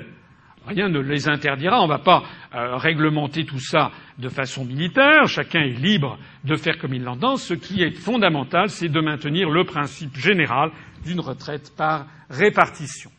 Il y aura également un réexamen général de la question des retraites dans un cadre national et dégagé des instructions européennes, notamment incluses dans les grandes orientations de politique économique, puisque je le rappelle encore une fois, ces grandes décisions du style on passe à 37 ans et demi, à 38 ans, 39 ans, 40 ans, 41 ans, vous savez qu'on est à 41 ans, bientôt 42, 43 ans de cotisation, vous avez vu que maintenant on pousse à, un départ à la retraite à 65, 67 ans, maintenant la commission dit 67 ans, et M. Fillon, il y a quelques semaines, a dit il faut faire comme les Allemands, Rappelez le début de cette euh, présentation de programme, il faut faire comme les Allemands et donc il faut passer à 70 ans. Donc nous, on dit attention, attention, on va arrêter un petit peu tout ce système, on va regarder ça d'un petit peu plus près. Dans l'immédiat, un coup d'arrêt à l'augmentation continuelle du nombre d'annuités. Ce nombre sera plafonné au montant actuel de 41 ans qu'il est actuellement en cause. Les hausses prévues pour les prochaines années seront annulées. Et puis un coup d'arrêt à l'augmentation continuelle de l'âge de départ à la retraite je précise que la fixation plus précise de la politique des retraites découlera d'un débat naturel entre la droite et la gauche, relevant de programmes législatifs et non présidentiels. Ça, c'est un point sur lequel je vais revenir tout à l'heure. Ne vous attendez pas, je vous parle déjà de beaucoup de choses, de beaucoup de sujets sur lesquels vous ne m'aviez pas auparavant entendu. J'ai mon idée sur beaucoup de choses, je peux vous assurer, y compris sur le système des retraites, mais je suis suffisamment démocrate pour savoir aussi qu'il faut rendre l'objectif de notre mouvement, c'est d'abord et avant tout de rendre aux Français la maîtrise de leur politique. Or, en matière de retraite, comme sur beaucoup d'autres choses, on le verra, eh bien, il y a des positions qui sont divergentes entre les partis de droite et les partis de gauche, et c'est très bien qu'il en soit ainsi. Hein. Donc, euh, il ne s'agit pas de faire tout. La seule chose en l'espèce, c'est que mon mandat, si vous m'élisez à la présidence de la République, aura permis de redonner son sens à ce débat politique, puisqu'actuellement il n'a plus de sens, puisque tout est décidé par l'Union européenne et les syndicats financés par la CES font tourner les Français comme ça dans, quelques villes de France euh, pour ensuite dire ben, écoutez, malheureusement, on ne peut pas faire autrement. Le point numéro 16, c'est de permettre à tous les enfants d'avoir accès à la culture la plus développée et promouvoir une élite dont non de naissance mais de mérite.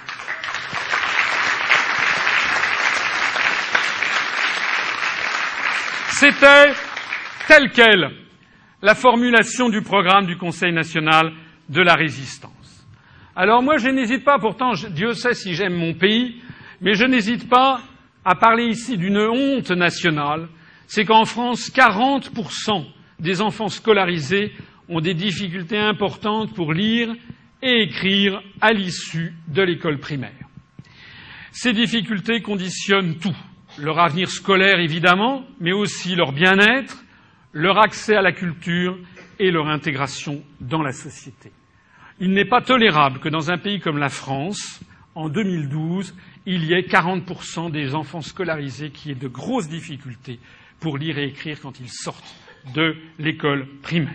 Ce pourcentage est d'autant plus scandaleux que la France, justement, avait été à l'origine de ce que l'on a appelé les hussards noirs de la République, la grande troisième République française à laquelle ma famille doit tant, puisque je suis mes, arrière-grands-parents étaient des paysans du Loiret. Je rappelle, j'ai rappelé dans d'autres cercles que euh, j'ai un de mes ancêtres qui s'appelait François Asselineau, qui était un paysan qui savait quand même, semble-t-il, écrire son nom, euh, qui a signé le cahier de doléances d'un petit village de Saint-Denis de l'Hôtel dans le Loiret face à la ville de Jargeau, d'ailleurs, qui avait été libérée par Jeanne d'Arc euh, en 1429. Et donc, euh, eh bien, cet ancêtre avait signé ce cahier de doléances le 21 avril 1789. Alors, je vous dis tout ceci parce que eh bien, je suis comme le résultat de beaucoup de familles françaises, c'est-à-dire de gens qui ont bénéficié euh, de la Troisième République et justement de ce que l'on a appelé ces hussards noirs, c'est-à-dire ces instituteurs et regardez, cette photo est assez extraordinaire, où l'on voit sur ce tableau noir le peuple qui a les meilleures écoles est le premier peuple. S'il ne l'est pas aujourd'hui, il le sera demain. Écrit, vous avez vu comment c'est écrit sur ce tableau noir devant ces petits-enfants. Hein, c'est une photo qui doit dater à peu près de 1910. Voilà. Donc, il n'est pas normal que la France, qui avait atteint un tel degré d'alphabétisation au milieu du XXe siècle, ou en 1960, 95% des jeunes Français en 1960 sortant du système primaire savaient lire et écrire parfaitement. Maintenant, si nous sommes tombés à 40%, c'est qu'il y a un problème. C'est d'autant plus scandaleux qu'en ce moment même, des centaines de millions de jeunes Chinois, de jeunes Japonais, de jeunes Taïwanais font l'apprentissage d'une lecture et d'une écriture infiniment plus complexe, je vous prie de me croire, puisque je me suis frotté à ça et je ne suis parvenu, après bien des études, que, enfin quelques années, euh, qu'à arriver à lire et à déchiffrer environ 350 caractères, parce que j'ai fait ça quand j'avais 24 ans et 25 ans, et que vous savez qu'il faut en lire, savoir en lire et en écrire 1850 pour pouvoir lire un journal. Donc comment se fait-il que des centaines de millions de jeunes enfants à l'autre bout du monde, dans ces pays justement qui sont en pleine ascension économique et industrielle, comment se fait-il qu'eux parviennent à, ce que nous, nous avons de moins en moins de facilité à parvenir? Donc euh, il n'y a pas de fatalité. La montée de l'illettrisme en France est le symptôme d'une société en crise ayant perdu ses repères. D'où la revalorisation de l'instruction publique qui sera l'une des grandes priorités du quinquennat. Avec d'abord le lancement d'un plan d'urgence qui sera le plan lecture pour tous. Ce plan national aura pour objectif que tout élève scolarisé en France bénéficie à court terme d'un enseignement efficace de la lecture et que le taux de difficulté de lecture à l'issue de l'école primaire tombe de 40% à moins de 10% en l'espace de cinq ans. Et là, il va falloir prendre le mort aux dents. Et en particulier, les professeurs d'école recevront une formation spécifique incluant les dernières avancées dans l'enseignement de la lecture, car la liberté pédagogique ne peut s'exercer que de manière éclairée. Et puis les parents, puisque nous sommes en démocratie, les parents, quant à eux, doivent avoir la liberté de choisir l'enseignement qui leur paraît le mieux adapté à leur enfant. L'instruction publique doit également lutter contre ce que j'appelle la misère culturelle, affective et psychique. Il faut rétablir la force de l'idée de l'ascenseur social au mérite. Il faut rétablir la puissance de l'instruction publique qui est la solution décisive pour affaiblir les menaces qui pèsent sur la cohésion nationale. Le système, il est là et c'est là que nous devons porter le fer. Il faut donc endiguer le cycle de violence par un programme ambitieux à la hauteur de la France qui comprendra d'abord la rénovation nécessaire de nombreux établissements, en particulier des lycées et des universités qui parfois sont dans un état déplorable. Il faut placer la maîtrise non seulement de l'écriture en primaire, comme je viens de le dire avec ce grand plan d'urgence, mais aussi plus généralement la maîtrise de la langue française et l'enseignement approfondi de l'histoire comme objectif principal avant le collège. Un peuple à qui on vole son histoire est un peuple auquel on vole sa liberté. L'éducation doit redevenir un droit sacré qui doit porter toute notre attention. Nous devons également procéder à la revalorisation de la fonction enseignante avec une amélioration des conditions de travail et de rémunération, avec la titularisation de certains personnels, des qualifications revalorisées, un accès facilité à la formation pour les enseignants et porter un effort particulier, évidemment, dans les zones dites sensibles vers lesquelles il ne faut pas envoyer des jeunes enseignants, mais plutôt des enseignants qui ont déjà de la maturité, et avec des programmes qui permettront de faire comprendre que la seule façon de s'en sortir quand on est dans un quartier sensible, eh bien, c'est l'école de la République. Encore faut-il pour cela, et j'y reviendrai à la fin de cette conférence, que l'exemple vienne d'en haut. Encore faut-il pour cela, vous connaissez ce proverbe chinois qui dit que le poisson pourrit par la tête. Encore faut-il que pour que les jeunes dans tous les quartiers, y compris les quartiers sensibles, aient foi dans l'ascenseur social et dans la République, encore faut-il que cet ascenseur social en effet marche, et encore faut-il qu'en effet il y ait à la tête de l'État des gens qui méritent le respect. Bien entendu, avec une répression sans faille de toute agression physique ou morale contre les enseignants. Et puis, il faut une instruction publique qui forme des adultes autonomes et réfléchis, et pas prioritairement des salariés consommateurs. Le temps, le temps de l'enfance et de l'adolescence doit demeurer prioritairement celui de l'apprentissage de la vie et de la culture, un peu aussi celui de l'idéalisme et de la gratuité. Nous sommes tous passés par là, c'est quand même un des grands moments de la vie, il ne faut pas violer cette période-là. La formation au monde de l'entreprise et à l'univers marchand n'a pas sa place jusqu'à la fin de la classe de troisième.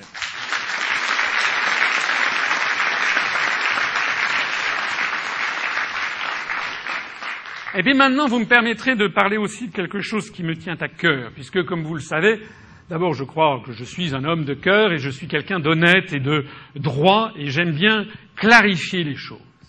Je voudrais vous parler maintenant d'un des gros problèmes de notre société et qui découle un peu de ça, mais de beaucoup d'autres choses. Mais ça, c'est quand même l'allégorie. C'est la signature de l'accord Bloom-Burns le 28 mai 1946 à Washington.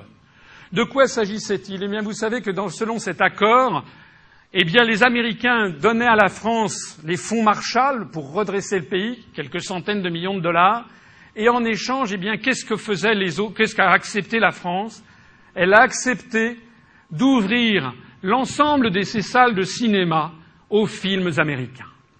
Et alors, ceci a été déterminé, vous voyez, par cet accord entre ici James Burns, secrétaire d'État américain du président Truman, qui signe l'accord, ici Léon Blum, le chef de la délégation française, qui n'était pas ministre, c'était chef de la délégation française. Entre les deux, vous avez euh, l'interprète. Le 28 mai 1946, je rappelle que Charles de Gaulle avait démissionné en janvier 1946, donc ce n'était plus lui qui était le chef du gouvernement provisoire de la République. D'ailleurs, ensuite, c'était devenu la quatrième République. Et puis, est-ce que vous avez remarqué sur cette photo quel est le dernier larron Jean Monnet, commissaire au plan, organisateur de toute l'opération. Jean Monnet, si proche, décidément, des intérêts américains à toutes les périodes fatales de notre histoire. Eh bien, selon ces accords, c'est quoi? Eh bien, c'est l'ouverture délibérée. Pourquoi les Américains ont-ils demandé, contre de l'argent qu'ils nous prêtaient, pourquoi, à votre avis, ont-ils demandé que l'on diffuse massivement les films américains? C'est parce que ça participe d'une réflexion absolument stratégique de tous les think tanks, de tous les stratèges américains, que d'ailleurs Zbigniew Brzezinski a précisé dans le grand échiquier, qui est une stratégie de domination par la séduction. Et donc, depuis lors, voici ce qu'est devenu la France. C'est-à-dire que la France, comme d'ailleurs beaucoup de pays, sont devenus désormais la cible d'un jet continu et constant de films américains, pour ne pas parler des séries américaines, des films et des chansons américaines. En d'autres termes, nous n'avons pas affaire en ce moment à une ouverture sur le monde, nous avons affaire à un verrouillage mental conçu expressément à des fins de domination géopolitique. La mondialisation, ça n'est pas la mondialisation, c'est un mot truqué, la mondialisation. Le vrai mot, c'est américanisation.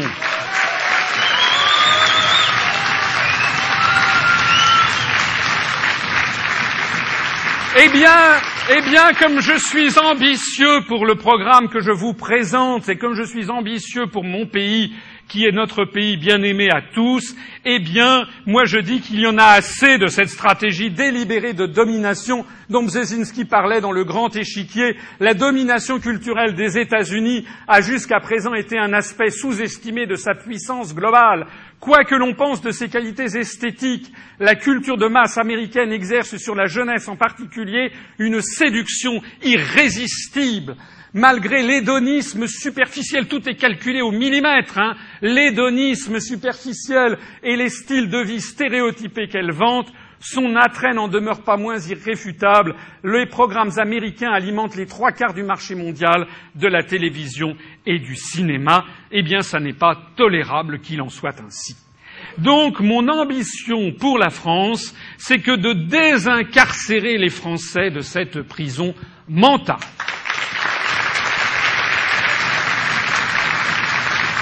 Et comment faire pour les désincarcérer de cette prison mentale? Eh bien, nous allons leur opposer quelque chose qui est typiquement français. La France a le goût d'un, c'est typiquement ce qui, tous les peuples du monde le savent, quand on pense à la France, on, on pense à l'universel.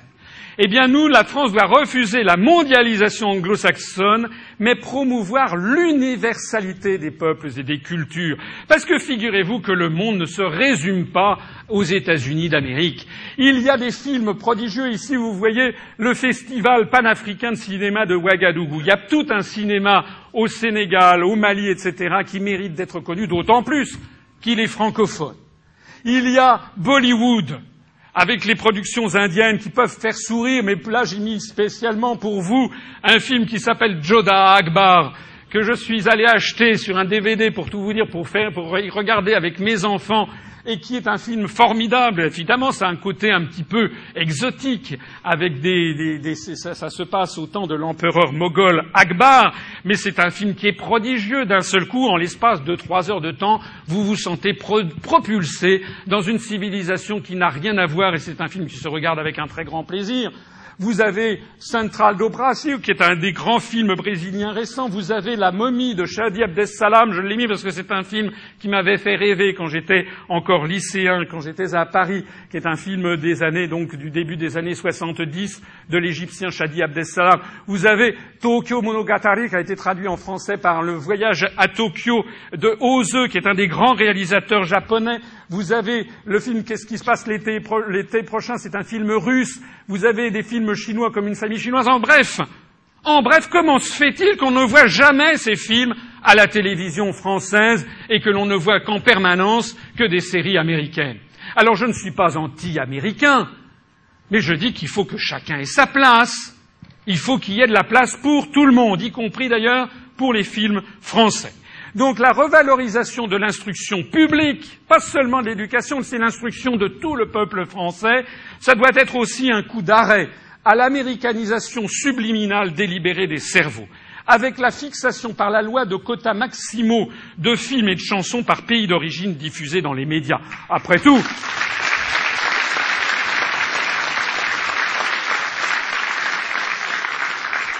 il suffit d'ailleurs d'aller sur une radio française de la bande FM, a fortiori après 20 heures du soir, après 8 heures du soir, à l'exception de Chante France, euh, et peut-être de radio nostalgie, il n'y a que des chansons américaines.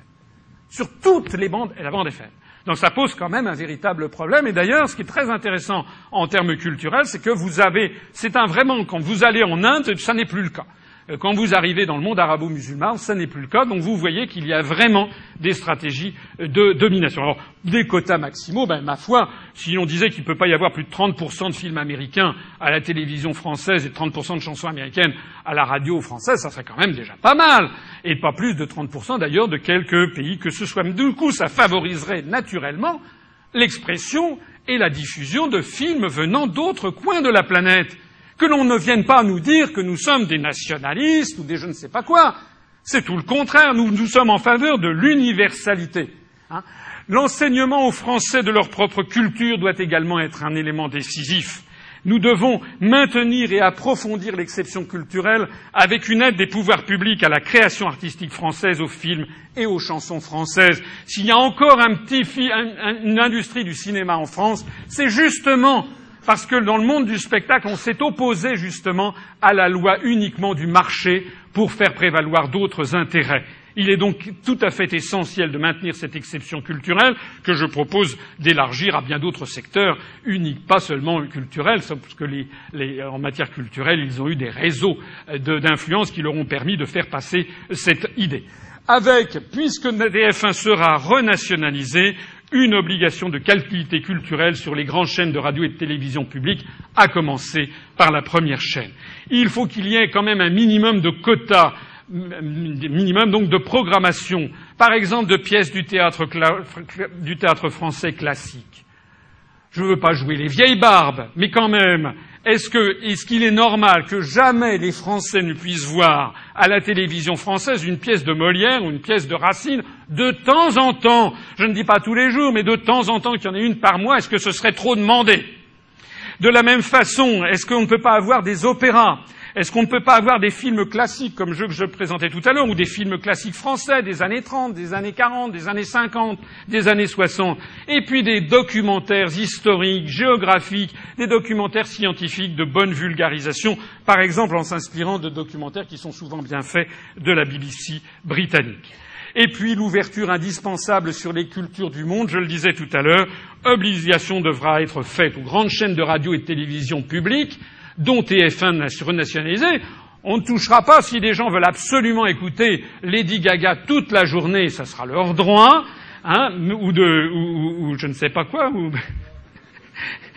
Mais sur les grandes chaînes de télévision publiques, eh bien, diffuser des informations, pas seulement des films, mais aussi des informations représentant des points de vue et des sensibilités d'autres civilisations.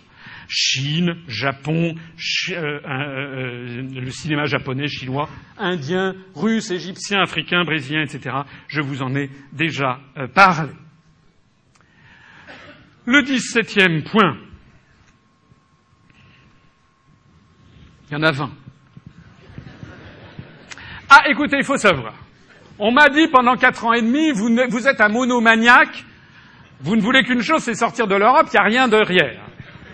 Alors moi maintenant, je présente mon programme, ne vous plaignez pas si ce programme comporte un certain nombre d'éléments de réflexion. Le dix-septième point, c'est rétablir. De toute façon, je vous assure qu'être président de la République, ce n'est pas une sinécure et qu'il faut s'occuper de beaucoup de choses à la fois. Donc le dix-septième point, c'est rétablir la France dans sa puissance, dans sa grandeur et dans sa mission universelle. Ce n'est pas moi qui l'ai écrit, hein. Ce sont les résistants français qui ont écrit ça. Rétablir la France dans sa puissance, dans sa grandeur et dans sa mission universelle. Alors, ça, il, y a quatre, il y a au moins quatre volets. Le premier volet, c'est ce que j'appelle le volet diplomatique. La prétendue construction européenne vise à rayer l'influence mondiale de la France de deux façons. Premièrement, par l'absorption. L'absorption, c'est ce qu'on a vu par exemple avec le Conseil de sécurité des Nations Unies. Vous savez que la France, grâce au fait que Charles de Gaulle a fait que la France faisait partie des puissances victorieuses de l'Allemagne nazie, Charles de Gaulle a obtenu que la France soit membre permanent du Conseil de sécurité des Nations Unies avec droit de veto. Eh bien, ce poste-là, c'est ce qui nous a permis, comme vous le savez, de nous opposer de temps en temps à l'impérialisme, notamment à l'impérialisme américain. De plus en plus d'européistes, et c'est un exemple significatif, et je pense tout particulièrement à EELV, à M. Cohn-Bendit et à Mme Duflot, demande que la France cède son siège de membre permanent au Conseil de sécurité de l'Organisation des Nations Unies, soit au profit d'un siège mixte franco-allemand, ça c'est la proposition de M. Euh, Cohn-Bendit, soit au profit de l'Union européenne. Alors, avant de dire où, je voudrais quand même attirer l'attention sur le fait j'y reviendrai dans un instant, qu'il y a une deuxième façon de rayer l'influence de la France au niveau mondial, c'est le démembrement délibéré à l'insu des Français. L'exemple le plus significatif, ce sont les groupements européens de coopération transfrontalière qui s'appellent les GECT, dont là aussi, peut-être on ne vous en a sans doute pas beaucoup plus parlé que du système INDECT. C'est quoi l'éjecte Eh bien, vous voyez, il s'agit de plus en plus de développer des régions qui sont délibérément transnationales pour favoriser le développement de politiques communes à cheval ici, par exemple, sur la France, la Belgique, le Luxembourg et l'Allemagne. Ça s'appelle grosse région, c'est la grande région. Et puis ici, par exemple, dans, le domaine euh, en, pays, catalan.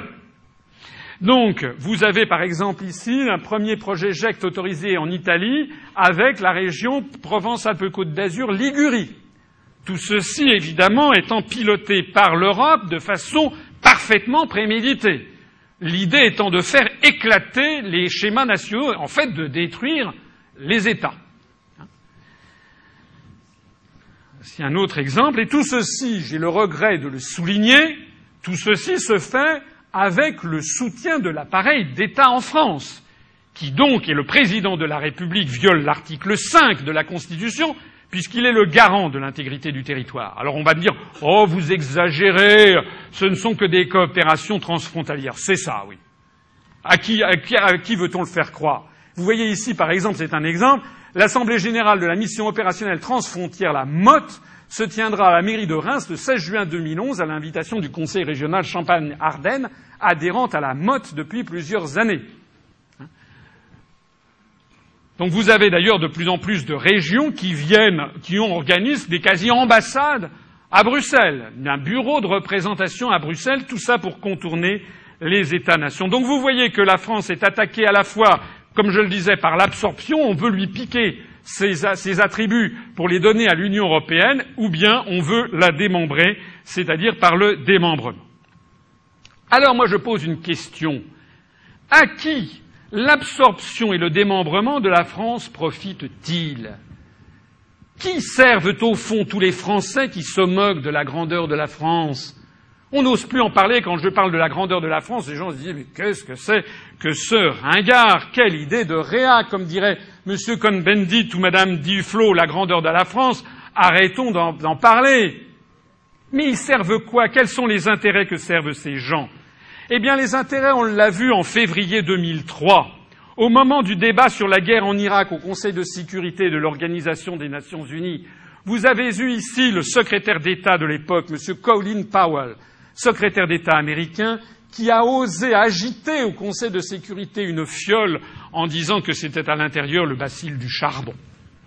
Si ça avait été vraiment le bacille du charbon qui avait à l'intérieur de sa fiole en plastique, il aurait fallu dégager les environs dans un rayon de deux kilomètres et tous les gens de l'ONU seraient morts dans les secondes qui suivent. Et il n'y a eu qu'un seul État qui s'est opposé à ces mensonges et à ces manipulations. C'était la France représentée à, l'époque par M. de Villepin, ministre des Affaires étrangères, dont vous savez qu'il a fait un discours qui s'est opposé de façon tout à fait argumentée contre la position américaine en disant notamment que les armes de destruction massive prêtées, paraît-il, dont on prêtait l'existence à l'Irak, en fait, n'existait pas, ou du moins que la preuve n'en avait pas été apportée. Ceci a eu pour effet quoi? Eh bien, a eu pour effet que les Américains n'ont pas obtenu le feu vert du Conseil de sécurité des Nations Unies. Et donc ceux qui, comme M. Cohn-Bendit ou comme Mme Duflo, disent qu'il faut céder le siège permanent au Conseil de sécurité, le céder à l'Union européenne, ils le céderont à qui? Ils le céderont à la baronne Ashton, vous savez, celle qui est la, ministre des Affaires étrangères. Ils, le céderont à une, à une Union européenne qui est entièrement dans la main des États-Unis d'Amérique, puisque la grande majorité des États sont alignés. Donc en réalité, ceux qui se gaussent de la grandeur de la France, ils se moquent de ça. Ceux qui se moquent de la grandeur de la France, ils font le jeu de qui? Eh bien, il suffit de regarder ce camembert statistique. Hein? Au moment de la guerre en Irak, la France était toute seule euh, euh, contre, la guerre. Il y avait deux États d'Europe qui étaient la Belgique et l'Allemagne qui s'étaient déclarés neutres, et puis il y avait tous les autres États de l'Europe, c'est-à-dire les, 15, les, 12 autres, plus ceux qui étaient en voie d'adhésion, qui sont entrés quelques mois après, qui avaient déjà pas la voie au chapitre, notamment les pays de l'Est, ils étaient tous pour. Et donc, en vertu notamment du traité de Maastricht et du deuxième pilier concernant la politique étrangère, eh bien, nous aurions dû participer à la guerre en Irak. Et en attendant, si nous n'avions pas eu notre siège permanent, eh bien, l'Europe aurait voté en faveur des Américains. Ce qu'il faut donc bien comprendre, c'est qu'en 2003, la France a empêché les États-Unis d'Amérique d'avoir le feu vert de l'ONU pour mener une guerre néocoloniale en Irak. Ce qu'il faut donc bien comprendre, c'est que cette opposition française, certes, n'a pas suffi à empêcher les Américains d'intervenir militairement, puisqu'ils l'ont fait. Mais ils l'ont fait de façon illégale. C'est une guerre illégale qui, a lieu en Irak depuis maintenant huit ans. C'est une guerre illégale au regard du droit international. La France, elle a sauvé le droit international et elle a préservé un peu de la confiance en l'ONU que 80% des pays du monde ont encore et essayent et, ont de moins en moins, à vrai dire. Si la France n'avait pas eu son siège de membre permanent au Conseil de sécurité en février 2003, si ce siège avait été donné à l'Union européenne, les États-Unis d'Amérique auraient obtenu le feu vert du Conseil de sécurité pour aller faire la guerre en Irak au motif prétendu qu'il y avait des armes de destruction massive, ce que les Américains eux-mêmes ont reconnu avoir été faux deux ans après. Ils auraient donc totalement décrédibilisé l'Organisation des Nations Unies. Donc ceux qui se moquent de la grandeur de la France, comme M. Cohn-Bendit et Mme Duflo, ils ne se moquent jamais du nationalisme guerrier des États-Unis.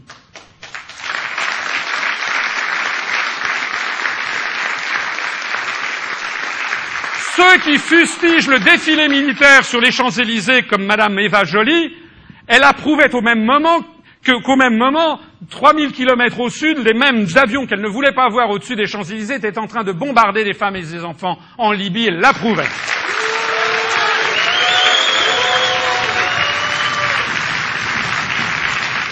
Donc je n'hésite pas à dire que ceux qui sont dans ce camp-là sont des traîtres en fait à la République française.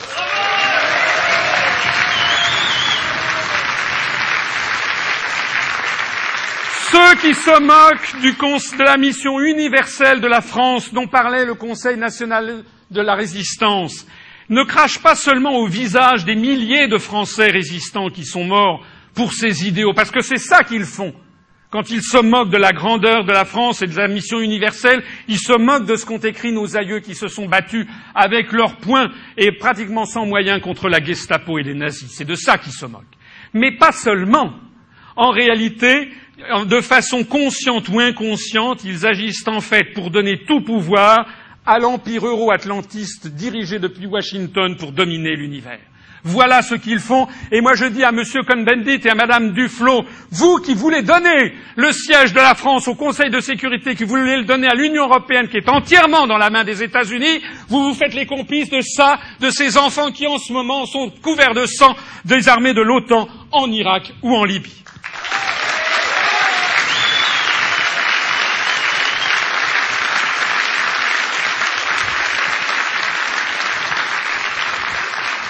Alors rétablir la mission universelle de la France, c'est être, oh, ce n'est pas être cocardier, patriote ou colonialiste, ça c'est fini. Ce sont des choses qui sont passées. On a eu ça dans notre histoire, c'est vrai, il faut assumer toute hein, l'histoire. Mais ça n'est pas que ça, la France. J'explique longuement dans ma conférence sur l'histoire.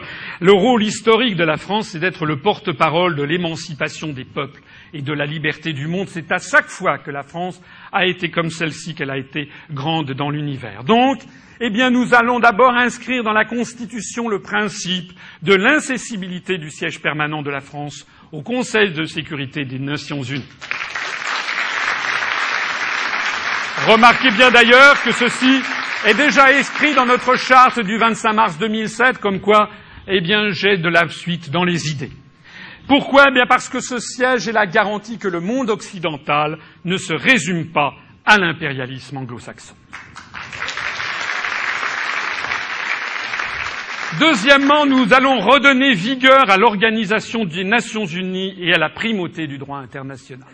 De ce point de vue-là, je ne suis pas ça m'arrive, c'est déjà arrivé plusieurs fois, je l'ai souligné, je ne suis pas d'accord avec ce que disait Charles de Gaulle dans les années 60 où il traitait l'ONU de machin, parce que l'ONU, avec tous ses, tous ses inconvénients, c'est vrai, participe quand même d'un principe fantastique en matière d'émancipation et en matière de civilisation, c'est de traiter sur un plan d'égalité comme membre des Nations Unies, eh bien, par exemple, le royaume de Tonga, ou bien les Samoa, avec la Chine populaire ou les États-Unis d'Amérique. Et ça, c'est un principe que je crois très important. Nous devons redonner vigueur à cette organisation des Nations Unies parce qu'elle est la, la détentrice. C'est elle qui fixe également la primauté du droit international positif. Je rappelle d'ailleurs que l'ensemble de l'action de l'Union populaire républicaine se place précisément dans le cadre du pacte des Nations unies du 16 décembre 1966 sur les droits civils et politiques des peuples du monde, qui reconnaît dans son article 2 que le droit des peuples à disposer d'eux-mêmes est est un droit inaliénable. Hein. C'est d'ailleurs la raison pour laquelle il a fallu introduire dans les traités européens ce droit de sécession qui a été introduit entraînant des pieds par les européistes, mais ils ont bien été obligés de le faire avec l'article 50 dont nous nous prévalons. Il faut également dénoncer les dérives du prétendu droit d'ingérence humanitaire. Et nous devons nous, faire les défenseurs de la stricte égalité de traitement entre les nations et refuser le double standard. La dénonciation des violations des droits de l'homme, c'est bien, mais la dénonciation des, violations des droits de l'homme dans un pays et pas dans un autre qui les, qui les, qui les persécute bien davantage, ça n'est pas bien. La dénonciation de la détention d'armes de destruction massive, d'accord. Mais quand c'est le pays au monde qui détient le plus d'armes de destruction massive, qui le reproche à celui qui n'en a aucune, eh bien c'est mal. La dénonciation de projets de programmes nucléaires, d'accord, mais quand ce sont des pays qui eux-mêmes ont l'arme nucléaire, en vertu de quoi ont-ils le droit de se poser en donneur de leçons? Tout cela ne peut pas se faire sur la base d'un deux poids deux mesures parce que l'opinion, parce que l'opinion de l'humanité ne se résume pas à ce que l'on entend sur TF1 et parce que la communauté internationale ne se résume pas à ce qui se passe entre Washington, Bruxelles, Rome, Berlin, Paris et Londres. Ce n'est pas vrai. Il y a, lorsque, lorsque, Dominique de Villepin avait fait son discours inspiré à l'Organisation des Nations Unies en 2003, malheureusement, euh, ça s'est arrêté là. Mais euh, lorsqu'il avait fait ce discours, eh bien, force est de constater, comme je le rappelle souvent, que dans les semaines qui suivirent, dans les jours qui suivirent, il y avait des files d'attente qui se sont créés dans les alliances françaises, à Buenos Aires, à Caracas, Mexico, New Delhi, Moscou, Tokyo, Pékin, Sydney, de gens, Le Caire, etc., de, de gens qui voulaient apprendre le français, parce que d'un seul coup, ils retrouvaient la France qu'ils aimaient. Le volet diplomatique, je viens d'en parler, le volet militaire maintenant. Il y a un enjeu décisif qui est l'appartenance ou la non-appartenance à l'OTAN. Pourquoi est-ce que c'est un enjeu décisif? Parce que ça représente un enjeu à la fois en termes militaires, mais aussi en termes politiques. L'Alliance atlantique n'est qu'un des instruments de la politique américaine, d'ailleurs assez peu considéré du point de vue de Washington, qui affectionne plutôt les coalitions sur mesure, les coalitions ad hoc constituées pour une opération. L'un des principaux rôles de nuisance, une des principales nuisances de l'OTAN, c'est son caractère qui est insuffisamment souligné dans le grand public, c'est son caractère normatif en termes de doctrine, en termes de procédures opérationnelles, en termes de chaîne de commandement. Ces normes ne sont d'ailleurs même pas les normes américaines partagées. Les normes OTAN sont les normes que les États-Unis imposent au reste de leurs alliés, mais dont eux se soustraient justement pour garder leur liberté et leur identité militaire. En d'autres termes, comme la dette américaine, l'OTAN est un produit d'exportation. Alors, il y a des conséquences très graves, d'une ampleur gravissime pour notre pays.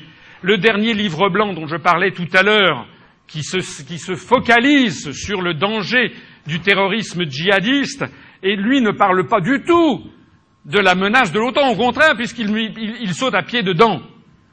Le dernier livre blanc stipule que nos armées n'ont pas vocation à s'engager dans un conflit autrement qu'au sein d'une coalition, laquelle ne peut être qu'euro-américaine dans l'esprit des rédacteurs. C'est donc une perte de liberté stratégique phénoménale. Nous sommes devenus un pays satellite, un pays, la France, de Clémenceau, de Napoléon, de Charles de Gaulle, est devenu un pays satellite d'un empire euro-atlantique. Et cette perte de liberté stratégique, elle est souvent justifiée par la diminution des moyens nationaux. On dit, oh, vous comprenez, les guerres, c'est tellement cher, c'est tellement ci, c'est tellement ça. Mais c'est le serpent qui se mord la queue, ou c'est l'histoire de l'œuf et de la poule, puisque justement, ces moyens pâtissent de notre engagement dans une coalition qui nous force à adopter des standards qui ne sont pas les nôtres. Rétablir la mission universelle de la France et être le porte-parole de l'émancipation des peuples et de la liberté du monde, ce n'est donc pas seulement le volet diplomatique dont je parlais à l'instant avec notre siège permanent au Conseil de sécurité, la volonté de redynamiser l'ONU, la volonté de lutter contre le double standard, mais c'est également de retirer immédiatement la France de l'OTAN et pas seulement de son commandement militaire intégré, structure militaire ayant perdu toute légitimité depuis la fin de la guerre froide. Alors,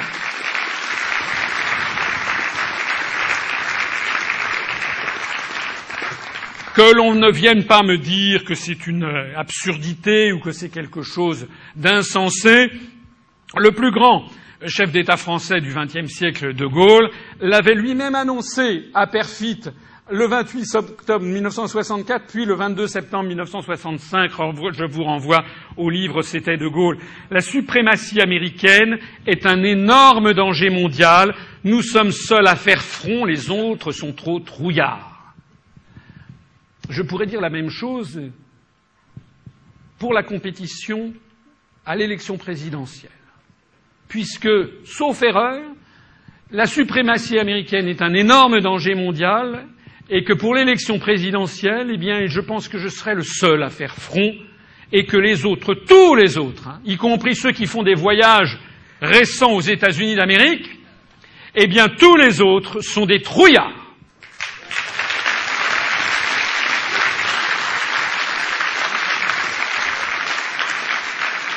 Et De Gaulle précisait l'Alliance atlantique cessera d'exister le jour où les pays de l'Est deviendront pareils aux autres.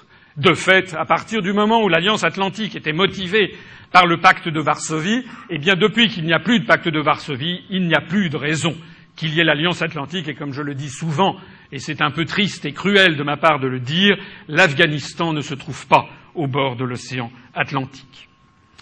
Le deuxième point, c'est de désengager nos armées des guerres de la gouvernance mondiale, notamment en rappelant immédiatement les troupes françaises engagées en Afghanistan, en Libye ou ailleurs. Et d'ailleurs, nous ferons là aussi des économies, figurez-vous.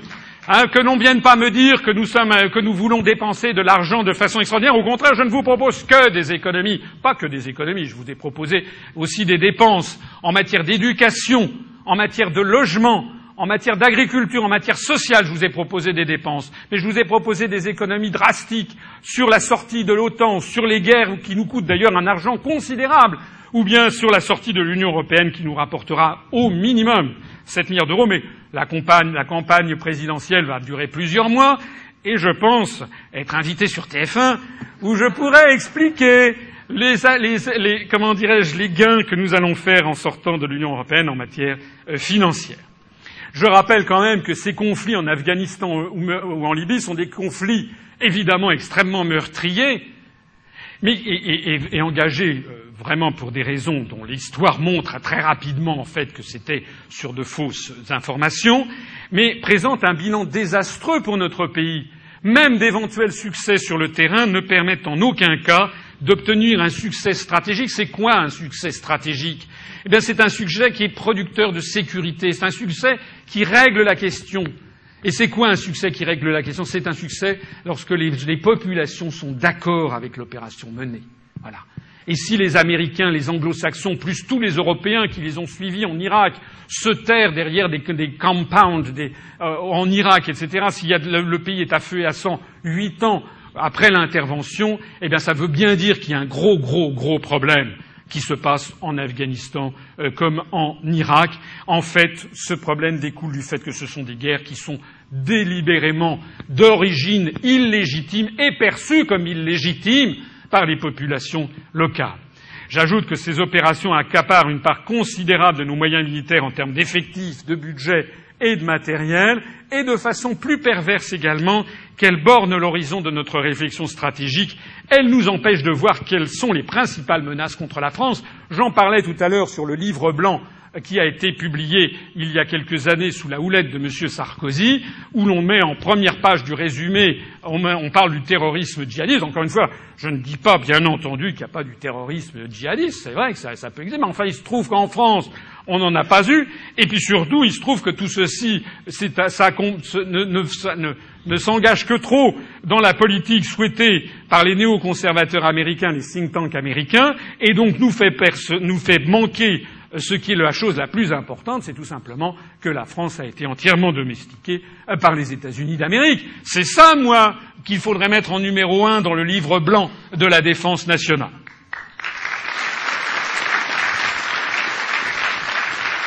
En matière militaire, parce que ce sont des choses sérieuses, vous savez que le président de la République est chef des armées. Donc le président de la République, c'est quelqu'un qui doit savoir de, de quoi il parle, il faudra que nous rappelions le caractère nécessaire et suffisant de la dissuasion nucléaire. Pourquoi nécessaire? Parce qu'il faut le réaffirmer face au discours de désarmement nucléaire. Peut-être que certains ne seront pas d'accord. Eh bien, tant pis. Ils ne seront pas d'accord, mais moi, je suis d'accord avec cette idée, et donc je, me, je, je m'en porterai garant. Nous devons réaffirmer ça face au discours de désarmement nucléaire qui sont portés par les États-Unis pour les autres. Les États-Unis ne veulent pas que les autres pays aient d'armes nucléaires, bien entendu. Hein. Mais pour eux, ça, ça c'est autre chose. Hein. Et c'est justement ce qui fait que, d'ailleurs, l'arme nucléaire, contrairement à ce que l'on a dit souvent, l'arme nucléaire a plutôt vitrifié les situations et on n'a pas eu de conflit nucléaire, justement parce que c'est tellement calamiteux un déclenchement d'un conflit nucléaire qu'en réalité ça a plutôt eu tendance à stabiliser la situation. Je me rappelle par exemple la réaction de De Gaulle disant à Perfit en 1963, apprenant que la République populaire de Chine venait de faire exploser sa première bombe nucléaire, De Gaulle disant Ah, voilà une très bonne nouvelle, c'est parfait comme ça. Eh oui, c'est pas que De Gaulle était communiste ou maoïste, c'est simplement qu'il savait que ça permettrait un meilleur équilibre des pouvoirs et éviter cet danger, ce danger suprême qui est la, domination d'une seule hyperpuissance dans le monde. Tout est à faire. Il ne faut pas voir le monde tel qu'il devrait être, il faut voir le monde tel qu'il est. Il faut avoir une vision réaliste de la situation et des rapports de force. Donc la France dispose d'un arsenal nucléaire, c'est ce qui lui permet d'être une grande puissance, c'est ce qui lui permet, ce qui devrait lui permettre de dire zut à Washington quand il le faut. Et pourquoi c'est suffisant? Parce que ça permet de nous opposer au bouclier antimissile américain, puisque vous savez qu'actuellement les États-Unis sont en train de déployer un bouclier antimissile ils sont en train de le déployer en Pologne ou dans des pays bas, je ne sais pas quoi, pour viser l'Iran. C'est quand même assez extraordinaire.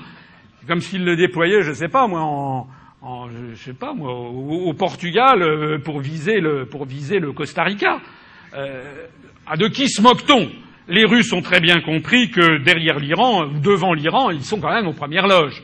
Et donc ça ne peut faire que renforcer l'isolement et la méfiance de la Russie, conduire à une nouvelle guerre froide et diviser le continent pour un résultat pas tellement nul, mais, mais plus que nul. Et pourquoi les Américains font-ils ça? C'est toujours la même histoire.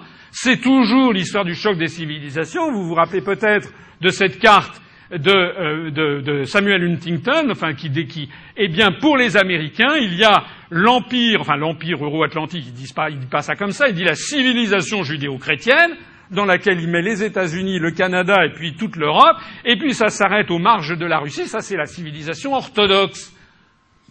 Voilà.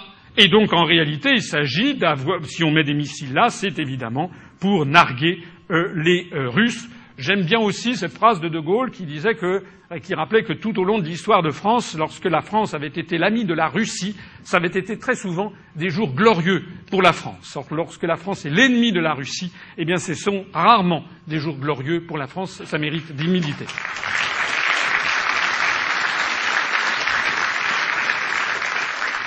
Et puis notre politique de défense doit réaffirmer le lien armée-nation. La défense nationale touche à la part la plus fondamentale de la souveraineté nationale. L'armée française, ça ne doit pas être perçu comme des étrangers. L'armée française, c'est d'abord, d'abord, ce sont des Français, c'est nous, mais c'est d'abord la protection de la République française, de ses acquis. C'est la protection de la liberté, de l'égalité, de la fraternité entre les citoyens. C'est ça, l'armée française. Donc les maux dont souffrent actuellement nos armées, le désintérêt qu'elles inspirent aux citoyens, ça vient du fait qu'on leur a pas mis ça dans la tête. Ça veut dire que pour les Français, ils voient dans l'armée française une armée euh, qui a abandonné son rôle essentiel de protection de la nation et qui a en revanche s'est engagée dans des conflits dans, euh, dans, le sillon des Américains, des conflits qui non seulement ne servent pas nos intérêts, qui sont sous des bannières différentes de celles de, de la France, dont le contrôle stratégique nous échappe, et qui de surcroît sont moralement abjects. Donc, cette schizophrénie est identique à celle dont souffre l'ensemble de la fonction publique d'État, détournée du service de la nation. Nous procéderons donc à la réaffirmation du lien armée-nation. Il ne s'agit pas d'être militariste, il s'agit d'être républicain. La réaffirmation du lien armée-nation passe par une politique de défense menée au service des intérêts français lesquels doivent être assez ambitieux et généreux pour renouer avec le rôle global qui a toujours été historiquement le rôle de la France, celle d'une puissance d'équilibre qui contrebalance la puissance hégémonique dominante du moment. Du temps de François Ier, c'était Charles Quint, l'empire des Habsbourg et le Saint-Empire romain germanique. Hein. Du temps de, euh, de, de 18, en 1870 ou en 1914, c'était l'empire prussien. En 1940, c'était l'empire nazi. Eh bien, maintenant, c'est l'empire euro-atlantique. Et nous devons nous, préserver de ça. C'est le rôle de notre armée. Un mot, un mot sur le volet, un mot sur le volet scientifique. Il faut une relance urgente de la recherche française fondamentale et appliquée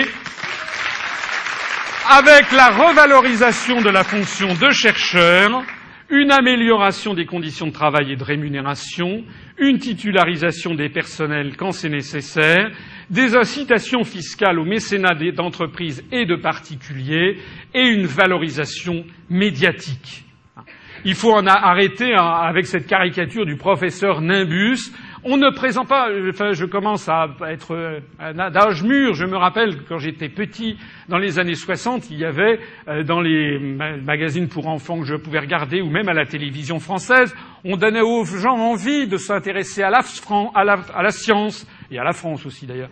On leur donnait, moi je me rappelle du série où on apprenait qui était Marie Curie, euh, Pierre Curie. bon, ça n'allait pas très très loin. Mais pour un enfant de 10 ans comme j'étais, c'était fantastique, c'était tout à fait intéressant. Donc il faut aussi diffuser des émissions et des documentations dans les grands médias publics, notamment télévisés, sur l'histoire prodigieuse de la recherche en France, sur le fait que les Français ont été, comme vous le savez, l'un des, sinon le peuple le plus inventeur de l'histoire de l'humanité, sur les recherches en cours également, sur l'attractivité de ce métier pour les jeunes. Il faut aussi profiter de nos cerveaux et de nos matières grises. Quand vous pensez que maintenant, une très grande partie des diplômés de l'école polytechnique eh bien, sont maintenant employés dans la finance sur des salles de marché, on se dit qu'il y a quelque chose qui ne va plus quelque part.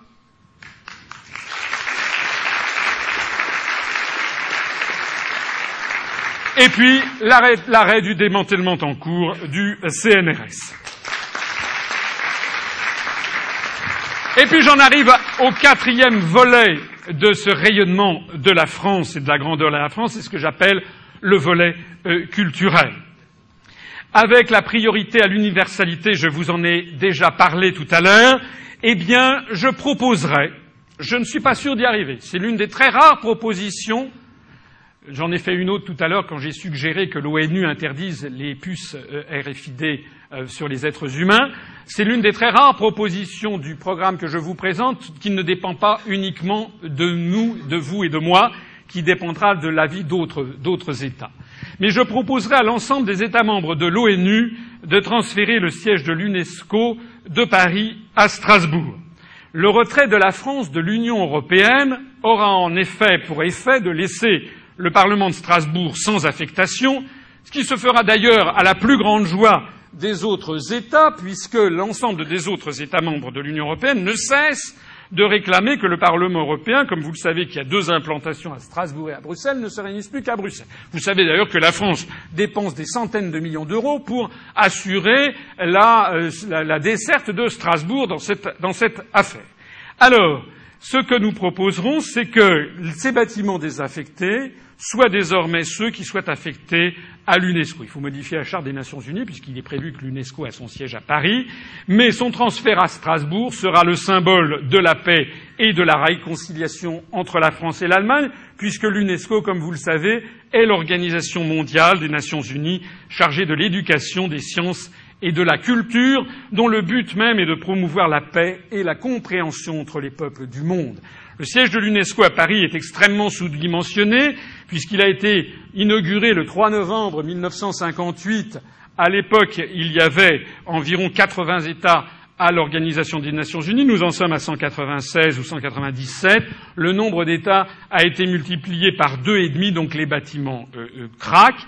Les bâtiments de Strasbourg, ou beaucoup plus vastes, seront donc beaucoup plus appropriés à la vocation mondiale de cette institution onusienne. Et au passage, ceci me permet de rassurer nos compatriotes alsaciens de la région de Strasbourg, qui peuvent se dire mais quand même l'Europe nous apporte beaucoup de choses, eh bien rassurez-vous, le transfert de l'UNESCO à Strasbourg permettra de donner à Strasbourg et à sa région un rayonnement planétaire et dynamisera en outre l'économie locale, puisqu'on verra cette fois-ci des délégations venues de 195 pays de la planète plutôt que de 27.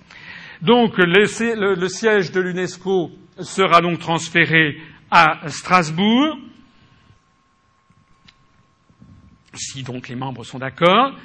Et en, parallèle, nous créerons un centre mondial de la concorde entre les civilisations à Strasbourg, qui sera construit juste à côté, ou qui bénéficiera d'ailleurs des mêmes locaux à Strasbourg. Ce nouveau palais de l'UNESCO à Strasbourg sera donc assorti d'un centre mondial de la concorde entre les civilisations, qui sera la réponse du berger à la bergère face à tous les théoriciens du choc des civilisations. Ce centre, Ce centre bénéficiera de la proximité de l'UNESCO. Ce centre a vocation de recherche et de présentation muséographique réunira des chercheurs du monde entier et présentera au grand public toutes les théories porteuses de guerre, et notamment la théorie actuelle du choc des civilisations. Et j'ajoute, pour que le symbole soit extrêmement parlant, que nous inaugurerons ce centre le 3 août 2014, le jour du centième anniversaire de la déclaration de guerre de l'Allemagne à la France ayant provoqué la Première Guerre mondiale. J'insiste sur l'aspect des choses parce que d'abord, ça sera une réponse très importante à, l'affaire du choc des civilisations, mais c'est aussi en termes de, communication un message fort que nous adresserons à l'ensemble du monde et aussi à nos partenaires européens, c'est-à-dire que sortir de l'Union européenne, c'est vouloir faire la paix. Hein L'Europe, c'est la guerre. Parce que tous ceux qui me disent qu'il faut rester dans l'Union européenne parce que l'Europe c'est la paix, eh bien non, nous, nous leur montrons que c'est désormais l'inverse qui est vrai.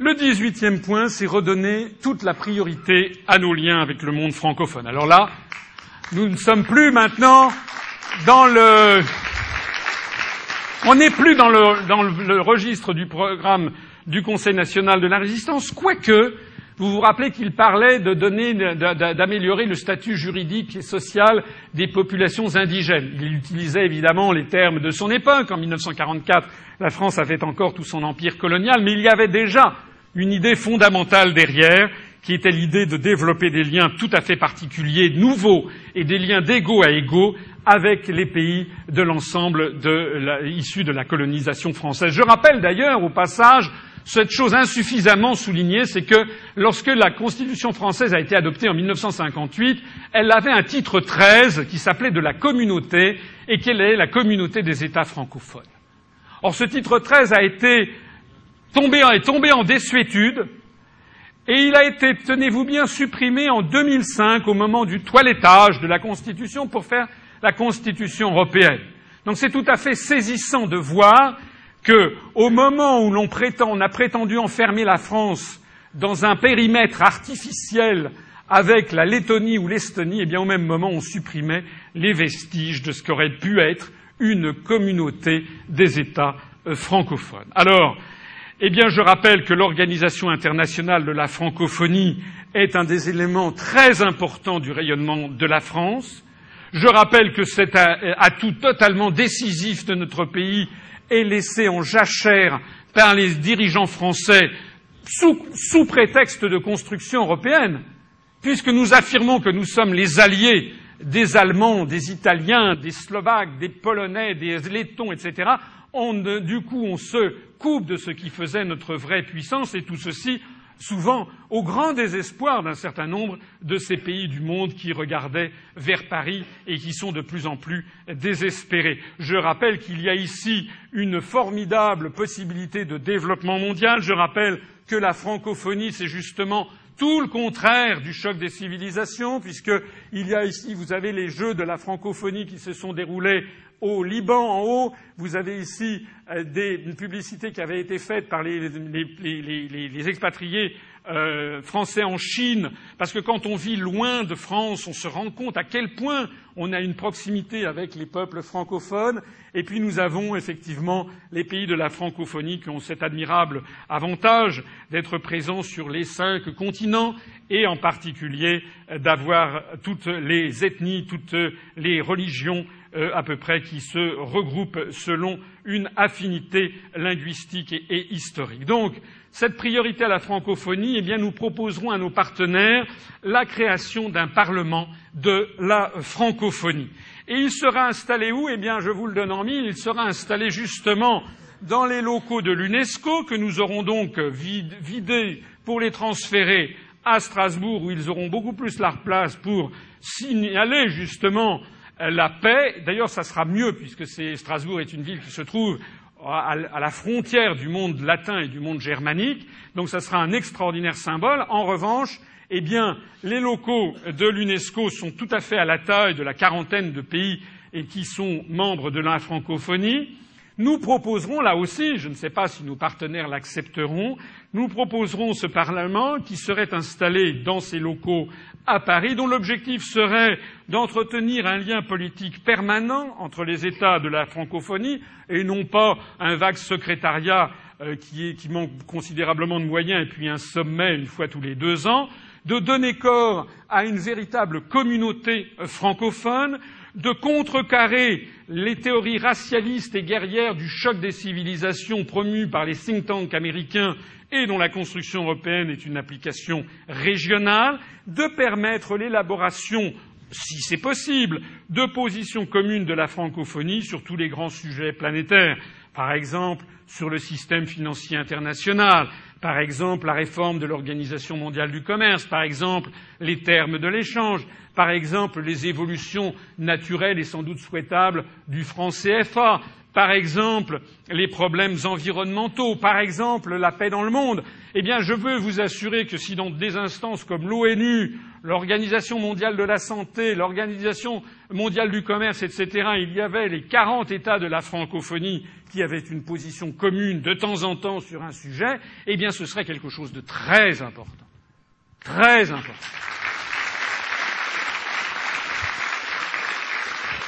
C'est justement ce que ne veulent pas les européistes.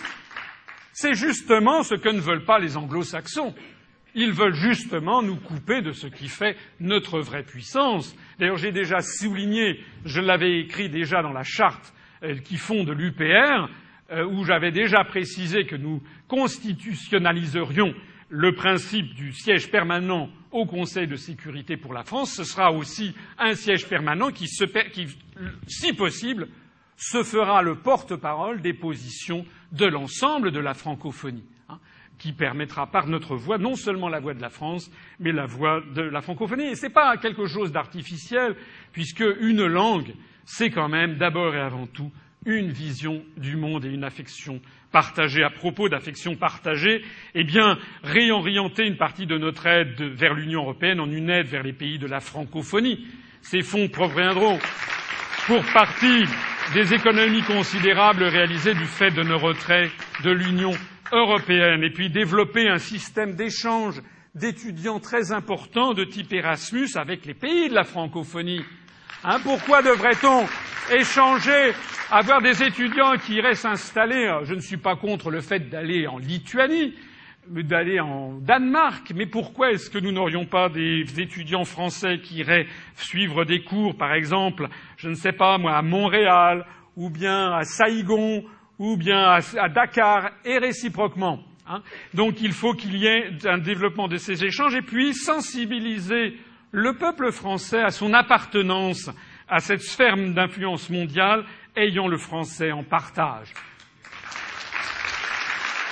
Ce sera d'ailleurs d'autant plus facile que, comme vous le savez, il y en a certainement parmi vous dans cette salle, que beaucoup de nous, de nous, de nos compatriotes sont, ont des origines provenant des pays de la francophonie. Hein. Donc c'est beaucoup plus naturel à tous les égards de se rapprocher de ces pays avec lesquels nous avons tant de points euh, communs.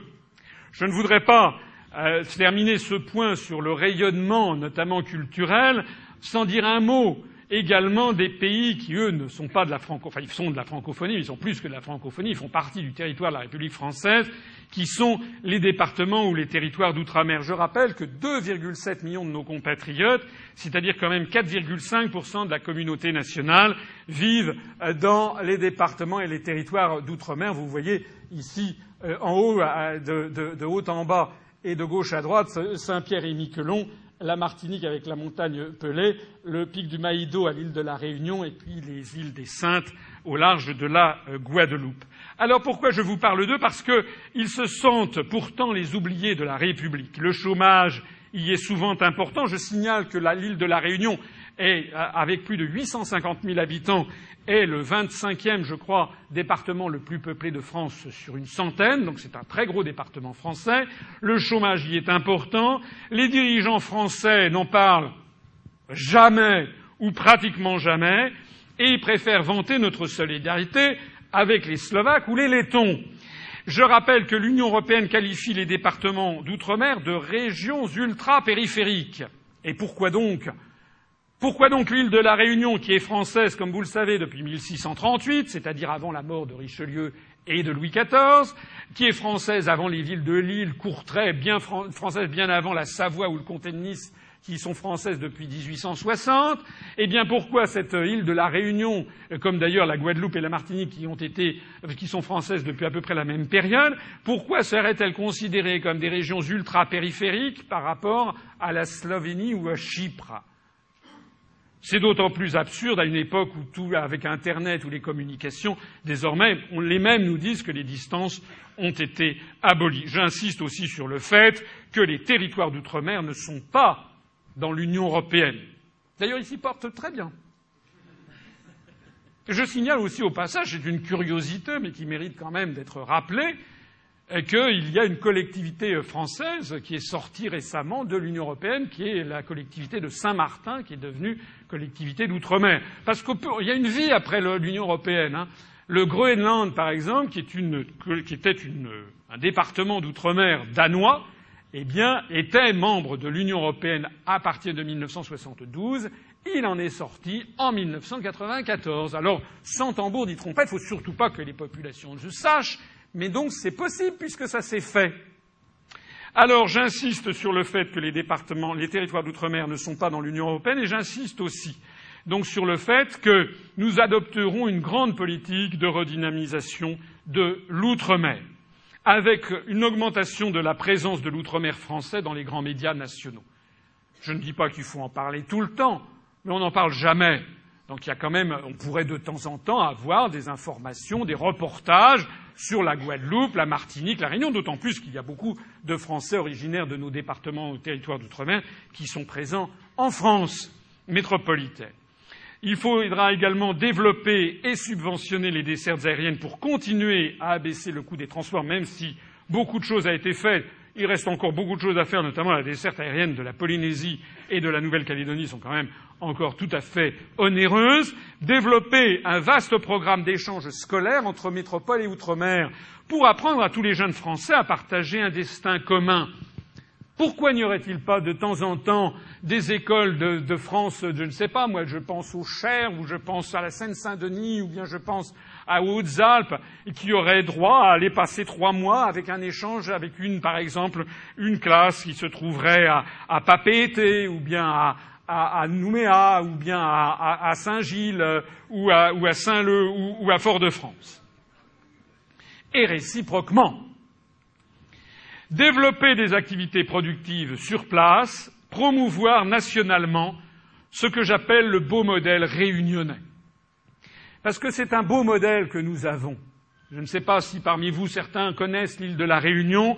C'est un modèle où des Français de toutes les ethnies, de toutes les religions, ont bâti depuis maintenant donc plus de 370 ans une société, alors évidemment je n'ignore pas l'origine, l'esclavage, etc., bien entendu, mais enfin tout ceci est maintenant fini depuis 1848.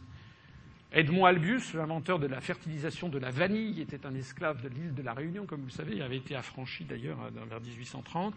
Eh bien, donc, nous avons dans cette île une espèce de petit microcosme, au sens étymologique du mot microcosme, un petit monde, un microcosme du monde du XXIe siècle, et ils ont bâti une société ouverte et formidablement tolérante, qui communie, chacun gardant dans un esprit de laïcité, chacun gardant sa foi pour l'intérieur de son domicile, en ne l'imposant pas aux autres, mais tout le monde communie dans l'amour de la République française et dans les grandes valeurs républicaines, eh bien, moi, je trouve que plutôt que de faire en permanence des reportages sur des quartiers difficiles, eh on devrait plutôt faire aussi des reportages sur ce qui se passe à l'île de la Réunion, euh, par exemple.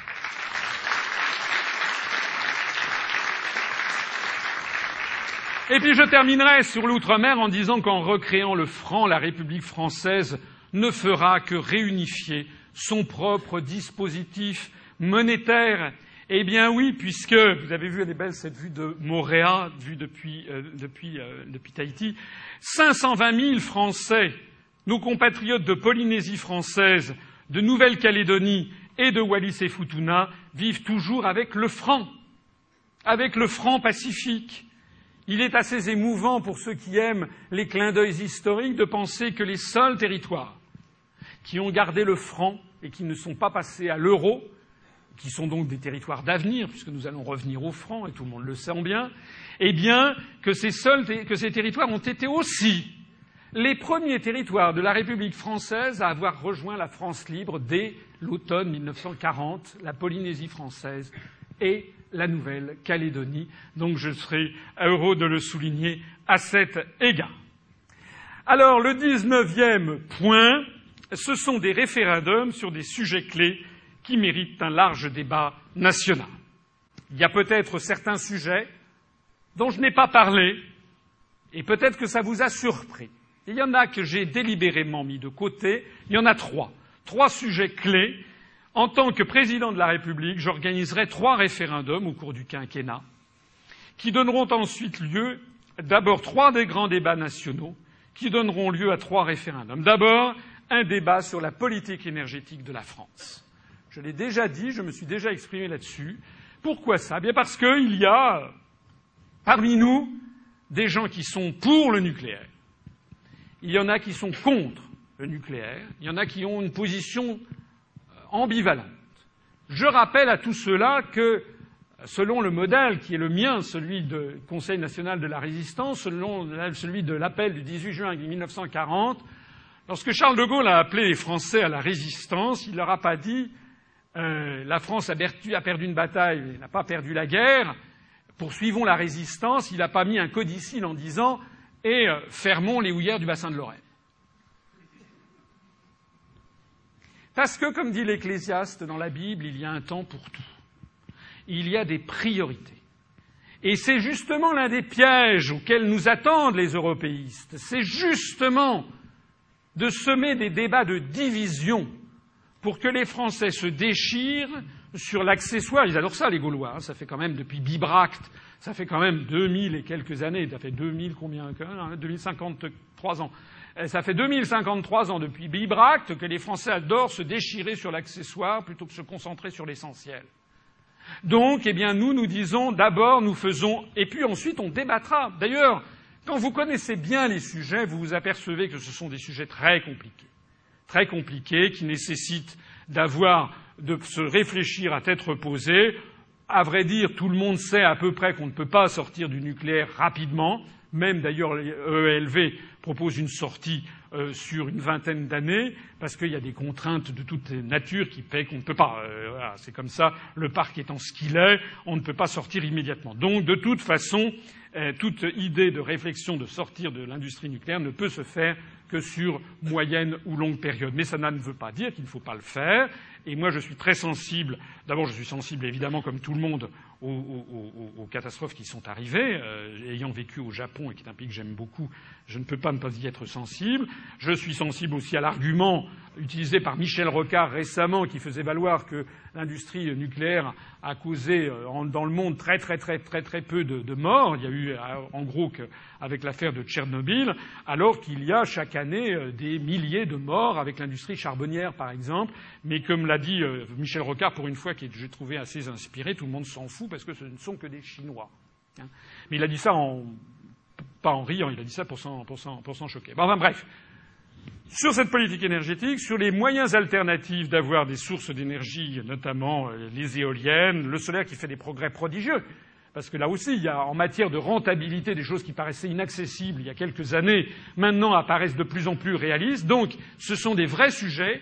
La seule chose qu'il faut sur ces grands sujets, sur ces grands débats, c'est j'y veillerai en tant que chef de l'État, garant de, euh, des institutions, donc garant également de la démocratie, de son bon fonctionnement, il faudra veiller, et grâce notamment à la Cour euh, supérieure de l'audiovisuel qui aura remplacé le Conseil supérieur de l'audiovisuel, nous pourrons avoir des débats qui seront des débats de haute tenue et des débats où toutes les positions pourront être loyalement, hein, c'est un mot nouveau, loyalement, avec loyauté et probité, pourront être exposées pour que tout le monde puisse Je vous rappelle également que les référendums pourront comporter plusieurs réponses, plusieurs questions plus exactement, de telle sorte que nous pourrons avoir euh, éviter la carte forcée euh, du référendum où on, évite de demander des vrais. Au passage, je signale que sur ces référendums, euh, ce sont des référendums sur lesquels je n'engagerai pas personnellement ma responsabilité, puisque je pense que, le, en l'espèce, sur des sujets de cette nature,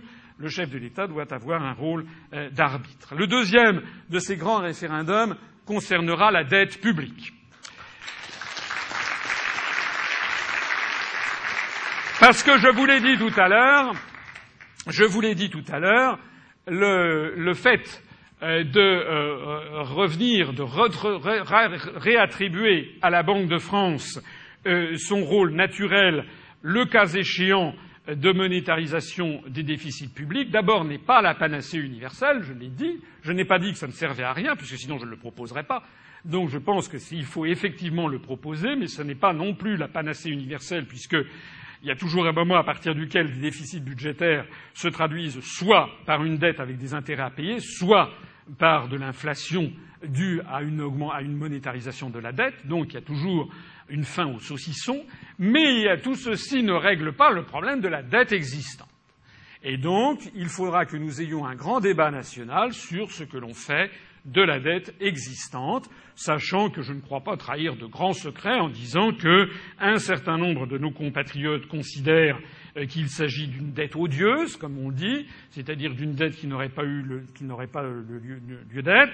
Bon, ce sont des dispositions euh, qui méritent quand même qu'on y réfléchisse à deux fois, puisqu'il y a de très sérieux arguments en sens inverse. En attendant, il faut qu'il y ait un vrai débat qui ait lieu sur cette question grave, sachant également que la probabilité euh, que les pays qui sont extrêmement endettés, euh, comme la France, mais plus encore l'Italie ou l'Allemagne ou les États-Unis, il y a quand même très peu de probabilité pour qu'ils puissent jamais rembourser cette dette. J'ajoute aussi au passage que les gens qui, font, qui, qui, qui nous font, comment dirais-je, peur sur les questions de la dette et sur lesquelles il faut ne pas sortir de l'euro, il y a quelque chose que j'ai trouvé assez drôle récemment dans la presse. on nous explique qu'il ne faut pas sortir de l'euro parce qu'on va avoir un franc qui va se déprécier considérablement et les dettes seront en euros, donc nos dettes seront beaucoup plus chères, donc c'est effrayant. Et puis j'ai entendu des gens qui ont dit faut l'Allemagne ne peut pas sortir de l'euro parce que l'Allemagne a des créances en euros.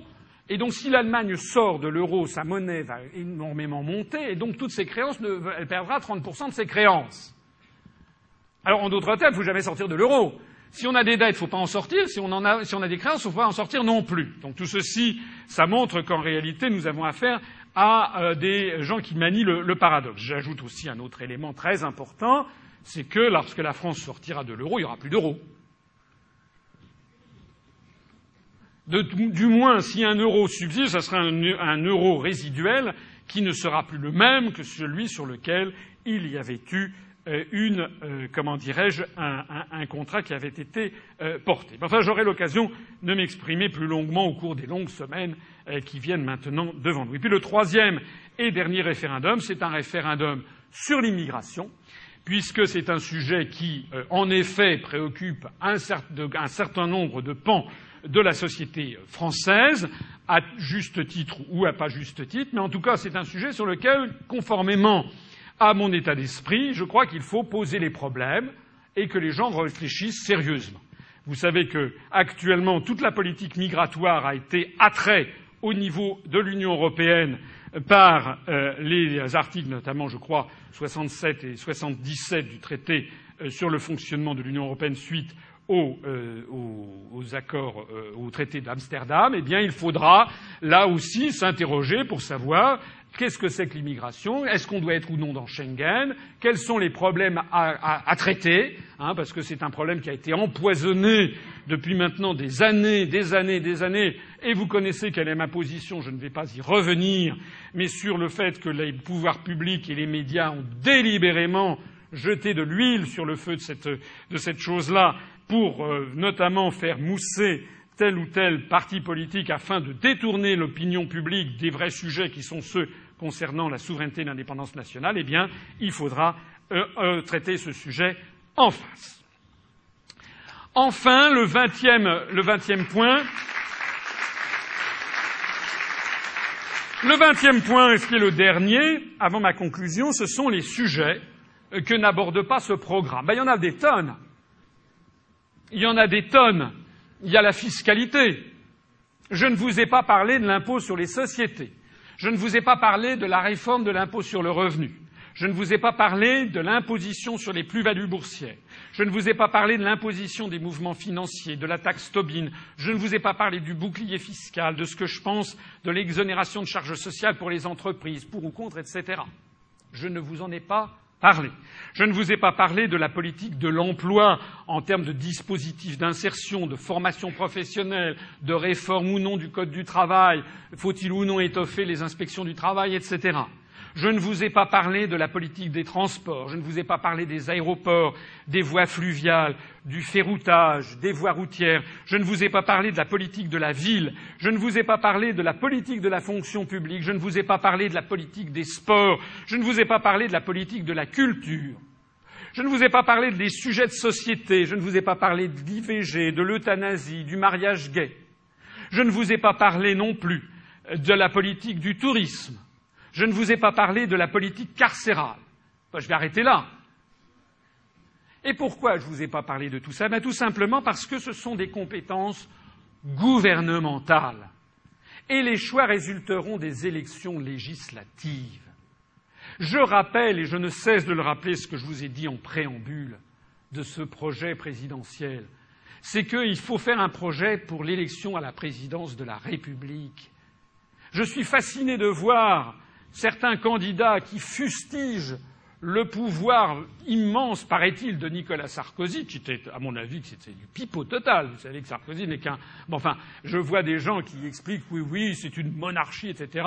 Je pense que jamais le président de la République française a eu aussi peu de pouvoir, puisque ça n'est qu'une apparence.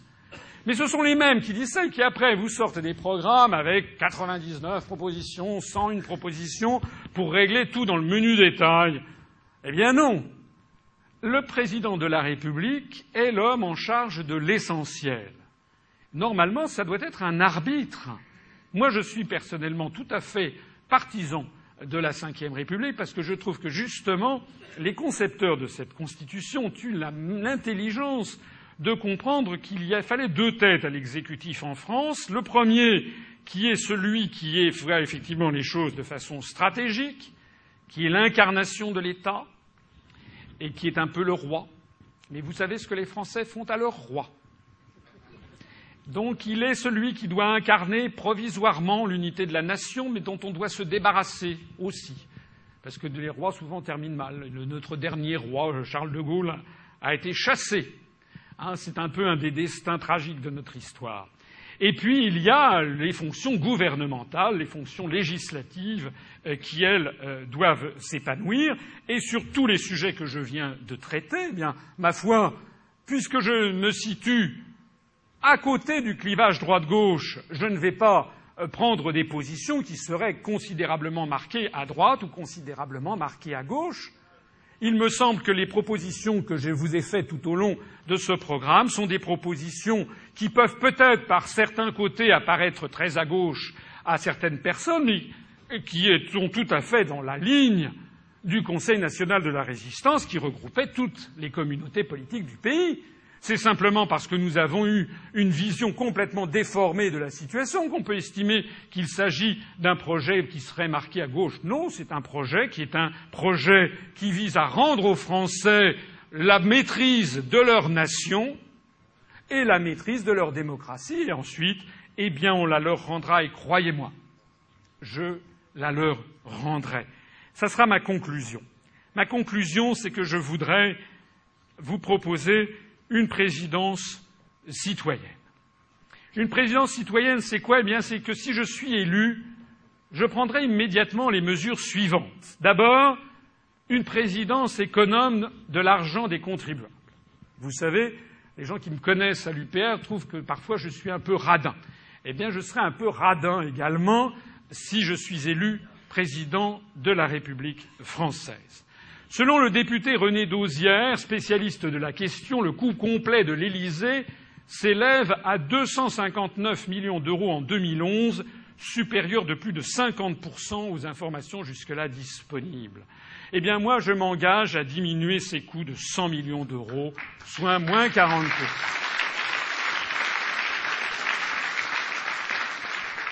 Je vous ai montré ici une, un graphique, un, comment dirais-je, un schéma en écorché, comme on dit, de l'avion que l'on appelle Air Sarko One. Vous en avez peut-être entendu parler.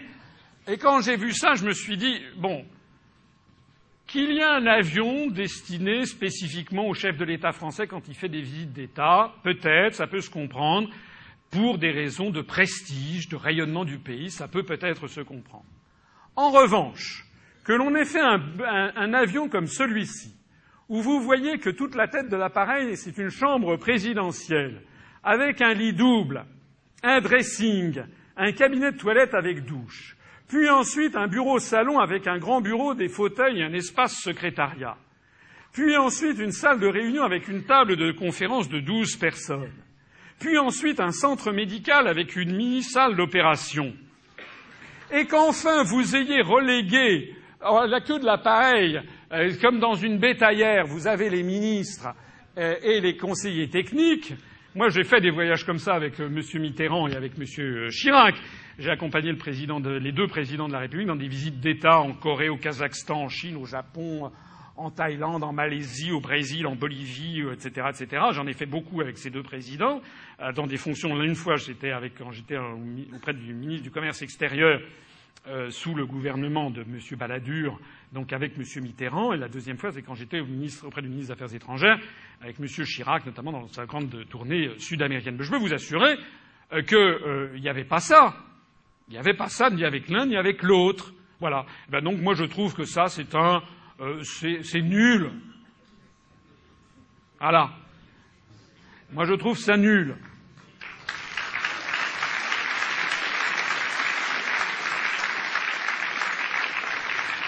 Une présidence citoyenne, c'est également l'abandon de la prétention monarchiste. Eh bien, il n'y aura pas de première dame. J'ai une femme, ma femme, euh, qui d'ailleurs n'est pas là puisqu'elle prépare actuellement un concours de l'école normale supérieure, donc elle a un grand, euh, parce que j'ai une femme qui est universitaire. Ma femme sera tout simplement la femme du président de la République. Voilà et elle poursuivra elle poursuivra son activité professionnelle, point.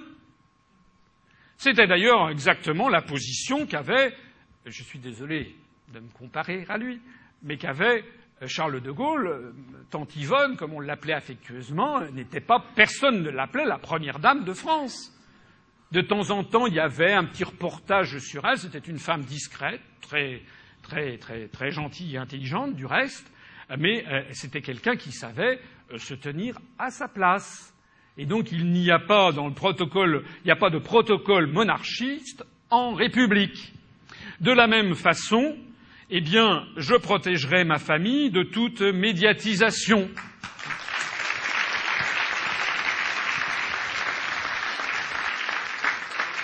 J'ai une fille et j'ai un fils eh bien, euh, il n'est pas question qu'il fasse la une des journaux. De la même façon, je prends l'engagement de ne me livrer à aucun népotisme.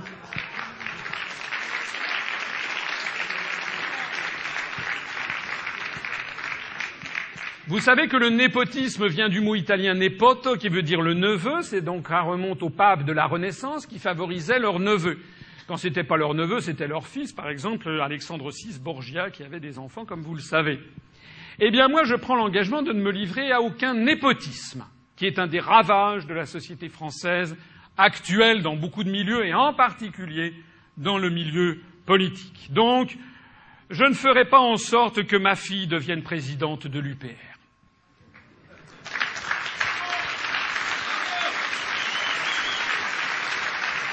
Et d'ailleurs, remarquez bien, remarquez bien que je n'ai pas non plus hérité de l'UPR. Je l'ai créé par moi-même, avec, avec, le soutien de tous ceux qui m'ont fait confiance depuis le début et dont le nombre s'accroît tous les jours. De la même façon, je ne ferai pas de mon fils un conseiller général des Hauts-de-Seine.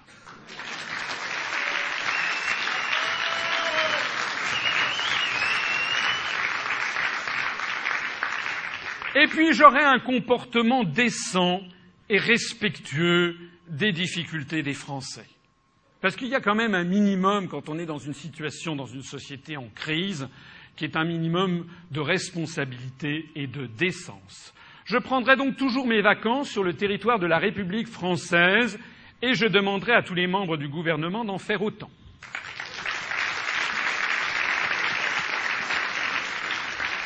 Il est d'ailleurs très étonnant de voir tous ces ministres et tous ces présidents de la République qui poussent des cris d'orfraie lorsque je leur dis qu'il faut sortir de l'Europe, alors que dès qu'ils ont un pont, un week-end ou des vacances, ils quittent justement, ils sortent de l'Europe pour aller aux États-Unis ou pour aller sous les tropiques.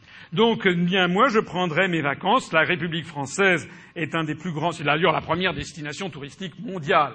Alors on peut, me semble-t-il, pendant la durée d'un mandat minimum, eh bien, avoir, euh, avoir ne serait-ce que la courtoisie vis-à-vis de ses compatriotes euh, que de rester euh, parmi eux. Et donc ne pas faire, par exemple, de croisière à bord de yachts de milliardaires. Je ne passerai pas mon temps dans des voyages internationaux qui ne servent à rien.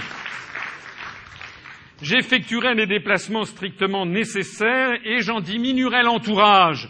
Il n'y aura pas des cohortes et des cohortes de voitures de police, de gyrophares et d'autocars des CRS parce que tout simplement, parce que tout simplement, j'aurai confiance dans mes concitoyens.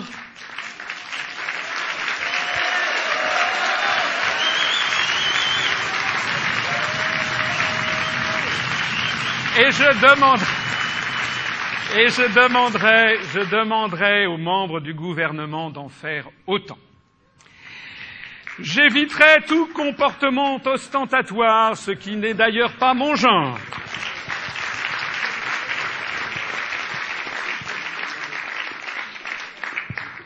Je n'organiserai pas de parties fines dans des hôtels.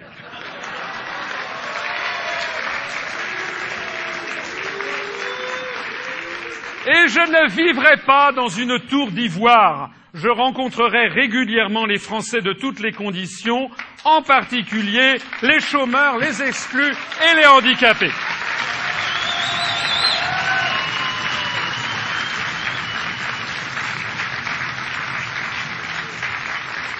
Alors maintenant que j'arrive à la fin de ce long exposé, eh bien on va revenir au début on va revenir au début. Je vous avais cité un proverbe africain. Là, je vous cite un proverbe chinois. Dans un pays en proie au chaos apparaissent des responsables loyaux. Je trouve que c'est un très beau proverbe. Parce que ça veut dire que lorsque tout est pourri, lorsque tout s'effondre, lorsque tout vous paraît vérolé, eh bien, ça n'est pas vrai. Et ce beau proverbe chinois, on l'a trouvé tout au long de notre histoire nationale. Il y a toujours, au moment fatidique, il y a toujours des Français qui disent non, on ne va pas laisser tomber la France. Rappelez-vous cette affiche extraordinaire que je vous ai montrée tout à l'heure des FFI de 1944 qui disait euh, contre c'était un raisonnement instinctif, hein, presque inconséquent. Tout était perdu, tout le monde ricanait à l'idée de poursuivre la guerre. On avait été écrasé. D'ailleurs, les gens savaient que les États-Unis étaient plutôt du côté de l'Allemagne. Donc euh, tout le monde avait été écrasé. Il n'y avait qu'une seule chose à faire, c'était à faire comme tout le monde. Ce qu'il faut donc bien comprendre, c'est que ceux qui sont entrés dans la résistance en 40-41, eh bien, étaient encore plus courageux ou audacieux que ceux d'entre vous qui nous ont rejoints et de ceux qui vont nous rejoindre puisque finalement nous sommes quand même dans un pays où il y a encore un certain nombre de principes de droit et de démocratie, et puis parce que nous sommes à l'évidence dans une situation de nécrose avancée de cette construction.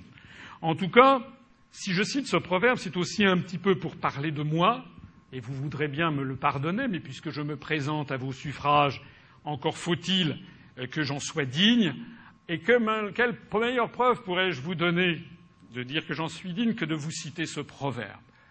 Je n'ai rien eu à gagner dans toute cette affaire.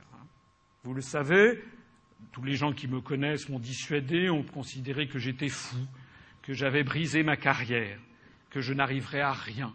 Et d'ailleurs, j'ai été pestiféré au ministère des Finances pendant plusieurs années. Et puis, et puis les choses changent. Et il y a quelques semaines, à l'inspection générale des finances, m'a demandé, mon chef de service m'a demandé de faire une intervention, un peu comme celle que je viens de faire en plus court, mais quand même pendant une heure trois quarts devant mes collègues, inspecteurs généraux des finances, parmi lesquels des anciens directeurs euh, des finances, deux anciens ministres, etc., pour leur expliquer pourquoi l'euro allait exploser. Le simple fait que l'on m'ait donné la parole dans ces lieux augustes de Bercy, qui n'avaient jamais entendu depuis leur inauguration en 1988 semblable discours, montre que l'esprit évolue, ils évoluent évidemment avec les, événements.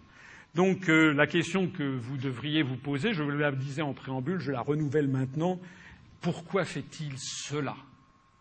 Hein? Pourquoi est-ce que je fais cela? C'est vous qui avez la réponse. C'est vous qui devez vous faire un jugement sur la personnalité que je suis et pourquoi est-ce que je fais cela. Est-ce que vous pensez vraiment que je fais cela pour de l'argent, pour de la notoriété, est-ce que vous pensiez vraiment cela? Peut-être. Est-ce que vous pensez, comme certains le croient, que je suis le sous-marin de tel ou tel? Il des gens qui me soupçonnent des plus noirs dessins. Heureusement, ce qui me fait rire, c'est de voir que on me soupçonne tour à tour d'être le sous-marin d'un parti contre un autre, puis de l'autre contre le premier, etc., etc. Si j'étais un sous-marin qui était piloté euh, par un, des partis au pouvoir, il me semble que j'aurais un accès aux médias beaucoup plus facilité. Donc je vous demande, je vous prie, je vous suggère de réfléchir en conscience à la personnalité qui se présente devant vous, comme elle est, avec ses qualités et ses défauts. J'ai quelques kilos de trop.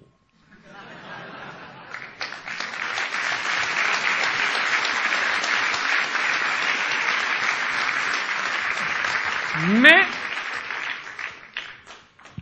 mais j'ai l'honnêteté de ne pas avoir fait de régime avant.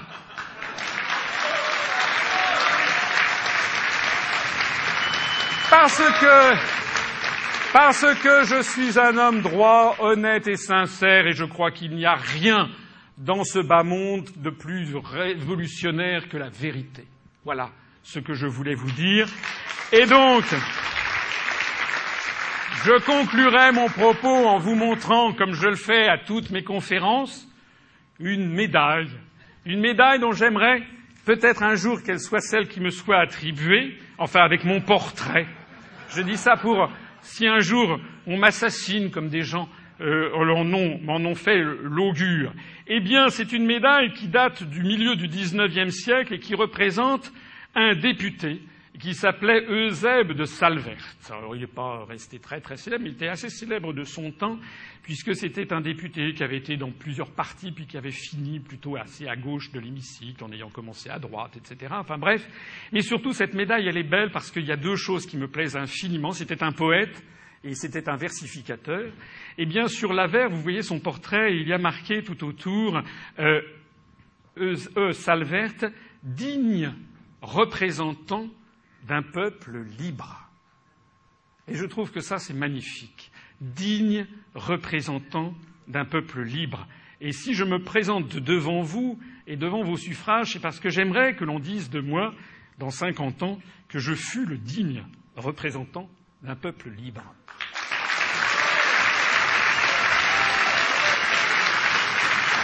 Et il y a, et il y a un revers à cette médaille. Le revers à cette médaille n'est pas moins beau, puisqu'il comporte justement une phrase, une citation de Salverte, qui est celle-ci Le mensonge et la peur sont des vices d'esclaves.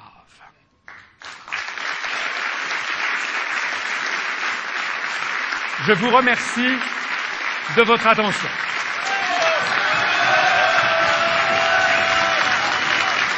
Vive la République et vive la France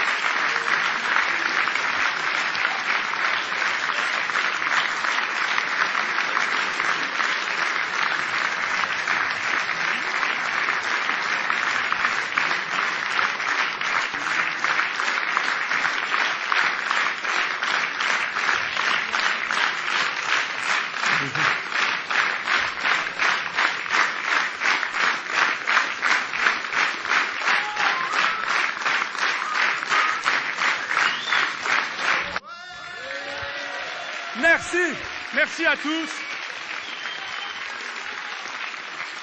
Merci à tous d'être venus. Merci pour toute votre diversité. L'UPR est riche de la diversité de ses membres. Je sais qu'il y a parmi nous des gens de toutes les opinions politiques, y compris des gens qui sont très à droite, des gens qui sont au centre. Il y en a des gens qui sont très au centre.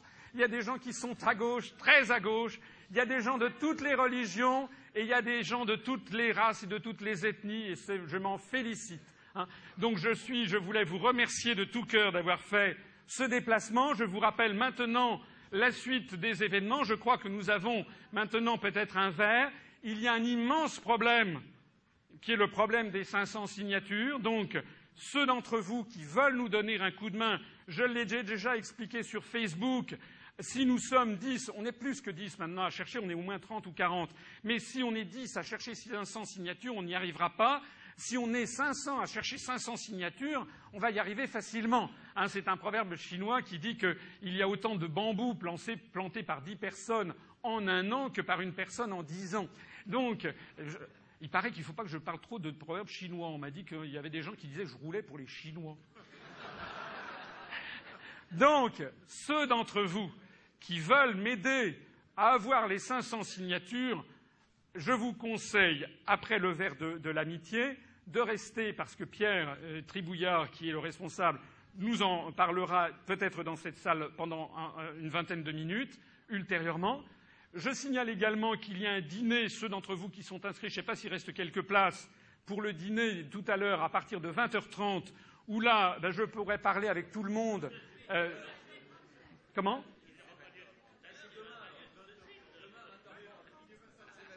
Il est 20h30